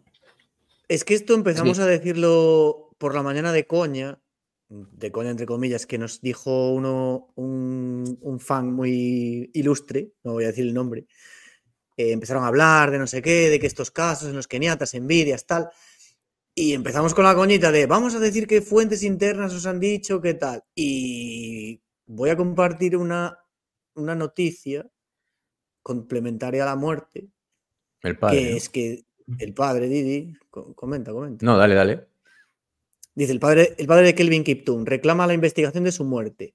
Entre comillas, llegaron unas personas buscándolo. Es decir, que, pues eso, que el padre se explica que se enteró del accidente de tráfico por televisión, que unas personas que se identificaron llegaron hace unos días preguntando por él. O sea que que pueda haber ahí algo de que. algo que investigar, ¿no? Que no sea solo un, un accidente. Una pena, porque es, es- es un tío al que tenía muchas ganas de ver en los Juegos Olímpicos. A ver si. Este es Bueno, el chaval, es el chaval que salió un poco de la nada, ¿no? Sin entrenador y nada, y de repente en- a las es pocas el- carreras hizo el récord del mundo, ¿no? Sí, o sea, este- Era un prodigio. Sí, se decía que podía bajar de las dos horas, evidentemente, con está al límite. o sea, está- Pues, pues una está- putada. En fin. Sí. Encima se ha comentado que recuerda un poco al caso del que fue olímpico en, en Pekín. Bras- También, en Pekín, eso. Sí. también murió así en situación un poco peculiar y demás. Sí, es verdad que No. lo, lo comentaron por la mañana en el club. Bueno, si salen nuevas informaciones truculentas, seguiremos- las iremos seguiremos- comentando. Si Seguiremos el truculentas, si, no, si son normales. Si no, no. Si no, no. Pero ahora, ahora que se acaba el caso de Alves, a espera de la sentencia, pues cogemos otra noticia así. Me ha recordado mi coche. El coche que, que es un Cristo, sí. Bueno. Lo como Diana de Gales.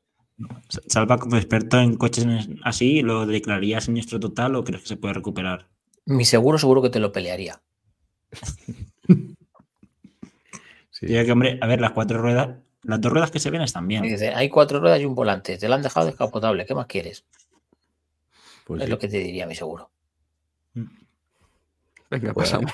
Ya acabamos con esta última, Investigué. noticia, esta última noticia, aunque se sabe de hace tiempo, ¿no? Pero bueno, no- nos pareció curioso, lo conocimos entonces.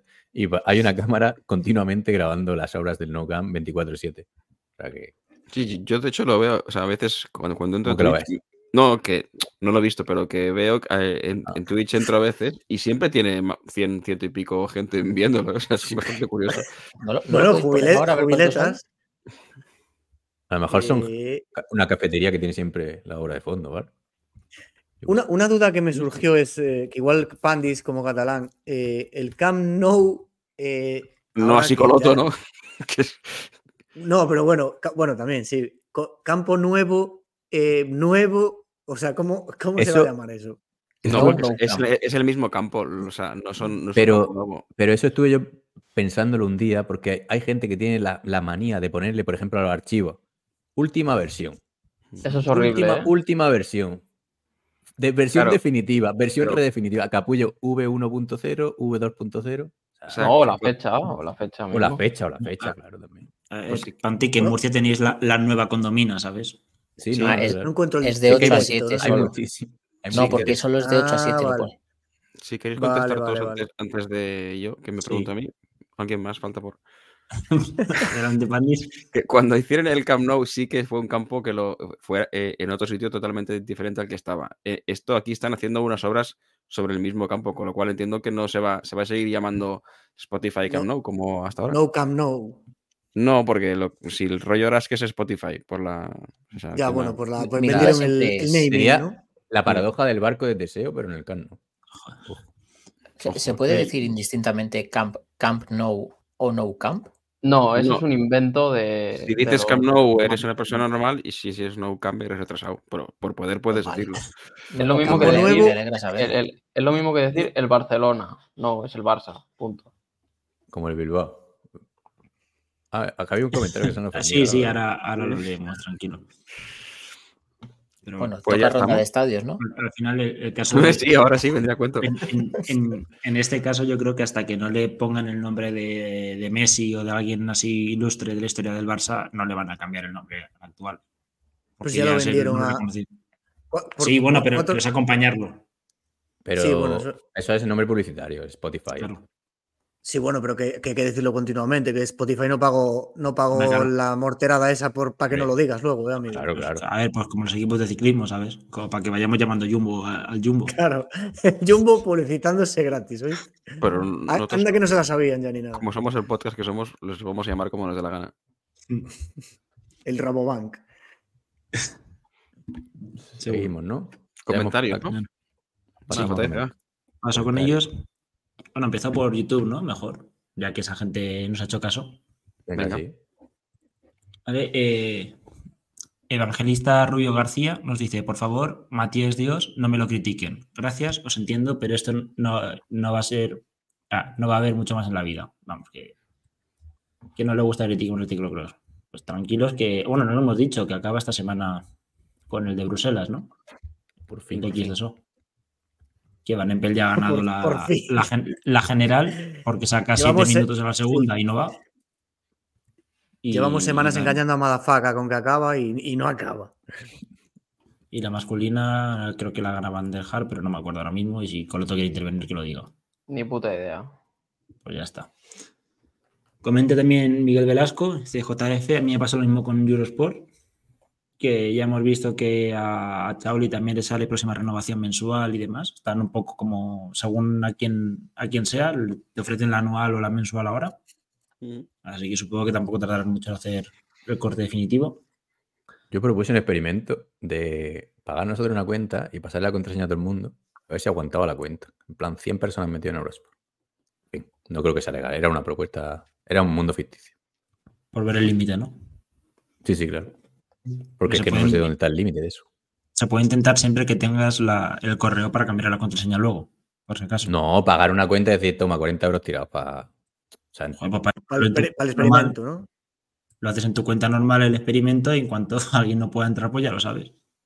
no, pero por- baneará la cuenta, digo yo. O sea, digo yo. Mm, No sé. En 200 personas conectadas, pues a tomar por culo la cuenta. Pues si te la baneta haces otra. Hay más comentarios, ¿no? Creo. Sí. Sí, sí. Carlos Novillo dice: Madafaka es el sueño de todo español medio. Todos los fines de parranda y entre semana con la bici de ruteo. Luego nos quejamos que los hijos salen como coloto, incapaces de enfrentarse a un 2 por 1 Por cierto, Eso- me gustaría saber quiénes habéis ido al Viña, porque no es la primera vez que lo mencionáis. Un saludo, gran programa, chicos. Ha quedado muy bien ese comentario con, con hoy. Con la intervención. Claro, que hay que desmentir.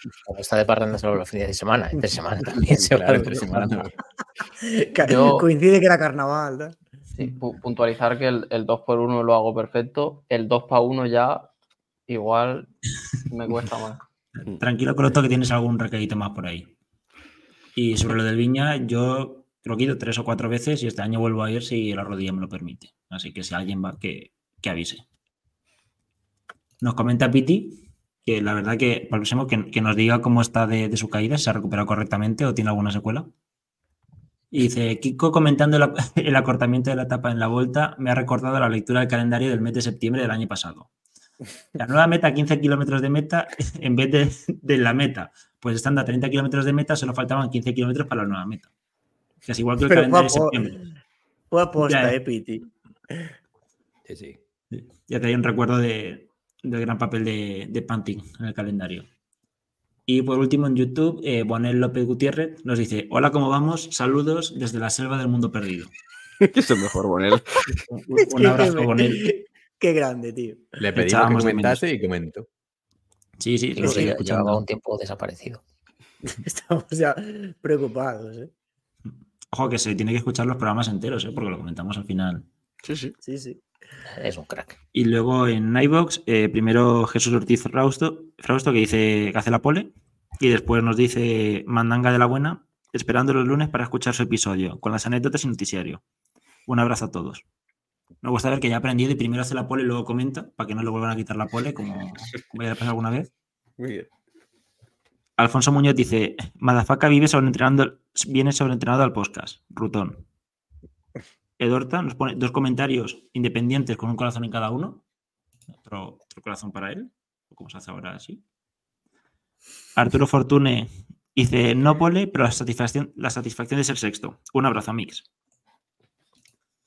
Y Da- David Uvea nos comenta, la verdad, eh, la verdad que sin poder ver las carreras, por muchos podcasts que escuches, el análisis mejor eh, que mejor te sitúa en lo que pasa de la carrera lo hacéis vosotros. Salva le dice que muchas gracias y contesta de nuevo, como se dice lo malo, también lo bueno. Hay que ser justos. Muchas gracias, David. así me gusta, muchas gracias. Lo hacemos lo mejor que podemos. Love to Ride. Como.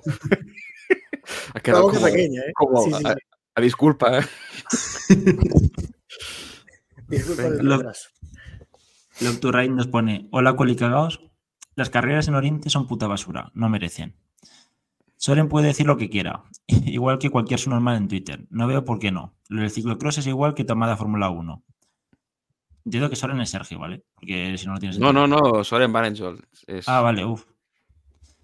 Sí, Porque lo del ciclocross es, es- es que, claro, como por esto seguido, lo del ciclocross es igual que tomada Fórmula 1 y político y moralidad en la misma frase.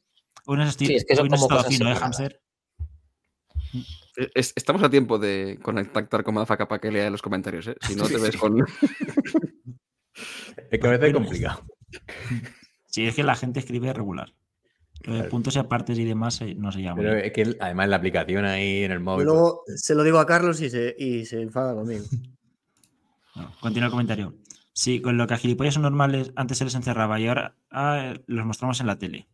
¿Por qué sigue Ares narrando? ¿Quién es el jefe de recursos humanos de Eurosport? ¿Rajoy? A ver si le da un puto infarto de miocardio ya. Ahí tenía el mierda de Blasov final. no lo sé. Imagino que Ares. Esas son palabras de Love to Ride. ¿eh? Sí, sí. Y finaliza diciendo, ahí tenía el mierdas de Blasov final en alto y se caga igual. Un tal Salva, que no creo que no es el nuestro, no te desea feliz año. Hola, toca yo. Rubén Ramos Ferris dice, a Colote le castigaron a sus amigas a ver la película esa por comerle la boca a la madre de una en el entierro del marido. Hay rencores aquí, ¿eh? Eh, José Fernández Ocerín dice, Coloto, una peli con dos amigas, eso suena gay, ¿eh? Por comentarlo, sin ánimo de ofender. Yo en la situación en la que me encuentro no, no puedo hacer más. No se dice que hay. Eh, Rubén Ramos Ferris repite para decir, ¿qué hay que hacer o estudiar para pegarse la vida de Madafaka? Le podemos preguntar el próximo día, ¿no? A ver si... Sexo de Terrible. pollos. Creo que ya que terrible. Y hay, de pollos. cursos, cursos por ahí que. Pero que, que nos comente un poco cómo funciona para prepararse eso y demás. Un anónimo dice, Amafachas, cuenta, cuenta más de tu bike- eh, bikepacking, cabrón. ¿Te, ¿La triban bien? ¿Se te mueven las bolsas o la vida? Eh, Fred Mo- Modesto dice, I can the more. Y José Fernández Zorín Y random. vuelve- y ya está. Y José Fernández- ya- o sea. que está llegando la hora de Kiko. José Fernández Ocerín vuelve y dice una aclaración para el que ha llamado Bilbao al Athletic. Al igual que el pelo de coño ese entrenador que tenéis, si Athletic se llamase Bilbao, tu patético equipo se llamaría Bilbao de Madrid, ya que lo fundó gente del Athletic. Por cierto, 0-1, recuerdos al Chocholo. El Bilbao, bueno, lo tenemos. lo de- este, se jugamos todavía, dentro de dos semanas, creo. Sí. Hay que remontar allí, ¿eh? Sí. O sea, No sé si hoy, que no estaba Madafaka para leer, el cabrón del Soccer Kicks no escribió, ¿eh? Es como que lo, Parece Oye, como que lo liera, ¿no? lo tenía previsto ya, ¿eh? O igual es. igual- ¿Es él? Mm, Podría Podría ser. ser. ojo que no sea no, una, la cuenta C. Sí, sí. No, que está en el club, creo. Sí que está. Sí. Es- se llama Javi, Sí, me tiene, además que tiene, tiene, creo que tiene un podcast y todo. No lo sé. Sí, creo que- sí, sí. Estoy casi seguro. No, es muy cachondo, es muy cachondo. Pero, Eh, joder, el tío lo sabía, ¿eh? Que no grababa. Sí. Hay una. ¿Hemos acabado ya con todo? Eh, Sí. Queda el comentario de Aladino en Spotify. Ah, vale, perfecto. Dale, dale. No, no, que no lo sé. de que lo, Ah, lo que, tienes que acceso te la tira el triple, pues sí, sí. Sí, porque siempre Ah, hostia, comenta. Pa- Pandis approves. Pone ahí. El comentario de Aladino en Spotify, como ha dicho JF sin saberlo, pues sí, lo tenemos. Dice, a tope con el pelo de Sergio deslacado. Totalmente. Hoy no, el hámster no ha aguantado No, todo, estaba el- reventado. todo el programa. Estaba a reventar, pobre. ¿A qué, a qué hora acabó la, la Super Bowl esa? Joder. A las 5. A las 5 o así. No sé. ¿Qué, Muy decir. Pantich, antes de. ¿Qué? y, y- antes ibas a decir algo, ¿no? Antes del. No era eso, lo de Spotify, que Ah, vale, J. Ok, ok. Ya está. Pues ya estamos. ¿no? Tres horas y media, madre de Dios. Bueno, Hay que- y 40 casi. Explicar la canción y ya está. Bueno, las canciones porque ha, ha llovido mucho últimamente, ¿no? Ah, vale. En las carreras. Genial. Fácil la cosa.